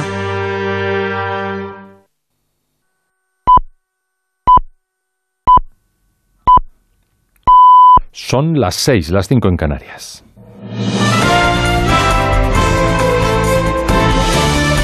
Noticias en Onda Cero. Muy buenas tardes. Primer punto informativo en Nueva York, donde el escritor Salman Rushdie, autor de los versos satánicos por los que ya fuera amenazado de muerte, ha sido acuchillado esta tarde, poco antes de comenzar un discurso. Corresponsal Bricio Segovia. Buenas tardes, cuéntanos. Y de hecho, Irán puso hace años precio a su cabeza, más de 3 millones de recompensa para quien lo matara. Justo antes de que Rushdie impartiera su charla, un hombre irrumpió en el escenario y atacó al escritor de 75 años, que cayó al suelo. El agresor fue inmovilizado de inmediato. Por ahora se desconoce el estado del autor indio, que desde hace más de dos décadas reside en Estados Unidos. Los versos satánicos han estado censurados en Irán desde su publicación en 1988. Desde ese momento, Rushdie ha sufrido amenazas de muerte. Aquí la actualidad informativa pasa por las carreteras en este puente del 15 de agosto que está registrando mucho movimiento. Vamos a conocer dónde se concentran esas incidencias. DGT, Patricia Riaga, buenas tardes. Muy buenas tardes, Carlos. Pues a esta hora seguimos pendientes de Valencia, de la A7 a la altura de Moncada por el vuelco de un camión que está complicando el tráfico a lo largo de cuatro kilómetros en ambos sentidos. Otro accidente a esta hora genera tres kilómetros de retención en la salida de Madrid, en la carretera de Burgos, en la A1, en la zona de La Cabrera. Pero también dificultad en la salida de Madrid, en la A3 en Fuentidueña de Tajo y ya en Cuenca, en esta A3 en Villares del Saz, en Toledo, en la A4 en Seseña y la A5 en Maqueda, en Álava, en la A1, en En sentido Irún y en la salida de Sevilla, en la A66 a su paso por Guillena. También bastante complicada la frontera con Francia, tanto en Guipúzcoa, en la AP8 en Irún, como en Girona, en la AP7 en la zona de la Junquera. Además, intensa la entrada a Valencia por la A3 en Ribarrocha de Turia y en Málaga en la A7 en Rincón de la Victoria hacia Marbella. Sin duda, el dato económico del día es el IPC, que se sitúa en el 10,8%, son seis décimas de subida en julio. Tampoco la luz concede respiro. Mañana sube un punto después de los 9 de hoy, de este viernes, y se pagará a 303 euros el megavatio hora. Mejor dato está registrando, ha registrado el IBEX, cuarta semana al alza y nueve días seguidos cerrando en positivo. Es su mejor racha desde enero de hace dos años. El selectivo español es el que más se aprecia en toda Europa. Pedro Pablo González. Un 0,24 sube hoy el IBEX 35, lo que le lleva a salir el lunes desde los 8.400 puntos tras ser, como indicas, el mercado más alcista del viejo continente esta semana. Un 2,84 arriba y recupera un 7,63 desde los mínimos que registró en junio. En el balance anual, eso sí, la pérdida acumulada del 2022 sigue siendo con caída, pero se reduce al 3,59, que es la menor entre los grandes índices europeos. Los inversores ahora dan muchas menos opciones a que la Reserva Federal en Estados Unidos, con caída allí, no aquí en España, del IPC, vuelva a subir los tipos en otros 75 puntos básicos en la cita de septiembre. En nuestro país, la banca lidera las subidas con Sabadell 1,56 arriba y Santander 1,14, mientras que Solaria pues lidera las caídas 2,64. Y el petróleo, el barril de referencia en Europa, vuelve a caer tras llegar a rozar los 100 dólares, se sitúa ahora en los 97 dólares. Sanidad acaba de comunicar los datos de nuevos positivos de viruela del mono. En nuestro país son más de 700 en los últimos siete días y se acercan a los 6.000 casos. Mercedes Pascua. En una semana los casos de viruela del mono han aumentado en 777 contagios, 557 desde el pasado martes, cuando se hizo la anterior actualización de sanidad. Se mantienen en dos los fallecidos desde que saltara este brote de viruela del mono. Hay casos en las 17 comunidades autónomas, pero sigue siendo Madrid la que más acumula con 2.094 contagiados, seguido de Cataluña con 1.782, Andalucía y Valencia. 155 casos han necesitado hospitalización, el 3% de los pacientes, y casi 400 han tenido complicaciones durante el proceso infeccioso. De los 5.719 contagiados por viruela del mono en España, solo 97 son mujeres. Información deportiva con Pablo de la Fuente. El Barcelona empieza mañana la liga contra el Rayo Vallecano y ya comienza la rueda de prensa previa al partido. Alfredo Martínez. En estos momentos comienza la rueda de prensa previa al partido inaugural de la Liga del Barcelona frente al Rayo Vallecano. Xavi Hernández comparece ante los medios de comunicación antes del entrenamiento que se producirá a las siete y media de la tarde y aclarará qué jugadores puede contar o no para el debut liguero del Fútbol Club Barcelona. En principio se sigue trabajando en oficinas y esperando que la Liga de Fútbol Profesional dé luz verde a casi todos los fichajes realizados. Está prácticamente descartado Jules Koundé y podría caerse otro de los nuevos jugadores que ha incorporado el Barcelona en este mercado veraniego. El resto sí podrían debutar frente al conjunto madrileño. La liga arranca hoy en el Sadar con un Osasuna Sevilla en el que no podrá debutar a un Unisco que sigue con su preparación y en el mercado de fichajes Daniel Vaz se ha marchado traspasado al Bromby desde el Atlético de Madrid. En la primera división femenina hoy se ha producido el sorteo del calendario para esta temporada y ha tenido que ser repetido porque al obtener el número que establecía los emparejamientos, los dígitos del 6 y el 9 han sido sacados al revés. Finalmente el Barça debutará contra el Villarreal y el Real Madrid ante el Valencia. Y en natación, Fernando Díaz del Río ha sido plata en la modalidad de solo técnico en el Europeo de Roma. A las 7, 6 en Canarias, más noticias. Se quedan ahora Gelo en verano, Arturo Tellez. Los fines de semana abrimos la terraza con Nacho Arias. Te propongo un plan que no podrás rechazar. Venir a la terraza el fin de semana. Te invito a probar un refrescante cóctel donde se mezclan los destinos más atractivos con eventos, personajes, lugares, noticias curiosas. Vente a la terraza el fin de semana. Viajes, gastronomía, música y mucho más en la terraza del fin de semana. Sábados y domingos a las 12 del mediodía con Nacho Arias. Te mereces esta radio. Onda Cero, tu radio.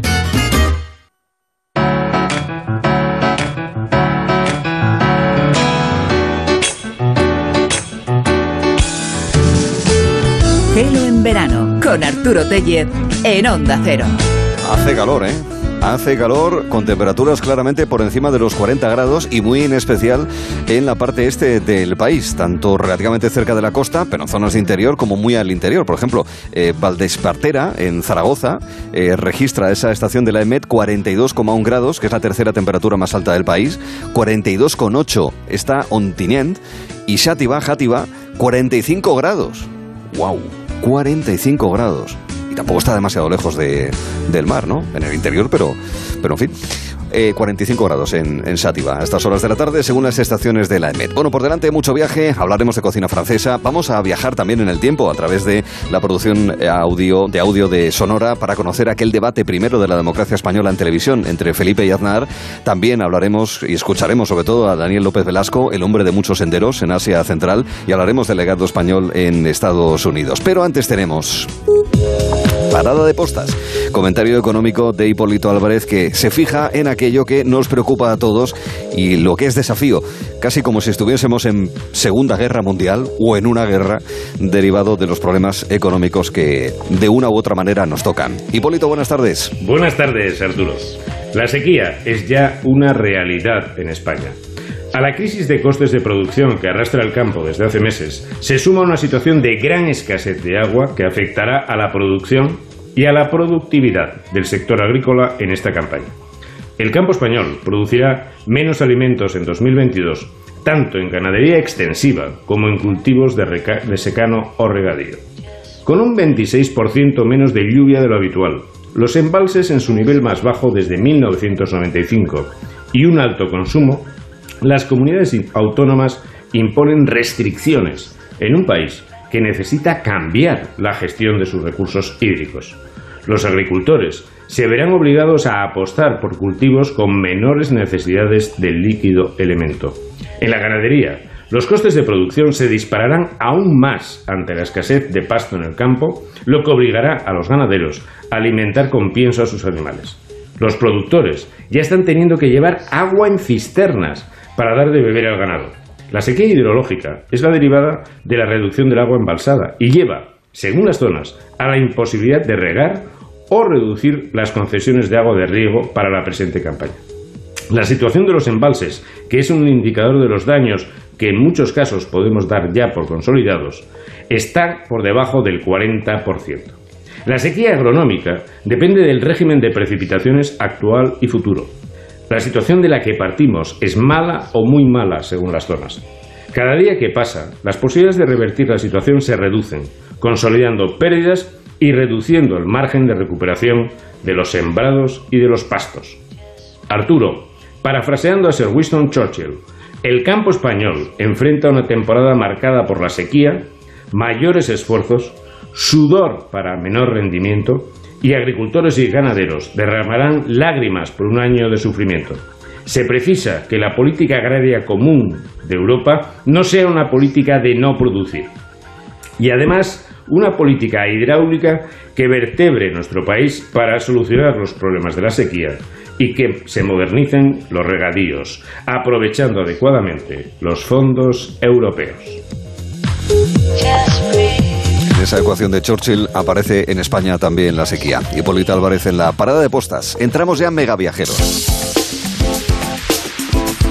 Contará con Luis Alberto Martínez, con Daniel López Velasco, con Jacobo Vergareche, el director, guionista y narrador de Cara a Cara, producción de audio para Sonora, sobre ese primer debate entre Aznar y Felipe González. Lo escucharemos. Pero ahora lo que hacemos es hablar con Eva García, la responsable de The Legacy. Estamos eh, explicando a través de los viajes de aquellos españoles que, no por turismo, pero sí por cuestiones militares, económicas y demás, dejaron su impronta en la historia de lo que ahora es Estados Unidos. Quedamos contigo, Eva. ¿Qué tal estás? Buenas tardes. Hola Arturo, ¿cómo estás? ¿En Hoy vengo a caballo. A caballo y con el sombrero de cowboy, los dos, ¿eh? Con el- y las espuelas. Eh, Y te las invito espuelas. a que te unas a dar un paseo por las praderas. Pues vamos allá. Oye, ya, ya que estamos aquí subidos, dinos a ver el por qué vamos ataviados de esta guisa y por qué estamos aquí recorriendo las praderas del Midwest. Pues verás, por una historia muy importante que es que los cowboys, los famosos cowboys con los que hemos pasado tantas horas delante de la televisión, no tienen su origen en Estados Unidos. La costumbre de los cowboys, su ropa, eh, su equipo, desde la espuela hasta el gorro de ala ancha, que es el gorro cordobés, la silla de montar, los propios rodeos y la forma de echar el lazo a las reses, todos sin excepción llegaron desde España. Claro, esa es una cuestión importante en tiempos en los que la ganadería y por tanto la utilización de los caballos para poder eh, eso ser vaquero, cowboy, pues eh, al final venía de una tradición previa procedente de Europa y en concreto de España, Eva, claro. Sí, y además se originaron en lo que era el Texas español, porque ocupaba parte de México, pero parte también de Norteamérica. Entonces ahí es donde se inicia la costumbre de trasladar manadas de ganado en grandes distancias, las famosas caravanas que hemos visto siempre en las películas, con los caballos, las caravanas, las mujeres, los niños, los bueyes. Bueno, pues todo eso tuvo su origen en el virreinato de Nueva España, con los famosos caballos mesteños españoles. Pues Arturo, al principio, eh, cuando llegamos, se llevaron caballos de guerra, que eran grandes y fuertes, pero las enormes dificultades de las travesías y la, la difícil adaptación a una nueva tierra, pues hizo que muchos murieran. Y entonces empezaron a llevar los caballos de las marismas del Guadalquivir, en Andalucía, que son más duros y más resistentes. La típica estampa del rocío, pues eso. Y lo mismo se hizo con las vacas, que eran de raza eh, de las que pasían junto al río, y se terminaron eligiendo las más duras porque tenían una cornamenta más ancha, que terminaron incluso creciendo más. Y lo que hacían estas vacas era defenderse de razas como de animales salvajes como los coyotes, que eran que eran muy agresivos con las vacas. Entonces, fíjate, qué estampa.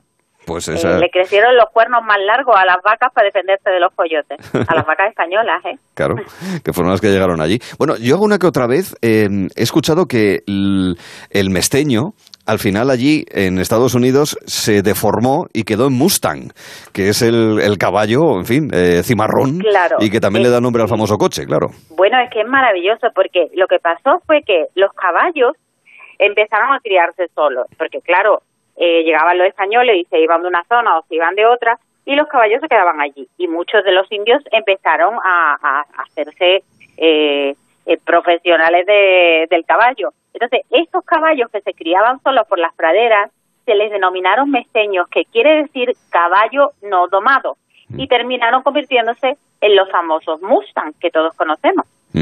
Así es.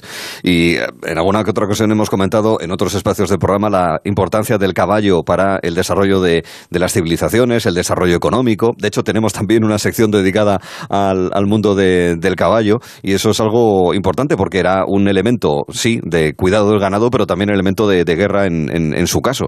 Eh, en los tiempos en los que se decía, por ejemplo, aquello de no sin España, ¿verdad, Eva? Exactamente, exactamente, porque mira, los vaqueros españoles fueron, como te acabo de contar, los primeros en trasladar ganado en manadas. Pero cuando llegaron tiempos de guerra y vamos a trasladarnos a la época de No sin España, que es la que ya todos vamos conociendo como la Guerra de Independencia norteamericana, lo que pasó es que el famoso general Bernardo de Galvez pues pensó que necesitaba un montón de soldados y eran soldados voluntarios que venían de todas partes. Había mucho mestizo entre ellos. ¿Qué pasa? Que consiguió reunir unos 10.000 soldados. Bueno, pues para que esos 10.000 soldados pudieran comer, tenían que tener ganado, ¿verdad? Ganado que iba pastoreado desde Texas hasta la zona del conflicto de las 13 colonias, que era en la costa este. Pues es la primera vez en la historia del virreinato de Nueva España que se aprueba el que haya un transporte de ganado en manadas porque estaba prohibido por la propia corona. Así que eh, imagínate la importancia del ganado desde que llegamos en 1535 hasta la formación de los Estados Unidos de América como país, porque 10.000 soldados, ¿cómo los alimentas Ya. si no tienes carne? Claro. La importancia de los detalles, ¿eh? Y de estas cosas que están escondidas y que, de alguna manera, tú, en estas conversaciones, eh, estás haciendo aflorar para aquellos que no las conocíamos. Interesantísimo, ¿eh? De verdad. Sí, Sí, sí, sí. porque mira, por ejemplo, en Florida hay eh, diferentes tipos de vaqueros, ¿no? Los tejanos siempre han sido los más famosos, porque son los primeros, que son los de lo- los españoles, los que llegamos. Pero ya sabes que los ingleses tienen una tendencia bastante asidua a apropiarse de eh, lo que no es suyo. Lo hacen muy bien. Pues lo, sí, lo hacen bastante bien, con mucho estilo. Los vaqueros de Florida son conocidos como los clackers. C-L-A-K-E-R-S. Bueno, pues en la Florida había ranchos, ranchos españoles, con sus características propias de la zona, ¿vale? Entonces, eh, cuando en 1763 Inglaterra controla la Florida, ¿vale? Se apodera de los territorios y de los ganados de los ranchos españoles. Y así es como aparecen estos famosos cow hunters o crackers cowboys para controlar el ganado. Pero hasta los hasta los eh, cowboys de Florida, obviamente, eran los que estaban de los españoles. Mm, vale, vale. Pues la impronta española, que es lo que vosotros a través de vuestras exposiciones, libros y otros, eh, otros productos eh, audiovisuales eh, destacáis, se nota también en la presencia de los caballos y cómo estos sirvieron también para no solamente la presencia española, sino también para el desarrollo de lo que años después, décadas después, sería Estados Unidos. Creo que la semana que viene vamos a hablar de un documento secreto, ¿no es así, querida Eva? Así es, vamos a hablar de un documento secreto muy interesante. Y aquí lo contaremos, entonces resolveremos la incógnita. Eva García, directora de, de Legacy, un beso muy fuerte, Eva. Un abrazo, hasta el próximo viernes, Arturo. Hasta luego. Buscamos otros Chao. derroteros.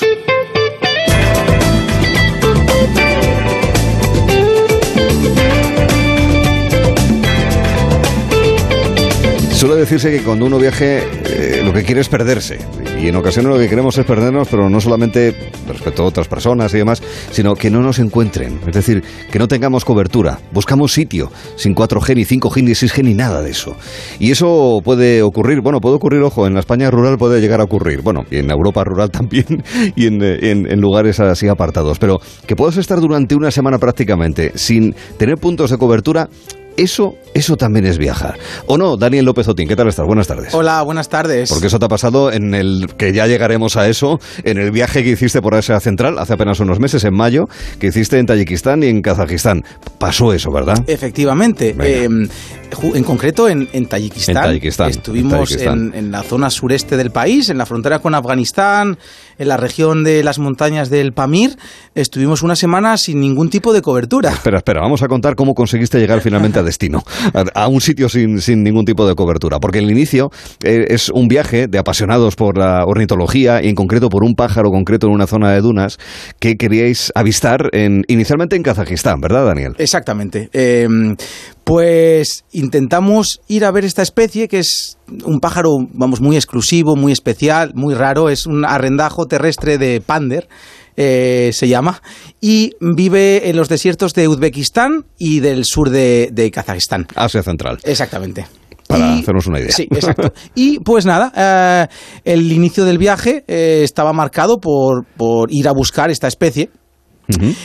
¿Y qué nos pasó? Pues nosotros contamos con la ayuda de, de un par de guías locales, eh, confiábamos en sus conocimientos y en que íbamos a, vamos, a llegar al menos a la zona y después depende un poco de la suerte, pero, pero lo importante es estar en el sitio correcto, ¿no? Sí. Luego ya también depende de nosotros, ¿no? De, de saber buscarlo y de tener un poquitito de, de fortuna. Pues, pero lo que no contábamos es con que estos dos guías locales eh, no tenían ni idea de cómo llegar al sitio. Ah, bien. Genial. Eh, imagínate, o sea, cinco días eh, que habíamos eh, que íbamos a dedicar exclusivamente a esta zona del país para ver esta especie, con bueno que, que era bastante caro llegar allí, un vuelo interno solo para llegar a esta zona. Nos habían prometido que íbamos a, a llegar a una zona muy buena y que más o menos íbamos a, verlo, o casi seguro que íbamos a verlo. Y estuvimos horas eh, para intentar llegar al sitio. Eh, había una montaña en el desierto a lo lejos, a muchos kilómetros, que nos, bueno, que el guía nos dijo que era eh, la zona donde él quería ir a buscarlo. Y después de varias horas dando círculos por el desierto sin avanzar nada, ya, mm, bueno, nos tuvimos que plantar y, y decirle, bueno, está claro que no sabes llegar allí. Y fue cuando nos confesó que hacía muchos años que no iba, que no tenía muy claro cómo se llegaba y, y casi, casi como que tampoco sabía si iba a estar allí el pájaro o no. Entonces, Pero bueno, imagínate. vaya rostro. Claro, eh, la cara que se nos quedó a todos, ¿no? De circunstancias, de cómo es posible, ¿no? Que estamos confiando en esta persona, eh, cuentas con que te va a llevar y, y al final, pues estuvimos intentando buscar eh, en Google em, en Google Earth, pero casi no había tampoco cobertura allí para, para buscar el camino. Eh, entonces, bueno, pues fue, fue un poco un desastre. Aquí no hay mm, final feliz, desgraciadamente. No, no llegamos a la zona concreta y cuando llegamos al sitio que él nos dijo que era el bueno, el hábitat no era exactamente el que el pájaro requiere, que es una zona como más de duna, más Sí. desértica, no llegamos nunca. Tuvimos que acampar en un, otro- en, en un sitio malo sin ningún tipo además de, de ayuda de los locales a los que habíamos pagado, eh, no, no vimos nada y, y allí estuvimos un par de días eh, haciendo el tonto. Muy decepcionante, claro. Muchísimo. Sí, sí, Perdiendo eh, tiempo y dinero. y exactamente, perdiendo tiempo y dinero. Son cosas que pasan. eh, y también, pues, hay que. Bueno, para el común de los normales, lo peor que te puede pasar es que te encuentres con un edificio que quieres ver, tipo Big Ben, Torre Eiffel, con andamios. Sí, que- eh, sí, eh, el Taj Mahal, ¿no? Y que, exacto. Eh, entonces, bueno, esto es un poco así, ¿no? Eh, bueno, una decepción eh, que no puedes tampoco... eh, ¿Qué vas a hacer? ¿Qué vas a hacer? No, no puedes hacer nada, ¿no? Te puedes enfadar allí, pero tampoco soluciona nada, ¿no? El, el pájaro no está y, y hay que tomárselo con filosofía. Pues mira, conocimos una zona del país que no va nadie, vimos otras aves y ahora lo que haremos es pues volver a Uzbekistán, que allí sí sabemos dónde está, y, y verlo allí. Vale. En todo caso, teníais un cartucho en la recámara que era Tayikistán, que ahí sí que hubo experiencias mucho más satisfactorias, ¿verdad, Daniel? Efectivamente. Después de, de esta, bueno, pues de este, de estos días un poco de expedición fallida. Desperdigados. Sí, sí. Pues eh, visitamos otras zonas de Kazajistán que, que estuvo bien, zonas más conocidas que, que otros viajes para ver aves suelen visitar. Eh, y bueno, todo salió normal, todo bien, eh, nada, ninguna sorpresa. ¿Qué pasó? Que después de acabar este viaje, pues un par de, de amigos y yo, los más, bueno, también con tiempo, teníamos el tiempo, ¿no? Y con, con ganas de aventura y de explorar, decidimos irnos a Tayikistán. Eh, ¿Por qué? Pues principalmente por un motivo. Mm, A, priori no era por conocer otro país, sino porque hay un pájaro ah, que, que es el único sitio del mundo también para, para verlo, eh, que sea accesible, ¿no? Porque también lo hay en, en Afganistán, que no se puede ir, Ya. y en una zona pues, del de Norte. Pakistán, pero claro, Vale. no puedes, ¿no? Entonces es un sitio que, que es un pájaro que, que se descubrió que estaba allí hace unos poquitos años, después de estar casi 150 años sin, sin conocerse. Solo se conocía de una piel de museo de, mil, de finales de 1800 y, cre- y, y en los 2000 se, se eh, anilló un ave de estas, eh, el carricero picudo se llama. Es alucinante, Daniel, lo que sabes. Me parece Bueno. increíble. No. Qué bárbaro. Bueno, al final es mi pasión, ¿no? Es No, lo ya, ya, pero bueno. Pero tiene, tiene una historia curiosa, ¿no? Se anilló este ave en Tailandia, donde tampoco es habitual, eh, se, se descubrió allí, eh, se puso en conocimiento de la gente y a partir de ahí mm, la gente empezó a buscar dónde podía estar criando, pues fíjate, eh, criaba en, en, en las montañas de Asia Central, en concreto, pues eso, en el sureste de Tayikistán. Hay muy pocas personas que han ido allí, porque es una zona, bueno, de difícil acceso, muy remota, no hay muchos medios, y nosotros éramos de los primeros mm, occidentales, al menos occidentales, y los locales no creo que tampoco se hayan fijado mucho, porque es un pajarito muy pequeñito, ¿vale? Eh, en ir allí. Eh, lo que no contábamos eh, era que, que al final el, el pájaro en cuestión iba a ser mm, pues casi lo de menos, ¿no?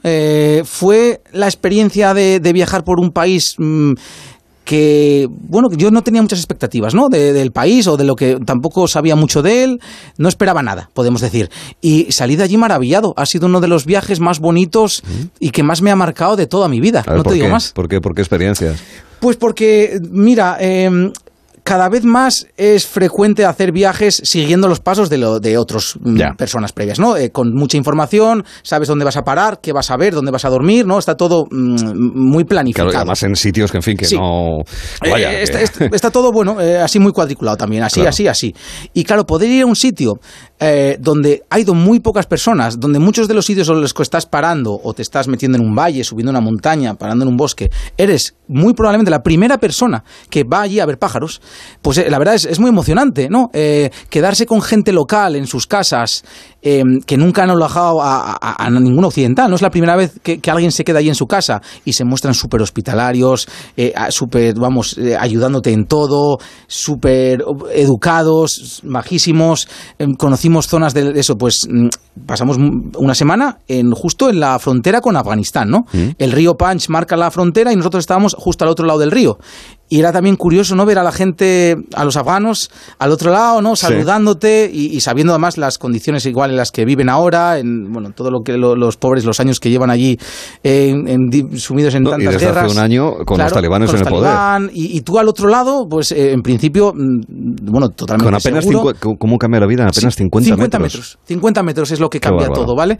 Y, y entonces vivimos muchas experiencias súper bonitas, fue todo muy enrique- enriquecedor, no había nada planificado, era todo sobre la marcha. Pues te apetecía dormir aquí, dormías aquí. Querías subir a esta montaña y plantar la tienda de campaña, allí la plantabas. Y, y sabías que en todos los sitios iba a haber alguien además que mm, cerca que te iba a ayudar, ¿no? Mm. Entonces fue, fue una experiencia muy bonita, la verdad, muy bonita. Muy bien. Y sin cobertura. Y bueno, eh, e, eso es otra cosa que claro, aquí ya mm, no, lo encuentras. Hay algún punto, por supuesto, que, no la tienes, ¿no? Pero estar tantos días sin cobertura no es habitual. Y te voy a decir más. Hay muchos sitios a priori aparentemente muy remotos mm. eh, a los que yo voy también por trabajo, por decirte algún sitio. Papúa Nueva Guinea, ¿vale? Papúa Occidental, eh, las montañas en una zona del Himalaya, la selva del Amazonas. De cobertura, tienes no me 4G. ¿Qué me dices? Por supuesto. Eh, en, en, Papúa. Bueno, para bien o para mal, está bien. Bueno, por supuesto, todos tienen el mismo derecho, ¿no? A tener claro, claro, está bien. internet. Pero, pero yo estoy en Papúa, en una zona muy remota de Papúa, y tengo mejor cobertura que en algunos sitios de Asturias, ¿vale? Eh, eh, eso es así. Y puedo mandar WhatsApps con fotos acampando en una montaña en Papúa o, en, o en, la selva en Surinam, y, y luego aquí a veces no tengo. Esto me pasa. y cada vez más. Y claro, estar una semana sin ningún tipo de señal, pues mira, el primer día eh, estás como un loco buscando señal, buscando cobertura y mirando el WhatsApp y mirando el móvil, a ver si puedo, a ver si no puedo. El segundo día ya te empiezas a acostumbrar, de vez en cuando miras a ver si hay cobertura, miro a ver, cada hora, cada dos horas no hay, no hay cobertura. Bueno, ok, no pasa nada, ves que, ves que sobrevives.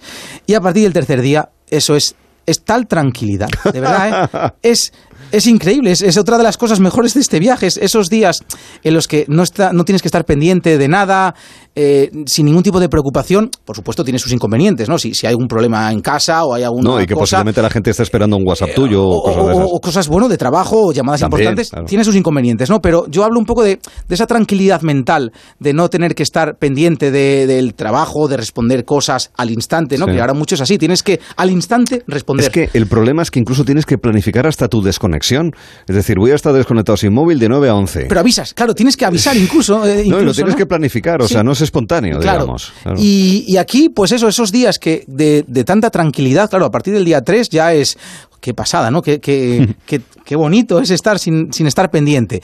Y a la vuelta, a, la vuelta a la civilización, ¿no? A la, a la capital, a Dushanbe, eh, pues fíjate que yo mm, casi como retrasaba el, momento de, empezar a, buscar cobertura porque sabía lo que me venía. Claro, imagínate una semana entera los cientos de correos a responder, mensajes. Por supuesto, tienes que avisar a. También quieres, por otro lado, ver que no haya pasado nada en casa, tu familia. y tú decir que estoy bien, que no pasa nada. Pero es verdad que es. Uf, no sé. Es una sensación difícil de describir, ¿eh? de, de desconexión mental y de tranquilidad que a, todo el mundo que pueda, aunque sea un par de días, se la recomiendo, te lo mm. prometo. Vale, vale. Me lo apunto.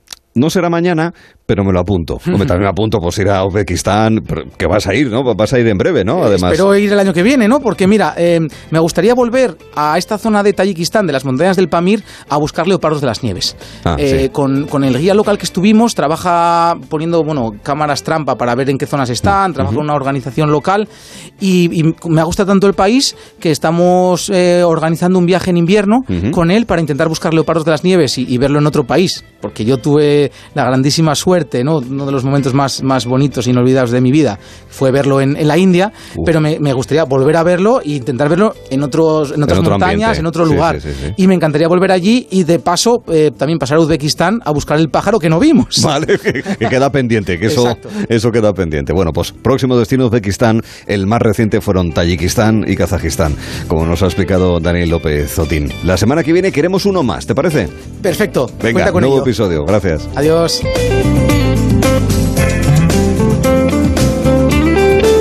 Daniel López Velasco busca nuevos eh, destinos, nosotros buscamos uno, España pero la España de primeros de los 90 y lo que fue un hito en el periodismo, la comunicación y la política. Pon el verano en un mostrador y que San Juan no nos queme en su hoguera cuando descubra quién la saltó. Gelo en verano. Deja el equipaje en la ribera para verte como quieres que te vea.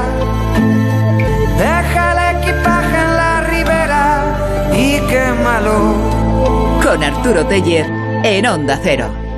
En España muere mucha más gente atropellada de la que creemos. Unos al bajarse del coche por una avería, otros mientras caminaban por el arcén, otros por una distracción, sin más. Y la verdad es que no somos conscientes. Hasta que no le toca a tu padre, a tu hijo, o algún famoso. Y la verdad es que... Hemos atropellado a Eduard Fernández para llamar la atención sobre un dato preocupante. El año pasado más de 100 personas murieron atropelladas en las carreteras españolas. Saberlo es empezar a evitarlo. Dirección General de Tráfico, Ministerio del Interior, Gobierno de España. Lo más visto de la noche del viernes. ¡Veo cómo canta! Hoy con un invitado muy especial. Antonio Carmona, vamos a ver qué pasa. ¡Ole! Veo cómo cantas. Hoy a las 10 de la noche en Antena 3. La tele abierta. Ya disponible en A3 Player Premium. Es que la casa se queda cerrada muchos meses. Bueno, la casa está cerrada, pero ya está protegida. Con los detectores de las puertas sabemos intentar entrar. Y con las cámaras detectamos cualquier movimiento. Nosotros recibimos las señales y las imágenes y las ponemos a disposición de la policía. Y eso sirve para que puedan desalojar la casa. Así que tranquilo, que nosotros nos anticipamos y sabemos cómo actuar. Este verano protege tu hogar frente a robos y ocupaciones con la alarma de Securitas Direct. Llama ahora al 900-272-272. Onda Cero, Madrid. ¿Conoces el nuevo café de fanático by Cafés La Mexicana? Tanzania AA Plus Jane Goodall Project, un café de edición limitada cultivado directamente en el santuario de chimpancés de Jane Goodall, en Gombe. Equilibrado y afrutado, perfecto para tomar con hielo este verano. Un café de fanático, la marca de cafés de origen de La Mexicana. Descúbrelo en sus tiendas o en lamexicana.es y recíbelo en casa en 24 horas. Un verano de lujo descubriendo Almería en el nuevo Hotel Cabo Gata Beach. Mímate en el único 5 estrellas a los pies del Parque Natural Cabo de Gata, en primera línea de playa, con espectaculares vistas, magníficas piscinas y una sorprendente gastronomía. Hotel Cabo Gata Beach. Unas vacaciones de lujo.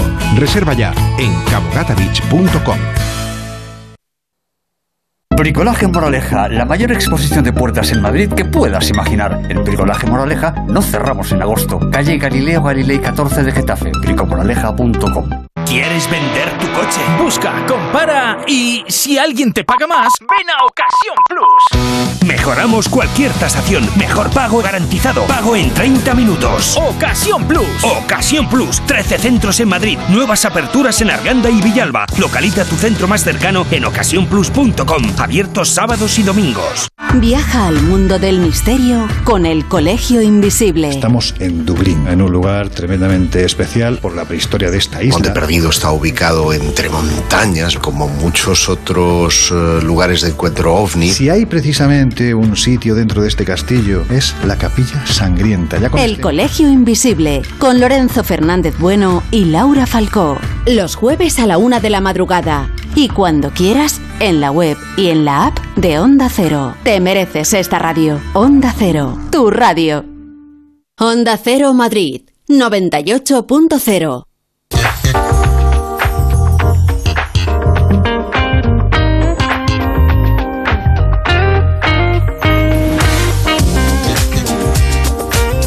El viaje ahora es cercano, porque nos quedamos aquí en España. El viaje es más temporal, porque nos colocamos en 1993, año electoral, en el que, después de 11 años en la Moncloa, Felipe González buscaba revalidar una nueva mayoría absoluta, al menos, de cara a esa cita electoral. Y su principal contrincante, en el entonces ya denominado Partido Popular, era José María Aznar, que unos meses antes en realidad había conseguido la victoria en la comunidad autónoma de Castilla y León. Por primera vez se celebraba un debate televisado, en Antena 3 era, entre los dos principales aspirantes a ser presidente del gobierno de España. Cara a cara es el título del documental en el que se habla de esa historia de González versus Aznar. Director y guionista de Cara a Cara, está en Sonora, producción de audio, es eh, Jacobo Bergareche. ¿Qué tal, Jacobo? Buenas tardes. Hola, buenas tardes. Gracias por estar con nosotros. La verdad es que es una historia muy potente porque tuvo una repercusión enorme desde el punto de vista periodístico, de comunicación y obviamente también político, en el que pudimos ver por primera vez eh, millones de españoles a los que podían eh, aspirar al poder en la nación. ¿No es así, Jacobo? Sí, bueno, de hecho durante mucho tiempo tuvo el récord a- a- al, al programa más visto jamás. O sea, nunca se han visto audiencias de ese tamaño en España. Mm, así es. Dos políticos con dos trayectorias muy, muy, muy diferentes. El, veterano Felipe González, eh, que buscaba, como decía, eh, ser reelegido, y Aznar, más joven, pero también ambicioso, y con eh, la capacidad, o por lo menos la intención de, de, tumbar a Felipe González después de tres mayorías absolutas. Momentos políticos muy distintos para ambos, ¿eh, Jacobo? Bueno, uno empezaba a peinar canas y parecía imbatible y, el otro como llegaba como con un bigote y era una cosa en esa España que entonces tenía tantas ganas de ser moderna, eh, eh, parecía que era imposible vender a una persona como Aznar y, luego él encontró la manera, ¿no? Mm, así es. Felipe González y Aznar en el mismo estudio discutiendo entre ellos, oímos. González no termina de encontrar el tono para hacer frente a un rival implacable. Solo habla de logros socialistas del pasado. No consigue frenar los golpes que le caen encima. Ha hecho usted un ejercicio que suele hacer habitualmente. Usted que usted tengo que reconocerle que en el arte de fingir es difícil igualarle. Lo hace usted muy bien. pero no he querido ser ofensivo con usted. No, ofensivo no ha sido en ningún caso. Ofensivo a lo mejor habrá, digo que no he querido ser ofensivo, pero usted sí cae en esa. No, no, el arte de fingir yo desde luego no voy a, competir con usted. Dice usted, las cifras Felipe González se alargan sus intervenciones y se queda sin tiempo. Mientras que el candidato popular lleva su guion bien aprendido, ajusta los mensajes a la duración de cada turno. Señor González, tiempo. Sí, mm, eh, yo extenderse porque si no tenemos la necesidad de equilibrar. Adelante. Perdone, yo creo que estoy ajustándome estrictamente. Ni en el crecimiento de la economía. La verdad es que Jacobo, en la voz de ambos, aparte de la sustancia, incluso en el tono, se nota distinta actitud. Un Aznar más al ataque y un Felipe más, no la defensiva, pero más displiciente, tal vez.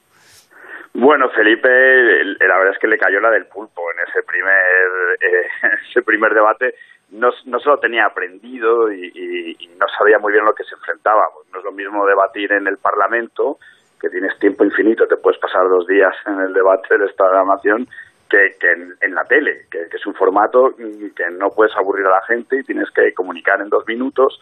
Y Aznar, eso ya lo sabía porque le habían entrenado bien porque se había visto ante la cámara y, tenía un guion. Eh, entonces, claro, uno estaba dentro del formato y el otro estaba fuera. Mm. En este caso, las voces, también la de Manuel Compo Vidal, bueno, y también de otros protagonistas que estaban detrás, ¿verdad? Fueron parte del documental que está en Sonora, de, cara a cara. Como tenemos más o menos eh, las imágenes de ellos, la potencia de sus voces se realza de alguna manera en este documental de cinco capítulos. ¿No te parece, Jacobo? Sí, sí, sí. O sea, cuando a veces cuando quitas la imagen y te paras a escuchar es cuando cuando te das cuenta de, muchas cosas. Aparecen matices que, que, que eh, bueno, de hecho, en, en, el, en ese primer debate televisivo entre candidatos, que fue el de Kennedy Nixon, fue totalmente diferente la percepción de los que lo escucharon por la radio de los que lo vieron en la televisión. Eh, que no es lo mismo escuchar que ver y escuchar. Uno no se distrae con los detalles cuando está escuchando. Mm, así es. Bueno, de hecho, el primer capítulo se llama Buscando un Kennedy. Además, es, es así como, como abrís tomando el enlace de esa referencia de la, de la televisión americana. Claro, un debate que era la primera vez, era pionero, era evidente que se podían cometer muchos errores, aún así se ofrecían consejos. Felipe había recibido algún consejo que dijo, tú ninguneale, ni le mires. Y algún asesor de él le dijo que mejor era darle otro nivel al candidato y no dirigirse a él. Miraba a mí casi como despreciando al candidato. Es, muy llamativo porque, bueno, en, eh, protagonistas del documental son también eh, Javier Arenas, Miguel Ángel Rodríguez, parte de PP, eh, socialistas, pues, por ejemplo, Ignacio Varela, Joaquín Almunia, entre, entre otros muchos. Esa parte de lo que hay detrás también lo contáis, Jacobo.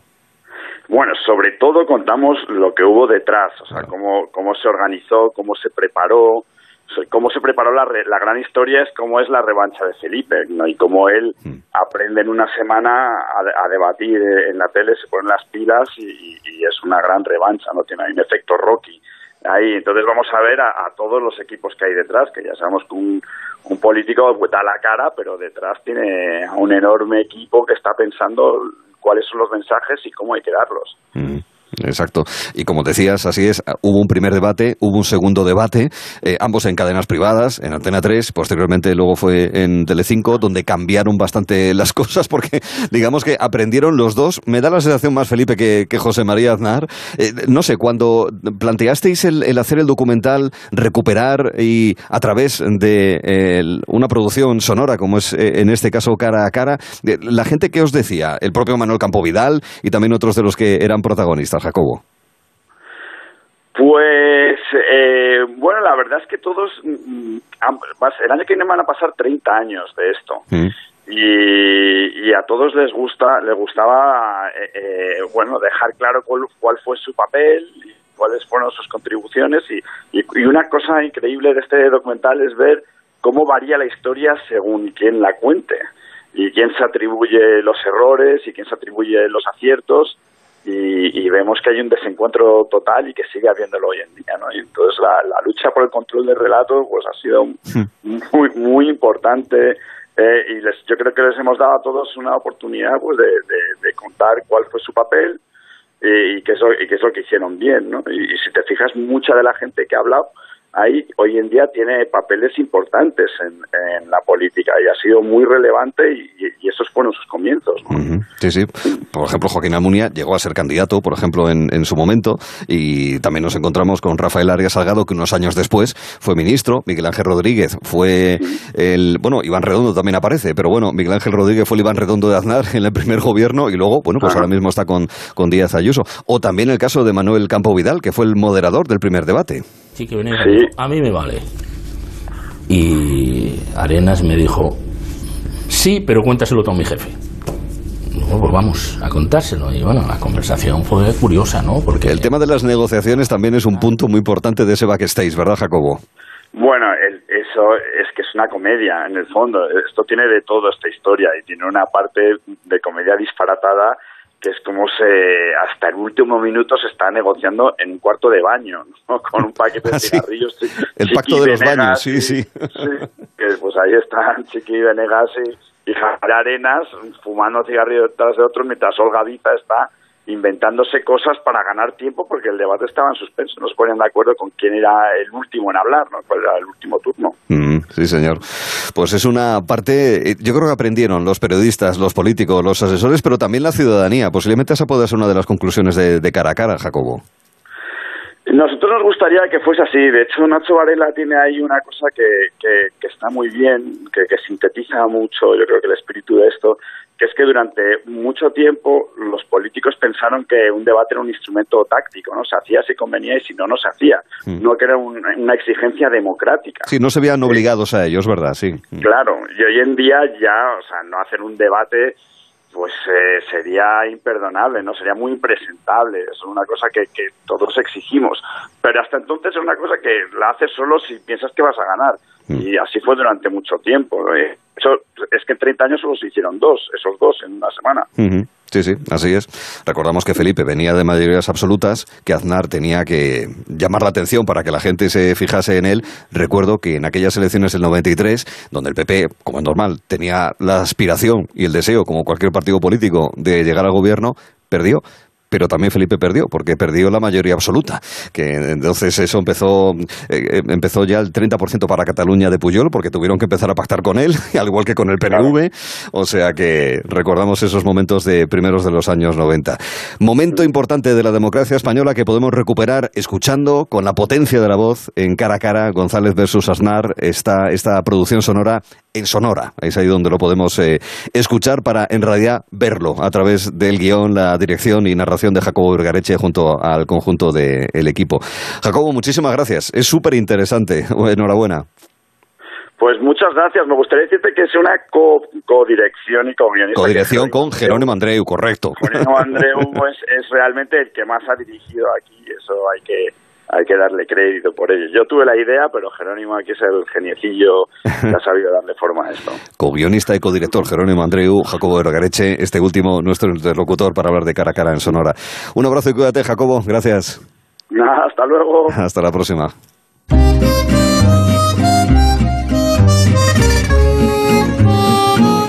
Ahora tenemos un cara a cara que no es político, que no es televisivo, sino que es culinario, gastronómico y mirando a Francia. Francia presente mucho más de lo que parece en nuestra vida cotidiana, también en la cocina. Luis Alberto Martínez, ¿qué tal estás? Buenas tardes. Buenas tardes, un viernes más veraniego y caluroso. Al chef de Casa Fermín, aquí en, Oviedo, le hemos puesto una comanda en la que hoy nos encontramos sobre todo con poisson, o lo que lo mismo con pescados. Y nos vas a hablar de varias elaboraciones, de varios eh, pescados que son tradicionales en la cocina francesa, pero que también lo son, seamos conscientes o no, en la cocina española. Vamos a empezar, si te parece, Luis Alberto, por los mejillones de la Charande. Pues sí, ahí vemos como estos mejillones, que a veces pensamos que el mejillón es solo nuestro, el mejillón gallego, el mejillón, el mejillón pequeñito este catalán.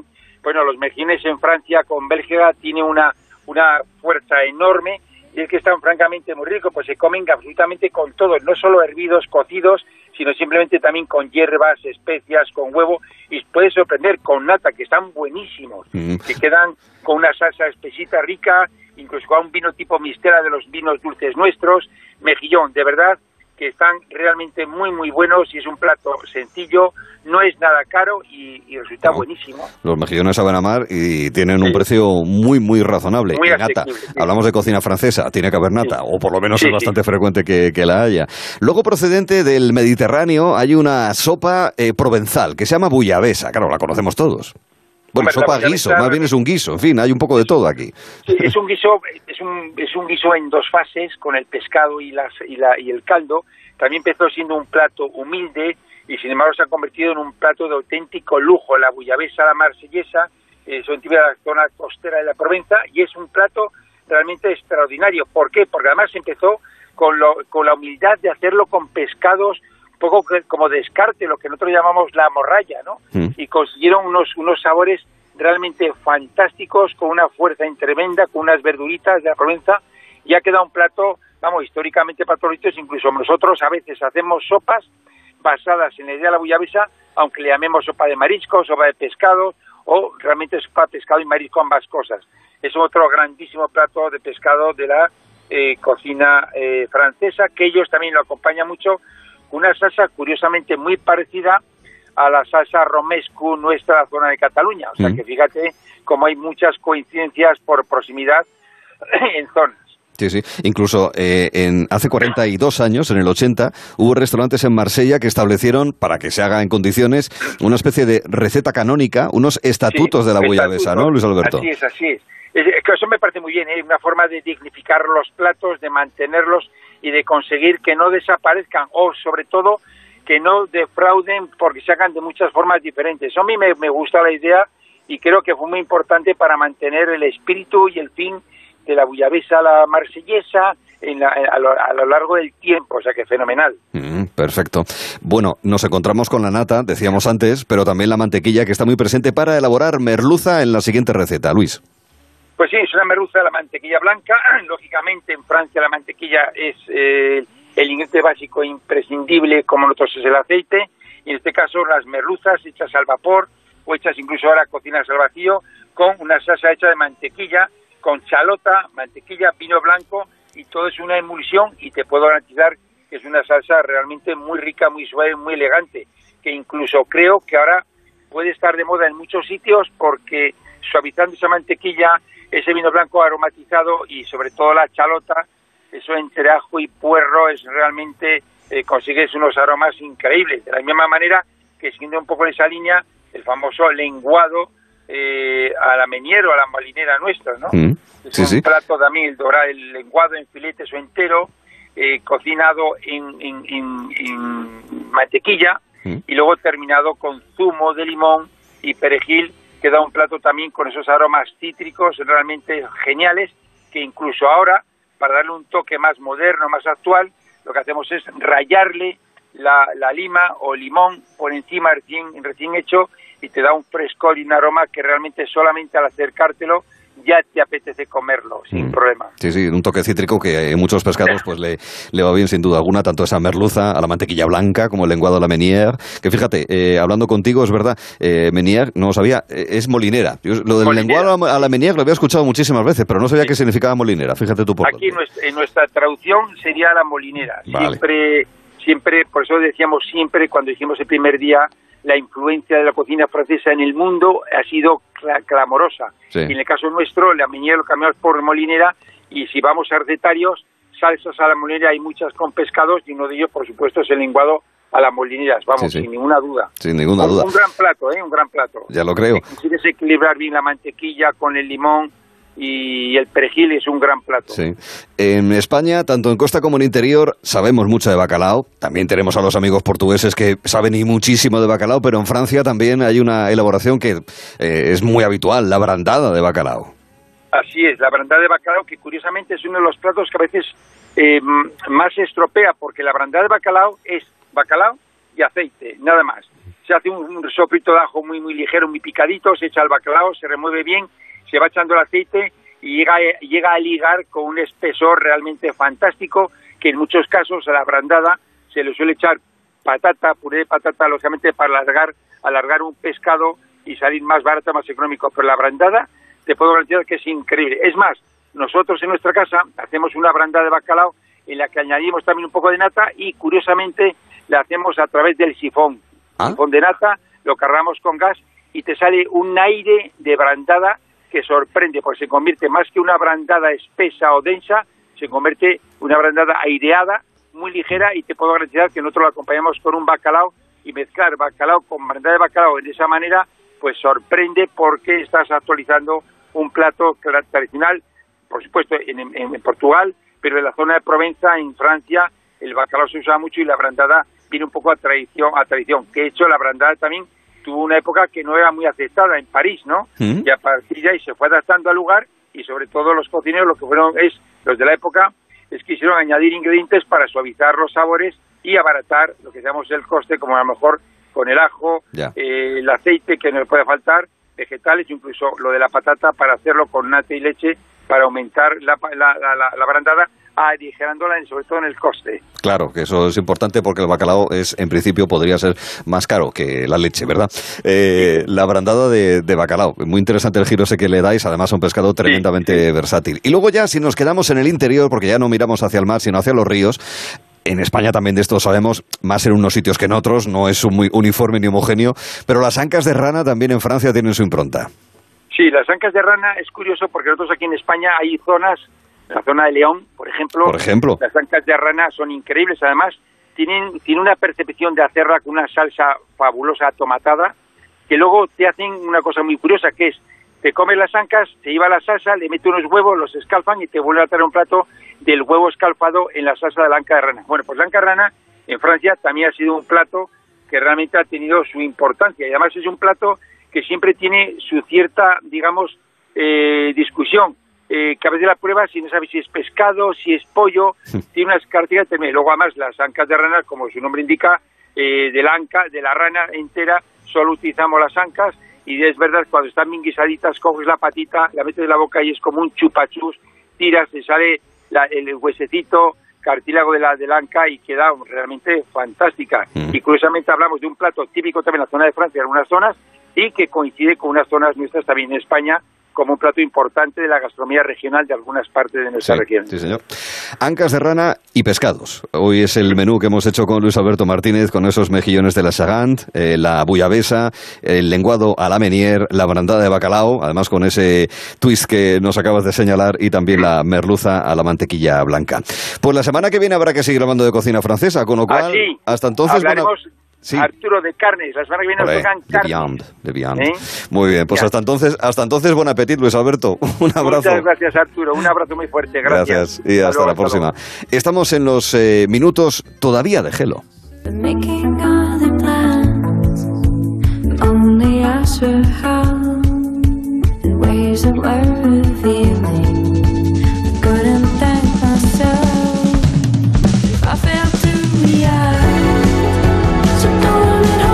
Te acompañamos esta tarde con Gelo en verano. De 3 a 7 en Onda Cero. Me gusta el fútbol, los domingos por la tarde, la mayor de mis pasiones, todo el día. Toda la Champions. Contrata mi Movistar con todo el fútbol con un 25% de descuento. Llévate un Smart TV desde 0 euros y ahorra hasta 698 euros. Movistar, tu vida mejor. ¿Fin de semana memorable? Toma Energisil Vigor. Energisil con maca y ginseng ayuda a mantener buenas relaciones sexuales. Y ahora también Energisil Instant de Pharma OTC. En la Fundación A3 Media acercamos a niños y jóvenes el valor de la comunicación, acompañándolos en su desarrollo para que aprendan a comprender y gestionar correctamente la información que los rodea. Fundación A3 Media. Hagamos juntos una sociedad más crítica y libre. Es mi cuarto. Es mi colega. Es mi dinero. Es mi móvil. Es mi play. Es mi amiga. Es mi elección. Es mi historia. Es mi movida. Es mi mundo. Es mi futuro. Es mi vida. La adolescencia de tus hijos te pondrá a prueba. Descubre cómo disfrutarla. Entra en fat.es. Onda Cero. El envío de Burfaxes ahora es mucho más cómodo, rápido y económico con notificados.com. Con notificados.com envíe Burfaxes a través de Internet cómodamente desde su ordenador, con la máxima seguridad y validez legal, 10 años de plazo para acuse de recibo y testimonio notarial de certificación de contenido. Notificados.com. Burfax online postal y electrónico. Decorman, empresa líder en reformas integrales y decoración en locales y viviendas. Desde 1998, Decorman está a tu lado para rediseñar y cambiar tu espacio. Deja que Decorman te acompañe en el proceso de tu reforma y obtendrás lo que siempre habías soñado. Llama ahora 91 609 3370 o decorman.es. Cecchini es el vermut artesano y tradicional de Madrid. El vermut de toda la vida con la calidad y sabor de siempre. Pídelo en tu bar o terraza preferidos, de grifo o botella. También puedes comprarlo en las tiendas de tu barrio y en vermutcecchini.com. Su sabor te conquistará. Vermut Cecchini, tu vermut. Hostelero, somos Organic, la única ganadería ecológica española de Wagyu y Angus, la mejor carne del mundo. Sírvela a tus clientes, alucinarán, volverán y tu caja crecerá. Te damos un servicio amable y puntual, a buenos precios. Si pruebas Organic, solo comprarás Organic. 900-900-786, 900-900-786 o carneorganic.com. La mejor carne del mundo, Organic.